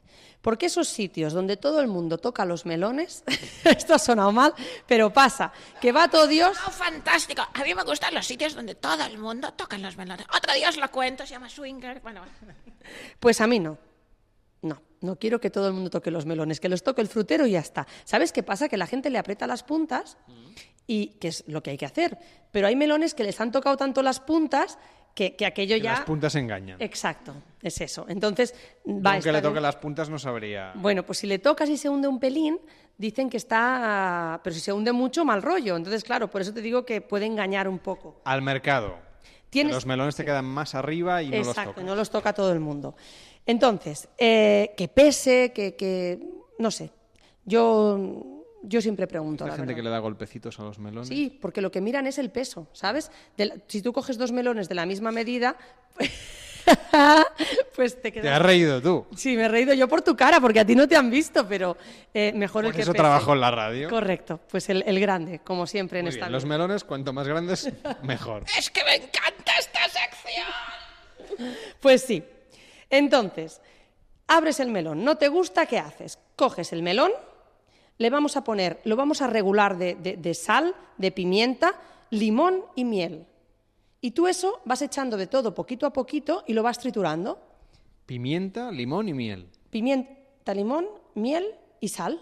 Sal, sal es importante, ¿eh? ¿Pero cuánto de cada? Un pellizquito de sal, un pellizquito de pimienta, unas gotitas de zumo de limón y una cucharada de miel. Trituro, pruebo y a partir de ahí ajusto. Mm, Le pongo, pues yo qué sé, quiero que tenga un... Quiero matarle un poco el sabor este, pues un poquito más de limón. Quiero, ¿sabes? Lo vas regulando, ¿sí? Y eso en la nevera. Y cuando está muy frío es cuando lo vuelvo a probar y lo vuelvo a ajustar. Porque una cosa es probarlo en caliente y otra cosa es probarlo en frío. Cambian de gusto los melones. Entonces, luego lo serviría bien frío, con unas virutitas de jamón de pato, por ejemplo, para cambiar un poco, pues si no con unas virutas de jamón, de un buen jamón. Y al momento de servirlo, si tenéis cava o champán, pues una copita por encima de la crema y haréis una crema de melón al cava o al champán. Crema de melón con cava brut, eh, brut mejor, ¿no? Para Hombre, para cocinar. mí sí, para mí sí, para cocinar, para beber y para bañarme si hace falta. Bueno, Para si mí. te tienes que bañar ¿Te en cava. imaginas? ¿Te imaginas? Oh, En fin, guay. será porque te ha tocado la lotería. Sí. Pues crema de melón con cava brut y virutas crujientes de jamón de pato en este caso. ¿Hay algún secreto para coger no el melón, sino el jamón de pato? No. ¿Te fíes de tu Por charcutero? supuesto, Eso sí, no tiene, no tiene más. Tiene mayor No tiene secreto. mayor secreto. Bueno, ¿qué otras cosas tienes aquí en la cocina que pudiéramos explicar, por ejemplo, para que la gente tenga, tenga en cuenta algún... Las máquinas, las maquinitas que tendría, los pequeños electrodomésticos. Ah, a ver, por ejemplo, ábreme el, el armario de los eh, eh, pequeños electrodomésticos de cualquier cocina, así un poco... Pero tienes pocas cosas. Yo cuando veo Sí. Top Chef y veo que tienen ahí mm, arsenal de todo tipo... No, no, no, hay que tenerlo justo y lo, y lo preciso. Yo, por ejemplo, una de mis... mm, No quiero tener nada en una... en- es una escuela, ¿eh? pero no sacamos nunca una maquinita que cueste más de 30 euros. No me parece bien, que no sea algo que todo el mundo no pueda tener. Yo tendría una balanza, una balanza, bueno, esta es así como muy mona, pero una balanza digital, porque te permite pesar 20 gramos, 25 y 30, ¿sabes lo que quiero decir? En cambio, las balanzas romanas no las soporto, porque la aguja nunca está en su sitio y no, no, no. Incluso te diría que son difíciles de encontrar ya. ¿Sí, tú crees? No lo sé, no lo No sé. sé, Yo no- siempre no las veo digitales. Luego un Turmix, un Turmix, evidentemente. Una batidora, ¿no? Un brazo, un brazo de cocina. Con los tres aparatos. Me la compraría con, a ver, El brazo de Espérame, cocina para empezar, luego las varillas, por si hay que montar unas claras. Exacto, porque la gente por ahorrarse un poquito a veces no se lo compra todo, porque lo más importante para mí es esto, Ay, Ya, el- el- la picadora. esto, esto, la picadora, el robotito ese de cocina que se le pone abajo al, al, al Turmix es maravilloso, con las cuchillas estas que luego gira, ¿sabes? Le va... Esto es Va lo que cortando, sí. ¿sí? Y, y eso es media vida. Tú quieres hacer un sofrito, pones aquí la cebollita o lo que sea y, Y la mitad, sí, es, esto es fantástico. Sí, es verdad. Es, es- es muy bueno esto. Luego, también tendría, si te gusta hacer postres, lo de montar la nata, esto, ¿ves? El- el- las dos varillas estas de, de- ¿sabes lo que te quiero decir? Las, las de montar la nata, las, la Sí, maquinita que le pones las la, dos la batidora, vamos, Sí. batidora con dos varillas. Exacto, porque esto está preparado para montar nata, para montar claras y si te gusta hacer postres en casa, pues vale la, vale la pena. Y esto es barato, me has Esto dicho, es barato, esto vale 30 euros si llega, ¿eh?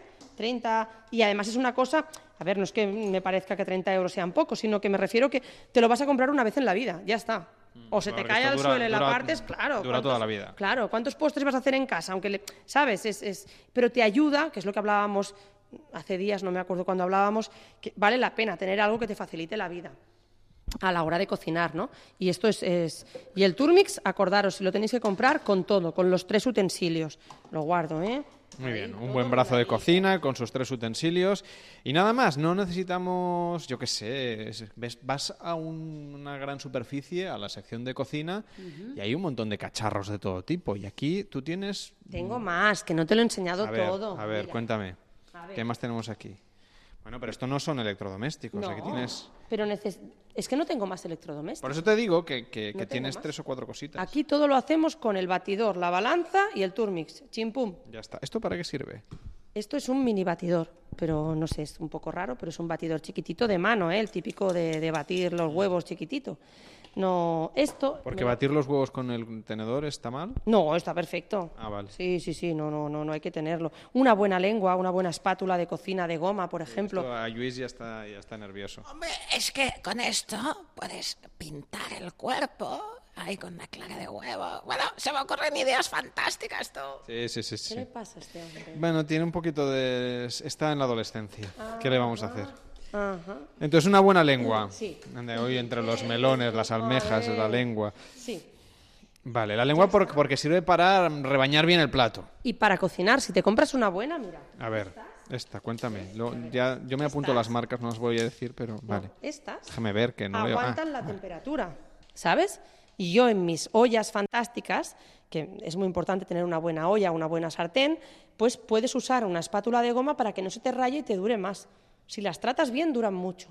voy a apuntar luego El la marca de las día cosas. hablaremos de sartenes, venga. Venga, la semana que viene sartenes. Gracias Mireia Carbó por, por dejarnos entrar en tu cocina. Los micrófonos de Noches de Radio han venido hasta tu escuela de cocina hoy para aprender a hacer una crema de melón, pero también a saber que es importante una buena lengua en la cocina. Buenas noches. Buenas noches. Este verano, Noches de Radio con Carlas Lamelo.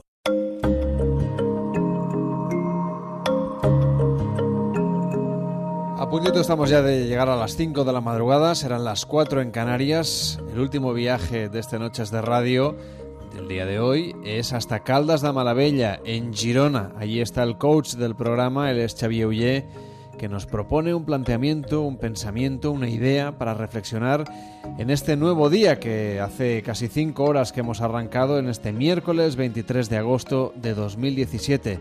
¿Qué tal Xavier? Muy buenas noches. Buenas noches, Carlas. Mi propuesta para un día mejor hoy pone el foco en la tendencia al naufragio. A menudo avanzamos a la deriva y encima nos quejamos de nuestra mala suerte. En realidad, lo que ocurre es que andamos desnordados a la aventura y sin un rumbo definido, y no nos damos cuenta del riesgo que ello conlleva. Cuando esto ocurre, es, es absolutamente indispensable revisar actitudes y valores, identificar nuestro propio punto de partida y decir hacia dónde nos queremos dirigir.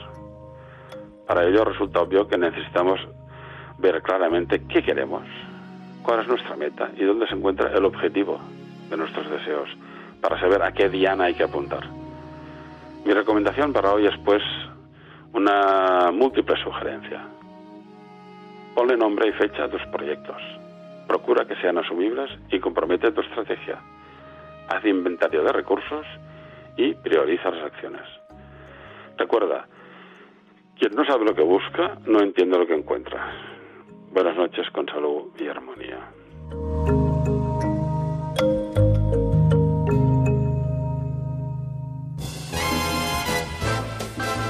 Pues ya lo tenemos, hemos llegado al final del programa. David Sarballó ya lo tiene todo a punto para irse a su casa. Sí, Todo sí, sí. listo, ya saben los oyentes que David Sarballó sale corriendo de la radio. Literal. Pero es porque se va a hacer footing hasta ahora. Sí, Bueno, sí, sí. footing, esto es muy de los 80. Running, ¿no? ¿Le llamáis ahora? Voy, mm, correr. Correr. Yo le llamo correr. Correr. sí. ¿Llegas antes a casa? ¿Que, que haciendo running, sí. No, que de otra manera, digo. Sí, pues sí, sí, casi, casi. Sí. Más Y cansado. Encima te ahorras, te ahorras el metro, te ahorras el, el, eh, el Va, bus nocturno. lo- luego toca ducha, eso sí. Bueno, bueno, ya claro, está sí, bien. lo comido por lo servido. Sí. Bueno, pues nada, mañana volvemos, será la misma hora a partir de la una y media, las doce y media en Canarias, aquí en Noches de Radio, después del Transistor en la sintonía de Onda Cero. Que vaya muy bien, muy buenas noches.